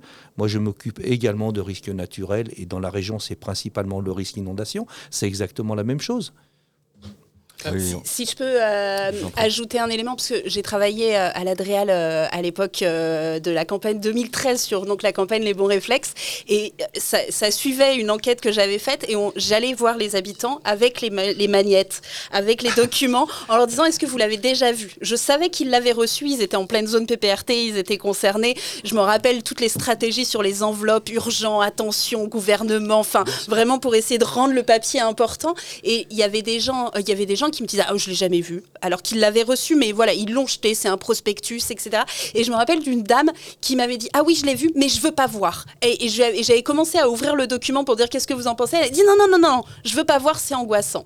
Et donc je pense qu'il y a des gens qui Bien sont sûr. dans le, le rejet et donc arriver à, à la question des travaux, là, on est carrément à une étape supérieure. Et voilà. Et à Grenoble, euh, ils ont. euh, alors, je ne me suis pas tenue au courant euh, des évolutions du PPRT à Grenoble. Vous m'excuserez, c'est peut-être tout à fait. Tout à fait voilà. Mais à Grenoble, ils doivent aller chercher des cachets diodes à la pharmacie. Ils ont des bons. Et je me rappelle à l'époque, alors ça date début des années 2010, ils avaient un taux de 30% à peu près de. C'est-à-dire, les gens n'allaient pas faire la démarche à la pharmacie de juste aller récupérer ça, alors qu'il était bien expliqué l'intérêt. c'est- Ils avaient un bon, c'était gratuit. Il y avait. Enfin. C'était juste aller à sa pharmacie de quartier et voilà et c'est 30%. Donc euh, je pense que Ouais, c'est ça. voilà c'est. Nous, on est, nous, on est à 30% Mm. De logements protégés au jour d'aujourd'hui. C'est affolant. Moi, j'ai rencontré le, le- le ministère de l'Environnement au mois de décembre, euh, là, en leur expliquant, en leur disant, enfin, c'est c'est une catastrophe. Ils disent, non, vous êtes dans les bons élèves. Ailleurs, c'est pire. Et pourtant, les PPRT sont plus petits, il y a moins de logements. C'est rassurant. Non, c'est pas rassurant du tout. non, au contraire, Pas moi, ça rassurant m'angoisse. du tout. Non, non, je sais bien. Et alors, depuis tout à l'heure, on parle de risque industriel. Peut-être vous, Pierre Athanase, en tant qu'élu de la métropole, donc du Grand Lyon, vous avez à gérer, vous avez commencé à l'évoquer, donc les risques de crue, mais donc une multiplicité de risques. C'est quoi les autres risques, hormis l'industriel, que vous avez à, gérer au quotidien? Alors c'est bien évidemment le risque inondation. Alors soit le très gros risque inondation, c'est le Rhône, et là on est en train de revoir tout le système d'endiguement devant Velin et, et Villeurbanne qui protège 80 000 personnes quand même. C'est voilà, on est quand même sur du sur du lourd là aussi. Euh, où on va le passer pour l'instant, on protège ce territoire à hauteur de ce qu'on appelle communément une crue trentenale, et on va le passer à une crue bicentenale. Alors là aussi, on a commencé des réunions publiques, des conférences de presse pour, euh, pour en parler. Les gens nous disent, mais on ne comprend pas, parce que d'un côté, vous nous dites que le débit du Rhône va baisser, il a déjà perdu 17%, il va en perdre encore 30%, donc il y a de moins d'eau, et puis euh, il, pleut, il pleut de moins en moins, c'est la sécheresse, et finalement, vous, vous faites ça, ça n'a pas de sens. Euh, parce qu'en fait, euh, bah voilà, le Rhône, il a toujours coulé ici, puis le Rhône, maintenant, il est aménagé, donc on n'a plus les crues qu'on a connues, 1856, etc. Donc c'est des choses qui sont loin, et finalement, on les a oubliées. Les digues, en plus, pour certains, ils roulent tous les jours dessus. Euh, Laurent Bonnevet pour Lyon et l'autre partie de Villeurbanne, la 46, la 43, qui sont, des, qui sont des digues. Donc ça passe inaperçu dans le paysage. Pour eux, si l'autoroute est surélevée, bah, ils ne savent même pas pourquoi, ils roulent dessus. Et c'est complètement ignoré. Quand on leur dit qu'effectivement on va faire des travaux, bah, c'est un petit peu l'incompréhension. Et une réunion publique sur ce sujet-là, je peux vous dire que je sors de là assez, assez fatigué. hein. Et alors sur cette question de- des représentations de- des risques, euh, j'aimerais revenir sur ce que vous évoquiez tout à l'heure, euh, Eva-Marie, sur cette notion de, de la distance au risque. Vous avez parlé de ce couple euh, qui- avait sa fenêtre en face de l'usine Arkema, c'est bien ça? Mhm. Et qui disait, bah, c'est pas nous, on ne voit pas l'usine parce qu'on est dans notre jardin. Moi j'ai une anecdote personnelle, je vais en vacances à, à la Hague, euh, au cap de la Hague, où l'usine de retraitement des déchets nucléaires euh, se trouve. Et alors, dans, le même, dans le même sens, il y a un déni, euh, un oubli conscient du risque euh, présent. On sait que Ben Laden avait les plans de cette usine, euh, bref. Et en fait, j'aimerais vous interroger sur cette question de la distance au risque. Est-ce que paradoxalement, c'est pas quand on est précisément dans l'ère d'influence de l'usine, que ça soit économique, qu'il y ait des dépendances qui, qui, font que la population va travailler, euh, euh, que le, risque est finalement le plus minimisé euh, quand euh, et, dans le même temps quand le risque est très très loin. euh, on, voit bien les, médias, euh, il y a une surabondance informationnelle du risque, euh, les méga feux, etc. On n'est pas concerné non plus. Et peut-être que c'est euh, seulement à 50 km, 50 bornes que bah là on, on dépend plus tellement de l'usine et que là on commence à avoir un peu peur. Est-ce que vous avez pu voir vous une euh, Euh, Parce que je suis en train de réfléchir à votre question. hein. Euh, ce que j'ai remarqué, c'est que les gens, en tout cas ceux que j'ai interrogés, qui étaient liés directement à l'usine, avaient tendance à minimiser les risques, mais dans une, logique de défense de l'usine. C'est-à-dire, il ne s'agit pas de nier la dangerosité, au contraire, ils savent ce qui se passe, mais de montrer justement tous les dispositifs de protection, etc. Parce que finalement, ils ont un savoir qui leur permet de- d'expliquer ça. Finalement, ceux qui avaient tendance le plus à nier le risque, c'était ceux qui n'étaient pas directement concernés par l'usine, qui ne savent pas vraiment ce qui s'y passe. Euh, voilà. C'est-à-dire, euh, je me rappelle, euh, à chaque fois, on avait des questions un petit peu bêtes dans nos entretiens. C'est est-ce que vous savez, par exemple, l'usine en face de chez vous, qu'est-ce qu'elle fait concrètement, qu'est-ce qu'elle fabrique? La plupart des habitants ne savent pas. Ça veut dire, c'est et c'est c'est un désintérêt conscient, je pense. Enfin, je- C'est-à-dire, c'est une volonté un peu de dire, mais en même temps, si je m'y intéresse pas trop, bah, ça fait que je vais pas trop savoir ce qui s'y passe, et donc je vais pas trop connaître euh, voilà, les risques que j'ai. Et puis après, faut pas, faut pas oublier aussi, euh, et c'est quelque chose qui revenait énormément euh, dans les entretiens que j'ai menés, c'est les enjeux économiques aussi de l'habitation. C'est-à-dire, à un moment donné, on peut se payer une maison à Pierre-Bénite, pas loin d'Arkema, on peut pas se la payer à Tassin, ou je sais plus où, euh, pas où, un petit peu plus loin. Et donc, à un moment donné, il y a un choix familial, c'est de dire, bon, bah, euh, l'usine, on va pas trop s'inquiéter, mais par contre, ça nous permet d'avoir un jardin. Et, et ça nous dérange pas d'en faire un potager juste à côté. Et euh, voilà. Et par exemple, pour revenir sur l'exemple de la chambre, euh, juste à côté de l'usine, il y a les vaches de la coopérative. Juste à côté, vous avez la coopérative avec le super fromage de la coopérative. Et elles sont vraiment, voilà, elles sont à côté des cuves d'Arkema, mais c'est pas grave. C'est, on, on cherche pas trop à savoir et comme ça, ça on, s'arrange en fait. C'est, mais c'est, c'est, un, c'est, une, c'est une stratégie de survie d'une certaine manière, je pense. hein. C'est, euh, Ouais, bien sûr. Pierre Athanas, peut-être sur cette question? Non, enfin moi je partage complètement hein, ce- cette analyse-là. Euh, les gens déjà nient la pollution. Alors effectivement, quand on découvre une pollution, on est en plein dedans en ce moment avec l'épiphace sur, euh, sur Pierre Bénite. hein. Donc là, effectivement, tout le monde s'inquiète, mais personne s'en est inquiété avant, alors que, que ce sont que des plateformes euh, chimiques hein, qu'on a sur le territoire de, de Saint-Fond, Pierre Bénite, Fézin. Euh, et le risque, eh ben effectivement, le, le risque. Alors moi, quand, quand je voyage en France et tout, les gens me demandent où j'habite, Fézin, les gens ils connaissent. Hein, ils passent avec l'autoroute au pied de la raffinerie, donc ils me disent, mais ils ne me parlent pas du risque, ils me parlent de la pollution. C'est un risque, la pollution, pardon. Je- Ah ben bien sûr. Ouais. Ah bah Enfin, oui. euh, Oui, donc, Oui, du oui, coup- non, je alors, suis tout après, à fait- euh, après, enfin, juridiquement, on n'est pas oui, sur les euh, mêmes voilà, lois, ouais, voilà, ouais, c'est- voilà. Mais c'est effectivement un risque. Mais euh, le dérèglement climatique est un risque aussi. Enfin, on- voilà, c'est. Mais à l'inverse de, de l'in- enfin, de l'accident industriel ou climatique, euh, la pollution, elle a ceci d'original, ou le dérèglement climatique, pardon, il a ceci d'original que c'est quelque chose de, de pérenne dans le temps quand euh, le, la catastrophe, c'est événementiel. Et donc j'imagine qu'en termes de, de politique, on ne va pas adopter les mêmes euh, solutions et les mêmes dispositifs pour euh, se prémunir de ces choses-là. Et on le voit bien, vous avez parlé de, du récent scandale euh, de l'épisode des PFAS. Euh, Peut-être qu'on peut revenir un petit peu dessus. Je, je crois savoir que vous avez déployé euh, une étude environnementale et sanitaire à l'échelle de la métropole. On va peut-être expliquer à nos auditeurs ce qui, ce qui se passe, si vous pouvez le, le- le faire.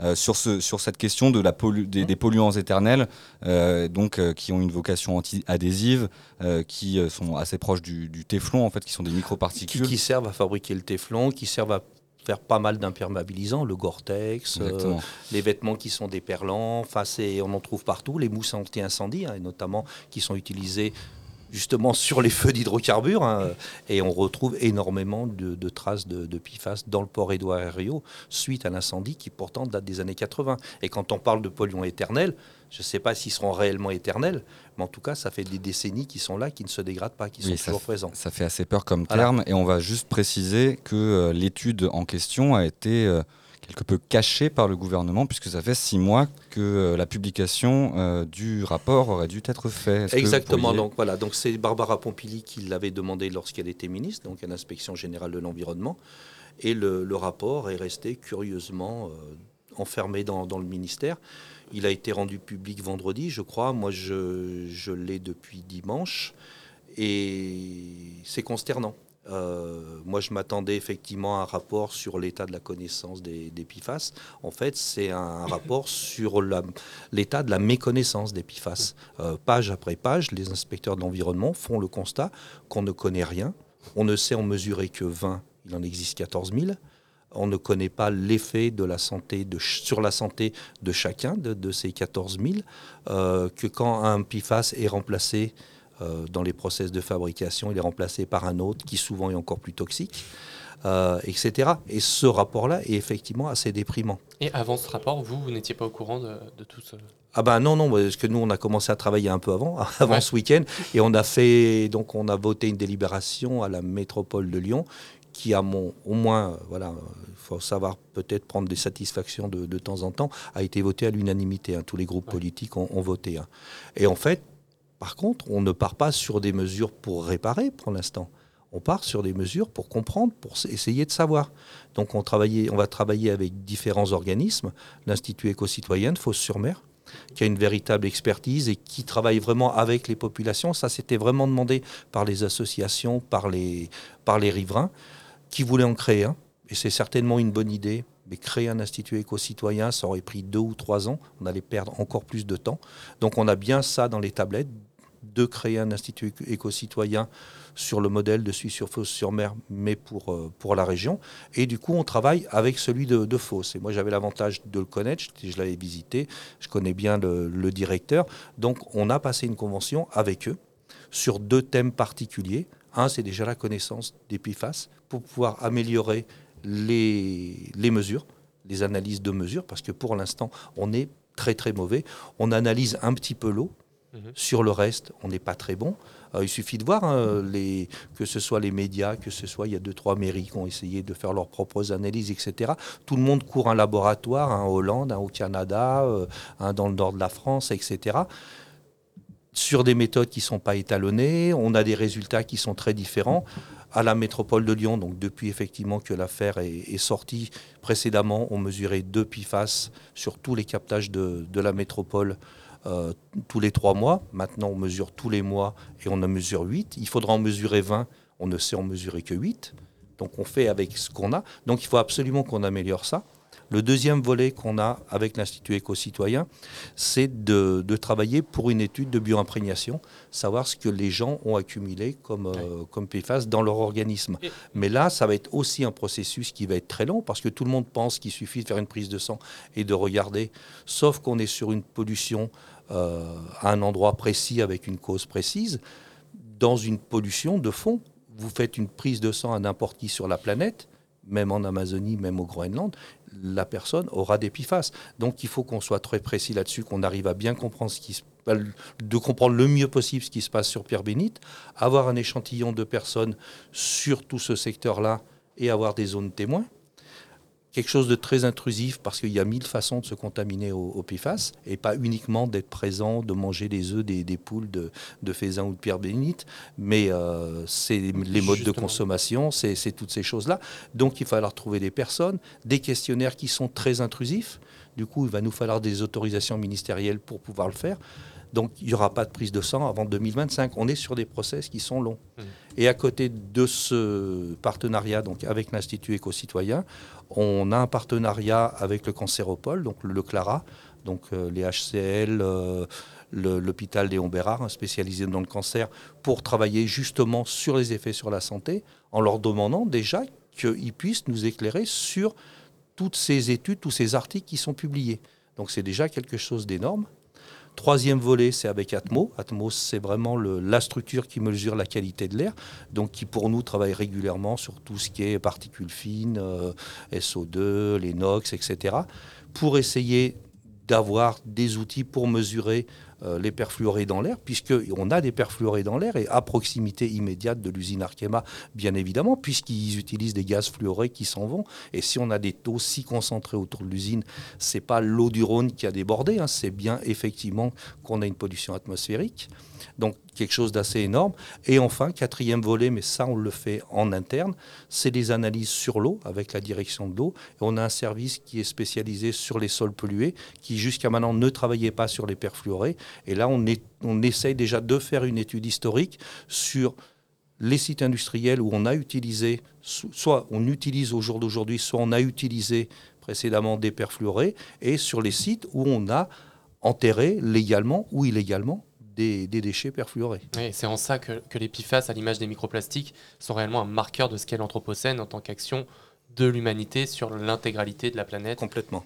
Et François, je crois que tu avais une question sur le film Darkwater. Oui, exactement. Bravo Florian. Je ne saurais que trop euh, vous recommander chaudement ce film Dark Waters, un film qui revient sur le scandale du téflon en Virginie occidentale en 2019 et sur euh, l'histoire de cet avocat qui a essayé de protéger euh, finalement les, populations euh, qui, euh, qui habitaient à proximité de ces industries très polluantes. Euh, et justement, sur cette question de l'exposition au risque et de cette exposition différenciée selon les couches de la population, on le sait aussi, vous le disiez Pierre Athanas, c'est souvent les couches les plus populaires qui vivent à proximité des risques parce que les habitations sont moins chères. Il y a une, étude très intéressante aussi qui, détaille la localisation des populations roms, par exemple, à côté des industries les plus polluantes en France. Et en fait, qu'est-ce qu'on fait euh, pour adapter et ou rediriger euh, certaines entreprises euh, polluantes à l'échelle d'un territoire métropolitain comme Lyon et pour, de l'autre côté, accompagner les populations les plus vulnérables dans des politiques afin de leur permettre de se loger dans des habitats qui soient moins exposés aux risques? Alors, bah, on- il y a évidemment la protection des, logements, ça on en a parlé en, début d'émission, donc je ne vais pas revenir dessus. Après, sur les sites industriels, effectivement, il y a des gens qui nous disent, mais c'est, il n'y a qu'à les mettre à 50 km, on les met dans le Cantal, on les met, etc. Mais ces sites industriels ne travaillent pas tout seuls, il faut des emplois. Donc qu'est-ce qu'on fait? Est-ce que les gens vont, prendre leur voiture et puis euh, vont aller travailler là-bas? Euh, Ça aussi, c'est quelque chose dont il faut tenir compte. L'idée, c'est pas de refiler la patate chaude au territoire d'à côté. Euh, c'est not in my backyard. c'est un peu c'est, cette idée-là. C'est tout le monde voudrait le mettre Voilà, un petit non, peu non, plus mais loin. c'est- ça. Mais Oui, voilà. oui. Mais après, c'est aussi énormément d'emplois et les gens ont besoin d'em- d'emplois. Donc, c'est comment on fait euh, pour effectivement transformer la vallée de la chimie euh, avec les industriels. C'est pas, on va pas les virer pour mettre autre chose à la place. C'est avec euh, eux pour de nouvelles activités. On le voit déjà, le travail a commencé. On a énormément de sites industriels maintenant qui ont surtout des locaux où on a des ingénieurs qui vont travailler sur de la recherche et du développement. Donc on a maintenant un pourcentage assez important de l'activité qui part là-dessus. Après, on a des activités qui, bien évidemment, vont changer complètement. La raffinerie de Faisin aujourd'hui fait encore beaucoup d'essence, encore beaucoup de fuel. Il va s'en consommer de moins en moins, puisque 2030, euh, voilà, c'est demain. Donc la raffinerie va changer d'activité même si elle reste présente, elle continuera toujours à travailler avec des hydrocarbures pour faire des, plastiques, pour faire toutes ces choses dont, la société a besoin aujourd'hui. Donc il va falloir voir ça. Et du coup, ça va poser une question juridique. Là, c'est peut-être un petit peu technique, je vais faire qu'une petite parenthèse. C'est comment on va faire évoluer la loi sur les PPRT, parce que pour l'instant, tout est gravé dans le marbre. Et on considère que les plateformes industrielles euh, étaient comme ça euh, au moment de la signature du PPRT et n'évoluent pas. Donc là, il y aura une, besoin effectivement d'avoir une, une adaptation législative. Et, si je peux me permettre, moi, c'est quelque chose qui ressortait dans les entretiens avec les habitants, le, le PPRT, qui est, ah, mais ce qui est logique, hein, qui, a, qui a- qui a des frontières euh, assez. Enfin voilà, c'est là tu es dans le PPRT, là tu l'es plus. Euh, et, et- avec cette question justement de l'évolution des activités, peut-être aussi la construction d'un nouveau bâtiment un petit peu plus loin sur le site, etc., qui fait que les PPRT vont devoir, euh, a priori, euh, évoluer. Et, mais, et cette idée aussi chez les habitants qui est de dire, mais comment ils définissent euh, cette frontière? D'où? Moi je suis dedans et pas mon voisin. et et ça, ça, ça- participe un petit peu aussi à la, difficulté de se sentir complètement concerné. C'est un peu comme la frontière du nuage de Tchernobyl euh, qui s'arrêtait euh, à la frontière française. C'est toujours un peu cette idée de dire... il faudrait presque faire confiance aussi euh, à, euh, aux administrations et en fait on leur fait pas complètement confiance non plus et parce que c'est mon territoire habité, c'est là où il y, a mon- il y, a, il y a la boulangerie, il y a l'école de mes enfants, etc.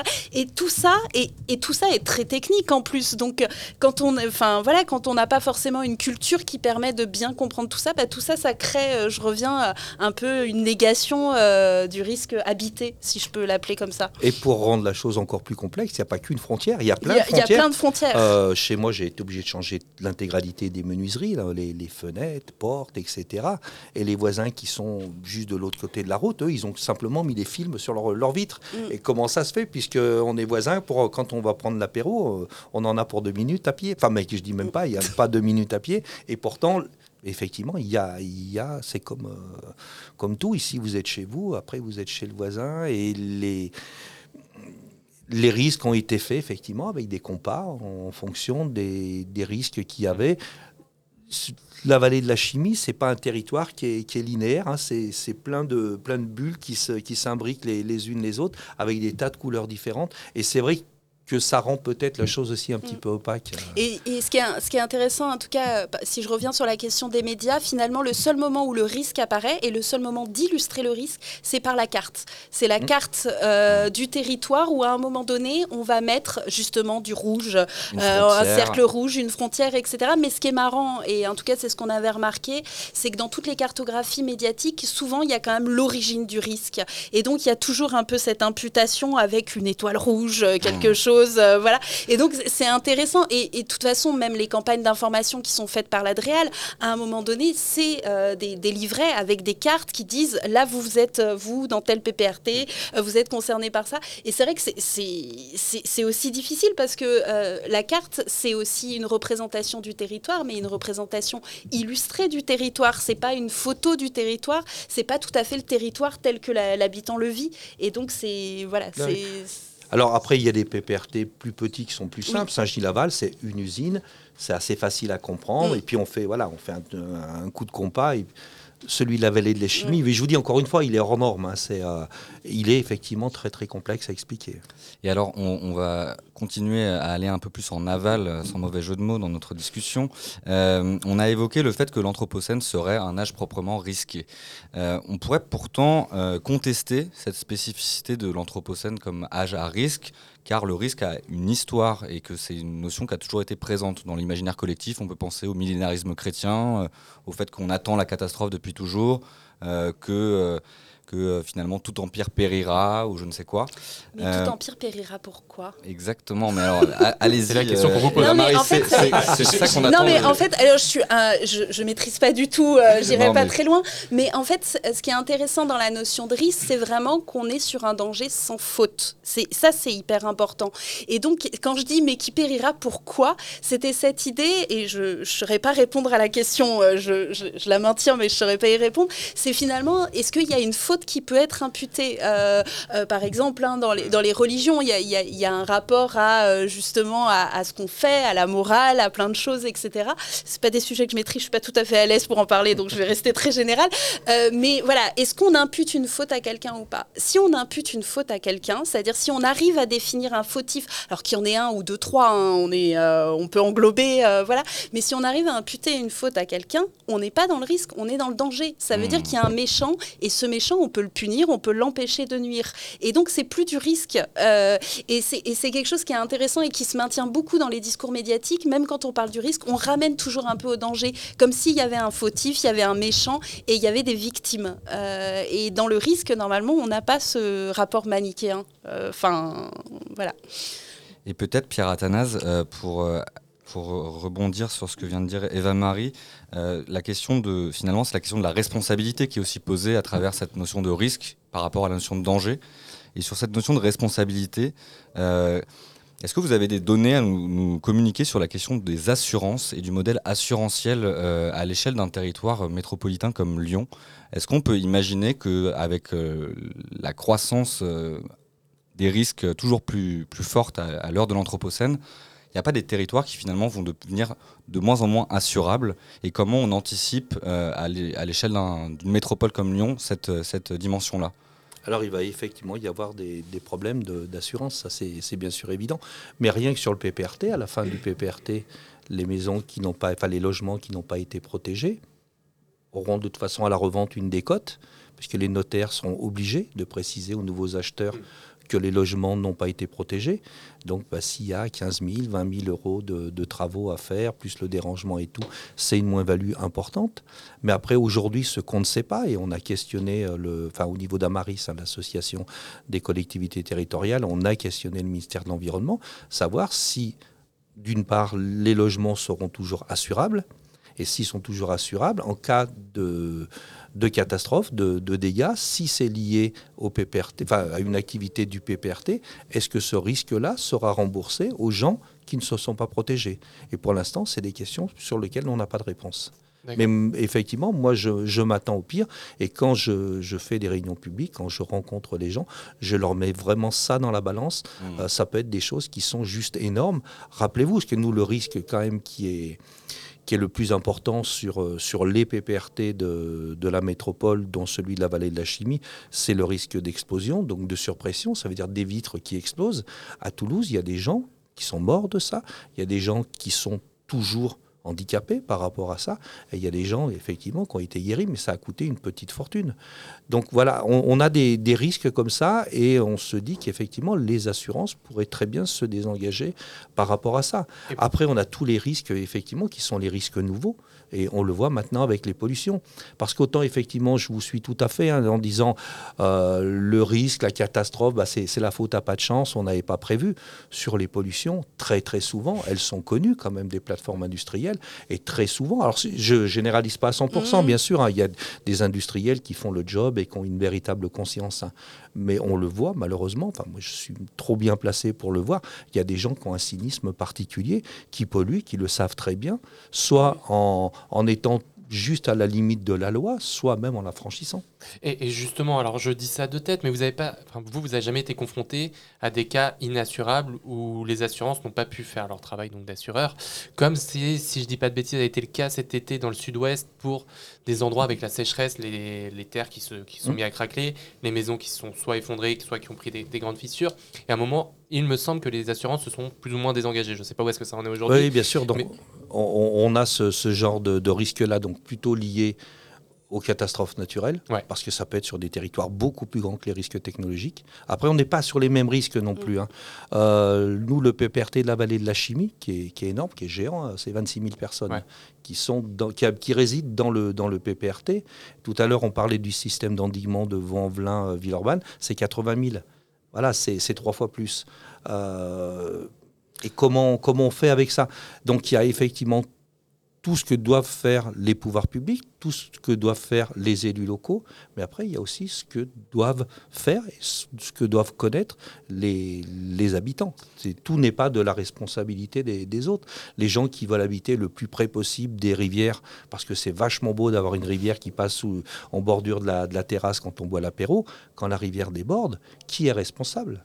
Et à ce titre, euh, euh, peut-être un, un retour d'expérience personnelle. euh, on est allé à- en Camargue récemment et on a vu qu'en en fait, y, a- y a un risque de submersion marine euh, pour ce- cette région, ce territoire. Il se trouve que c'est véritablement cette question euh, assurantielle euh, du territoire qui fait que finalement les acteurs se mobilisent. En fait, c'est quand on tape le portefeuille et qu'on prend conscience que bah, là, concrètement, notre maison, elle va être sous la flotte et que euh, bah, ça va coûter cher, que potentiellement, il y a des plans qui sont, qui sont établis. Qu'est-ce que vous en pensez de... Ah bah, la Camargue, typiquement, c'est la double peine. D'une part, il n'y a plus de sable qui arrive en Camargue. Et c'est un, véritable problème. hein. Tous les barrages hydrauliques qui sont sur le Rhône empêchent le sable d'arriver. Et on a le territoire qui, recule déjà à cause de ça. Et on sait qu'on va avoir une, hausse du niveau de l'eau par rapport euh, au dérèglement climatique. Et ça, c'est des choses maintenant qui sont connues. Et encore une fois, comment faire pour les anticiper Comment vous faites quand vous êtes sur une commune qui est vraiment euh, qui a été construite en bordure avec une plage qui était assez loin. La plage s'est rapprochée tout doucement, mais le jour où on va avoir effectivement des problèmes, des gros problèmes, et on a des problèmes qui peuvent arriver, qui vont arriver de toute façon. Groenland, hein, on sait que dans 5 ans, 6 ans, 7 ans, on va avoir un gros problème. Et ça, c'est pas, c'est pas dans 50 ans. hein, c'est, on le verra de, enfin vous, vous le verrez de votre vivant. Vous êtes beaucoup plus jeune que moi. Euh, c'est des choses qu'on sait, ça va faire des montées d'eau soudaines et ça va être juste catastrophique. Alors ça va être catastrophique pour le Groenland, mais ça va aller bien au-delà. Et alors, euh, pour ne pas tomber dans le Dans la le- sinistrose. dans la sinistrose C'est- on va- totale. on va tous Non, nier non, le non. risque en Non, non, sortant, non. hein. On va- Euh, on va et- dire que on va dans notre question. jardin Et- et on tourne le regard. Ça sera une dernière question, euh, hélas, parce que le temps passe trop vite, on aimerait rester des heures. Mais euh, et pour pas tomber non plus dans l'esthétisation du risque, euh, en fait, on aimerait se demander un peu ce qu'on peut faire face au risque. Aujourd'hui, il y a deux récits qui pourraient euh, prédominer. Un technosolutionniste qui dirait qu'on va euh, finalement, avec le progrès, la technique, euh, solutionner tout ça. Et de l'autre côté, un discours un peu effondriste avec euh, le retour d'un nouveau millénarisme finalement. Comment concrètement on, on constitue un nouvel imaginaire du risque pour faire en sorte que les populations soient euh, acculturées à cette notion Vous avez deux heures. Euh, Non, ouais, justement, mais euh, deux minutes, même Deux minutes. euh, là, j'avoue que je suis pas sûre de savoir répondre à cette question. J'aimerais savoir répondre. Euh, j'ai- tendance, en tout cas, quand j'avais travaillé pour la DREAL, euh, justement, sur la, la, la campagne d'information, j'étais j'étais engagée notamment pour faire une étude sociologique et après faire des préconisations à la DREAL. Et euh, l'une des préconisations était de dire euh, peut-être qu'il ne faut pas être trop techno-solutionniste, parce qu'en fait, euh, ça fait peur. Et qu'en fait, il faut euh, amener la culture du risque peut-être par des manières différentes qui passent peut-être plus par le territoire habité. euh, voilà. Maintenant, c'est facile de dire ça, c'est pas facile de mettre en place et ça marchera pas forcément. Euh, je pense que, euh, enfin voilà, je suis pas sûre d'avoir une solution, mais en tout cas, euh, euh, rappeler sans cesse aux habitants qui sont sur des PPRT pour reprendre, mais ou qui vivent à côté d'une rivière, etc., qui, qui, qui courent un risque, que leur maison risque de euh, d'être effondrée, d'être inondée, etc. Je pense que en fait, ça crée la peur et en fait, ça crée la- la- le, le déni et la négation. Donc, je pense que c'est pas forcément la bonne approche. Maintenant. euh, je, malheureusement, euh, je n'ai pas la solution. Eh bien, merci à tous les deux pour cet échange et passionné et passionnant. Merci beaucoup d'être venu sur Radio Anthropocène. Merci, bonsoir. Merci beaucoup. C'est une bonne soirée. Donc Eva Marie Gopfer, je rappelle que vous êtes maîtresse de conférences en sciences de la communication à l'Université Lyon 2 et spécialiste des représentations collectives des risques.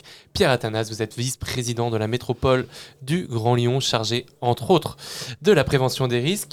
À très bientôt sur Radio Anthropocène. Merci à toute l'équipe de Cité Anthropocène. Merci à, à Thomas Balestrieri de Radio Bellevue Web à la technique. Merci François. Merci Florian. Radio Anthropocène, c'est une production de Cité Anthropocène et de l'école urbaine de Lyon en partenariat avec Radio Bellevue Web et le soutien de la ville de Lyon. Tous nos contenus sont à retrouver sur le site radio-anthropocène.fr et en podcast sur vos plateformes préférées. Bonne soirée et à la semaine prochaine sur Radio Anthropocène. Les mercredis de l'Anthropocène. Chaque semaine, Chaque mercredi, un plateau radio pour débattre des mondes urbains anthropocènes. un rendez-vous pour mieux comprendre les enjeux des mondes urbains anthropocènes. Produit par l'École urbaine de Lyon.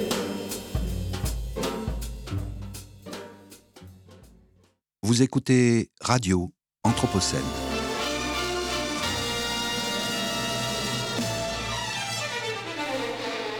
Une programmation de Radio Anthropocène avec Radio Bellevue Web et l'École urbaine de Lyon.